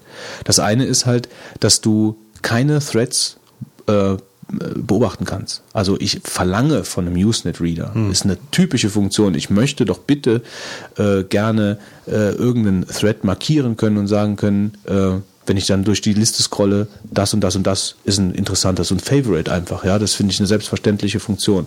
Ähm, das andere ist, dass der scheinbar irgendeinen Fehler hat in der Darstellung, dass Threads nicht immer unter einem Topic unten drunter praktisch äh, zusammengefasst werden. Also das praktisch, ähm, da steht dann halt, äh, keine Ahnung, der Topic so und so und dann stehen Antworten auf den Topic so und so nicht unter dem Topic, sondern stehen irgendwo anders in der Reihe. Das kann, glaube ich, auch ein Fehler sein, wie diejenigen geantwortet haben, aber so wie der, die der Entwickler geschrieben hat, äh, ich habe ihn halt gefragt, ob er auf der Roadmap stehen würde, die beiden Sachen und da hat er gesagt, ja, würden sie beide halt mal draufsetzen, vor allem diese Watch-Sache, also das finde ich eine Selbstverständlichkeit. Was ich sehr cool finde bei dem Unison ist, dass du ähm, in der Betrachtung der des Topics einfach unten, du musst nicht mehr zwischen den Nachrichten oben, das ist also die klassische Sicht, also links praktisch Ordner, oben Übersicht, was ist im Ordner drin und unten den Content, aber dass du nicht mehr oben bei der Übersicht der Nachrichten durch die einzelnen Nachrichten gehen musst, um den Content zu Aber lesen. Du, du lest ja in der Regel eh den ganzen Thread Genau, durch. und du Insofern, kannst jetzt äh, praktisch einfach chronologisch durch den Thread unten scrollen. Das ist eine ziemlich geniale Sache. Und kannst da natürlich auch dann direkt antworten. Was ich auch schön fände, ist, ähm, was, was, weswegen ich ihn da früher halt ziemlich cool fand, äh, die Einzelversion ist, wenn du, ähm, sag ich mal, gestern was gelesen hast und heute wieder eingeloggt hast, hat er, also ich habe mir quasi immer alles als gelesen markiert und äh, wenn ich dann mich heute wieder eingeloggt habe, konntest du da so einstellen, dass er nur das anzeigt, äh, was, was, was halt neu ist. Ähm, hier haben sie es halt noch ein bisschen eleganter gelöst, dass du halt quasi so, so eine kleine Trennlinie hast äh, zwischen, zwischen den Sachen, die du gelesen hast und die, die neu dazugekommen sind. Also du kriegst es quasi optisch auch nochmal aufgearbeitet, dass du halt weißt, wo kann ich jetzt äh, oder wo muss ich jetzt weiterlesen. Finde ich auch schön gemacht. Mein Tipp, ähm, unter Linux war ich ein großer Fan von rsync. Äh, ich habe mit Ja. rsync sehr viel gemacht und ich habe auch äh, mit äh, rsync also mir ein eigenes Backup-Skript in der Shell geschrieben, ähm, was nur die geänderten Dateien richtig schönen, äh, wie nennt sich der Backup noch, inkrementellen Backup gemacht. Ähm, eine ganz feine Sache. Und sowas habe ich auf dem Mac äh, äh, gesucht. Ich meine, du kannst natürlich da klar, ja, so kannst du das damit auch machen, aber ich habe nach einer, nach einer schöneren Oberflächenlösung gesucht und bin dabei auf ChronoSync gestoßen. Ähm, ChronoSync ist nichts anderes als ein Programm, mit dem du äh, ja die gleichen Sachen machen kannst wie mit AirSync. Also du kannst äh, äh, Folder miteinander synchronisieren, du kannst ähm, äh, Backups machen, du kannst bootable Backups machen, äh, du kannst äh, äh, ein Schedule einstellen, dass du, dass der zu gewissen Zeiten halt ein Backup macht. Äh, ich benutze das zum Beispiel, um, um meine Musiksammlung, die ich ähm, auf, auf dem Server pflege, äh, auf meine Wechselplatte zu synchronisieren. Ähm, äh, damit ich also ein ganz normales Backup dann halt habe. Also dafür nutze ich kein Time Machine, weil ich will diese Wechselplatte auch irgendwo anders mit hinnehmen, um die Musik halt dann dabei zu haben und da spielen zu können. Das ist so ein, ein, ein äh, Anwendungszweck, wobei das Ding halt sehr, sehr mächtig ist ähm, und dabei sehr gut zu bedienen ist. Also sehr intuitiv zu bedienen. Ähm, kostet 40 Dollar. Ähm, ist- stolz, aber es- ja, ist ein stolzer Preis, aber es ist halt, es gibt dazu noch ein Tool, das heißt Chrono Agent. Äh, und mit dem Chrono Agent, den kannst du dann, ähm, also das Ding mountet selbstständig auch andere Macs und synchronisiert mit diesen anderen Macs im LAN über AFP etc. Also das ist schon, das ist schon cool. auch mit Linux-Maschinen? Ähm, nee, ich glaube, also mit PCs zumindest nicht. Mit Linux weiß ich es jetzt gerade nicht. Muss man auf der Webseite mal nachgucken. Also mit PCs sagen sie not yet. Ähm, also du kannst Mac Server to Mac, Mac to Mac Server, Mac to Mac. Äh, du, wobei ich jetzt zwei Sachen doppelt gesagt habe. Äh, du kannst ähm, mit diesem Chrono Agent, den installierst du zum Beispiel auf den anderen Mac, mit dem du synchronisieren möchtest, und dann kannst du über dieses Chronosync, auf dem einen Rechner läuft Chronosync, auf dem anderen Rechner läuft Chrono Agent. Kannst du halt praktisch auf den Rechner komplett zugreifen und kannst da halt Synchronisierungsgeschichten äh, vornehmen, kannst Automount einstellen. Also das Ding ist mächtig als, ähm, als Synchronisierungs- und Backup-Tool für einen Mac. Also, Also ich sag mal so, Empfehlung. für, für Leute, die äh, vielleicht nach einer besseren Time Time Machine Lösung suchen, ist es garantiert, denke ich mal, eine, eine Empfehlung wert. Allerdings denke ich mal natürlich auch, wenn du halt Time Machine hast und, und ist das eigentlich auch schon ziemlich cool halt. Also Als Backup-Lösung ist Time Machine vollkommen in Ordnung, aber ich meine, das hier, das, das Ding hat ja, natürlich viel mehr- du synchronisierst ja immer nicht nur zu Zwecken des Backups, Ja, ja. sondern du, du hast ja auch andere Einsatzzwecke für Synchronisierungstools. Ja, ähm, also wer, wer, es gibt ja noch andere Backup-Tools auch unter, äh, unter, äh, unter Mac, auch ganz bekannte Dinger, die vor Time Machine praktisch State of the Art waren auf dem Mac äh, und die durch Time Machine so ein bisschen in Vergessenheit geraten sind. Aber Chrono Agent ist auch meines Wissens, ich will mich jetzt nicht festnageln lassen darauf, aber ich glaube, wenn du einmal eine Version kaufst, wirst du alle Updates, die folgen, immer bekommen. Also du musst nicht irgendwann äh, ein, ein, ein Zahl-Update äh, bekommst du, sondern du bleibst immer dabei. Äh, we take everyone with us. Ähm, also wie gesagt, müssen wir jetzt nicht großartig eine größere Sache drum machen. Also es ist halt einfach ein, ein geniales Tool für äh, für Macs und für für äh, verschiedene ähm, ähm, Ziele miteinander zu, zu synchronisieren, also Wechselplatte, Mac, Mac, Server, wie auch immer.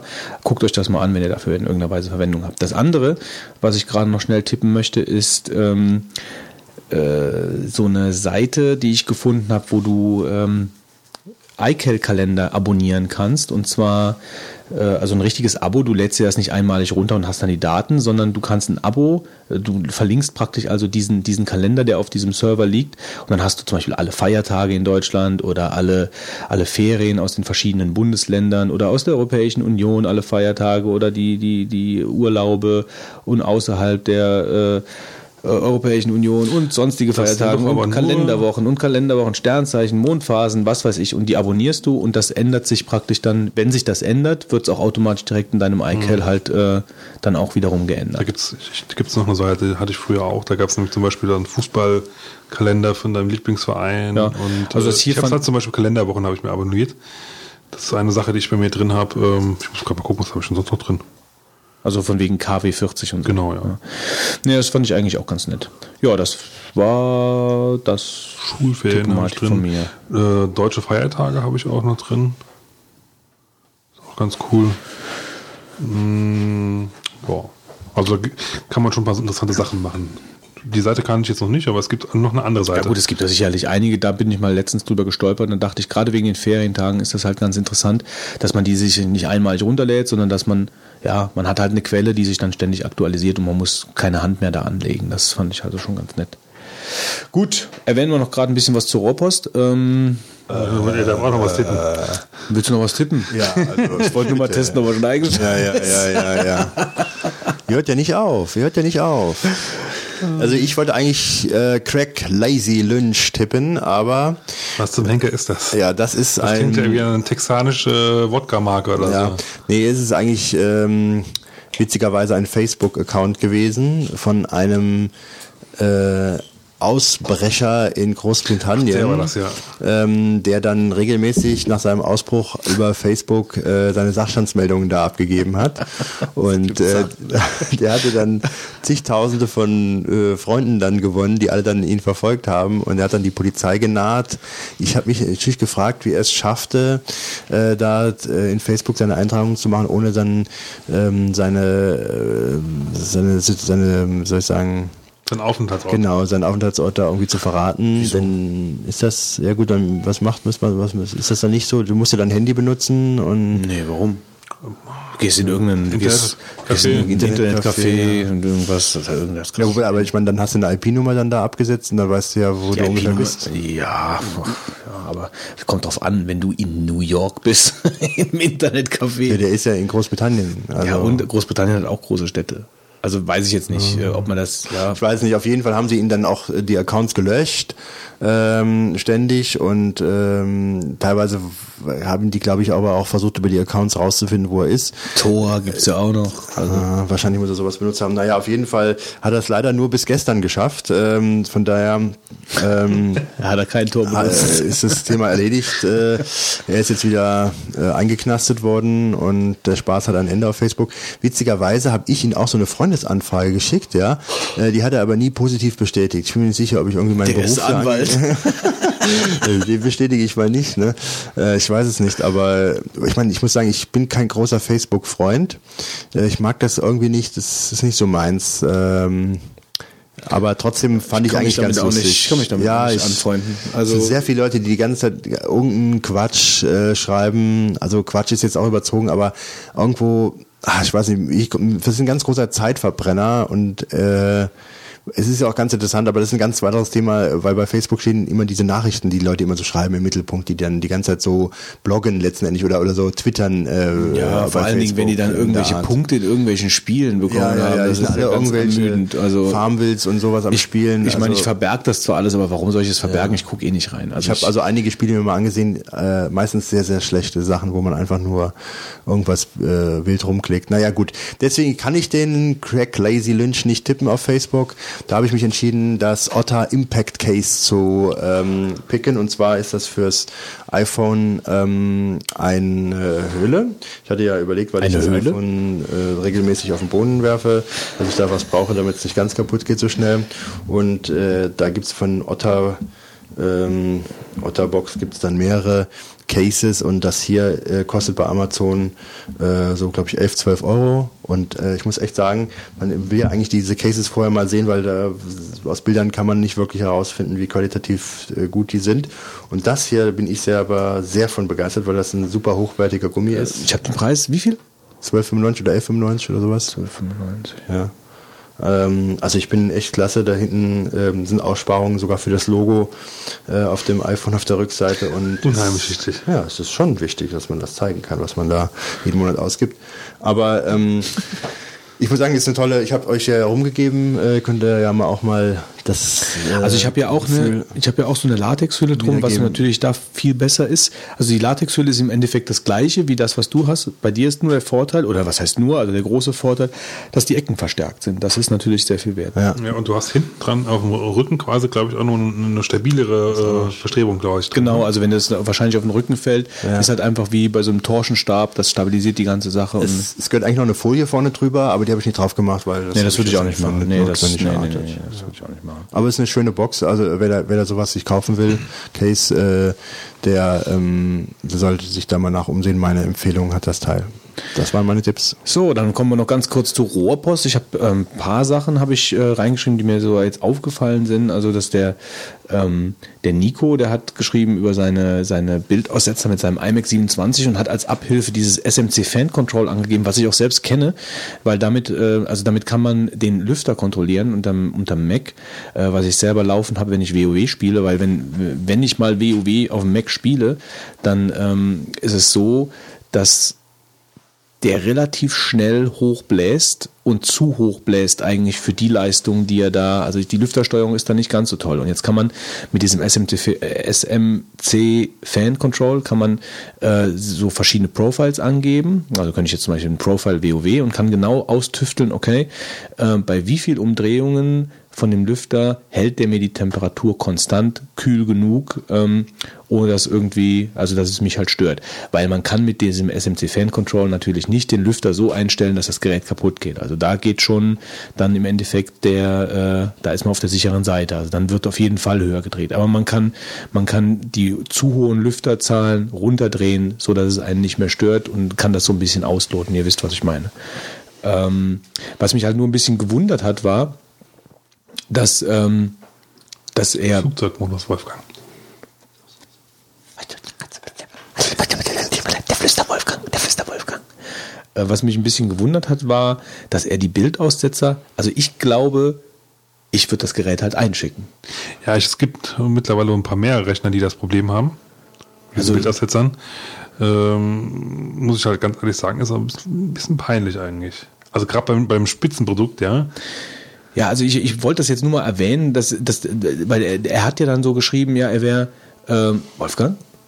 Flugzeugmodus? Oder das Ja. ist hier irgendwie, oder wisst ihr das? Ähm, er hat dann so berichtet, ah ja, und das, äh, das war ja doof und er hat das jetzt mit diesem SMC Fan Control unter Kontrolle bekommen.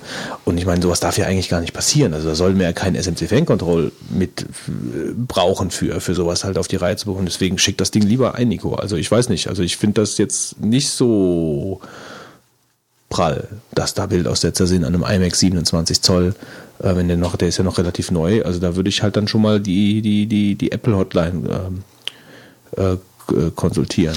Ja, und, guck mal im Internet, du bist ja garantiert nicht der Einzige. Also, Ja, da hab stimmt. ich Ich, noch habe ja heute schon ein bisschen was gehört jetzt. Vielleicht weiß es mittlerweile halt auch selbst, keine Ahnung. Also ich wollte das nur mal erwähnt haben.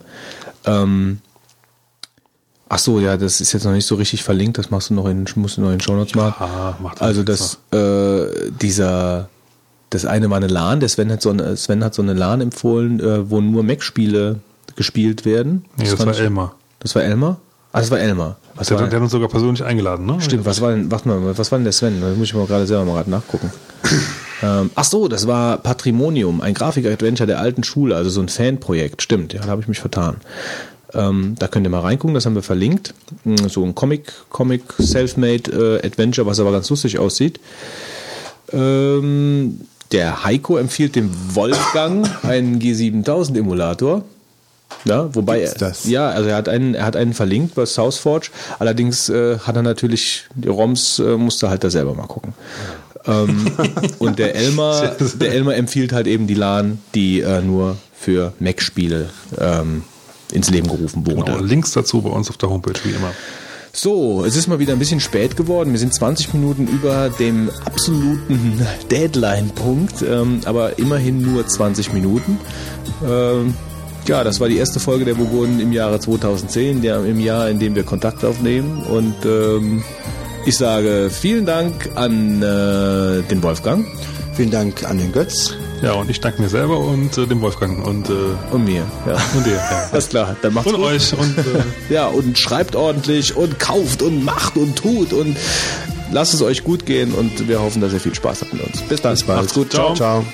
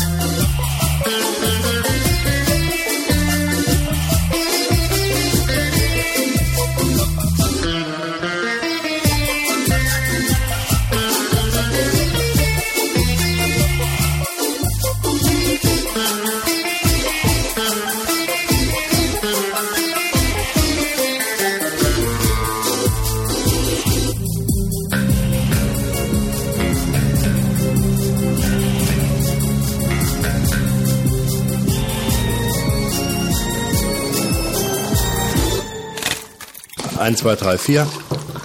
Äh,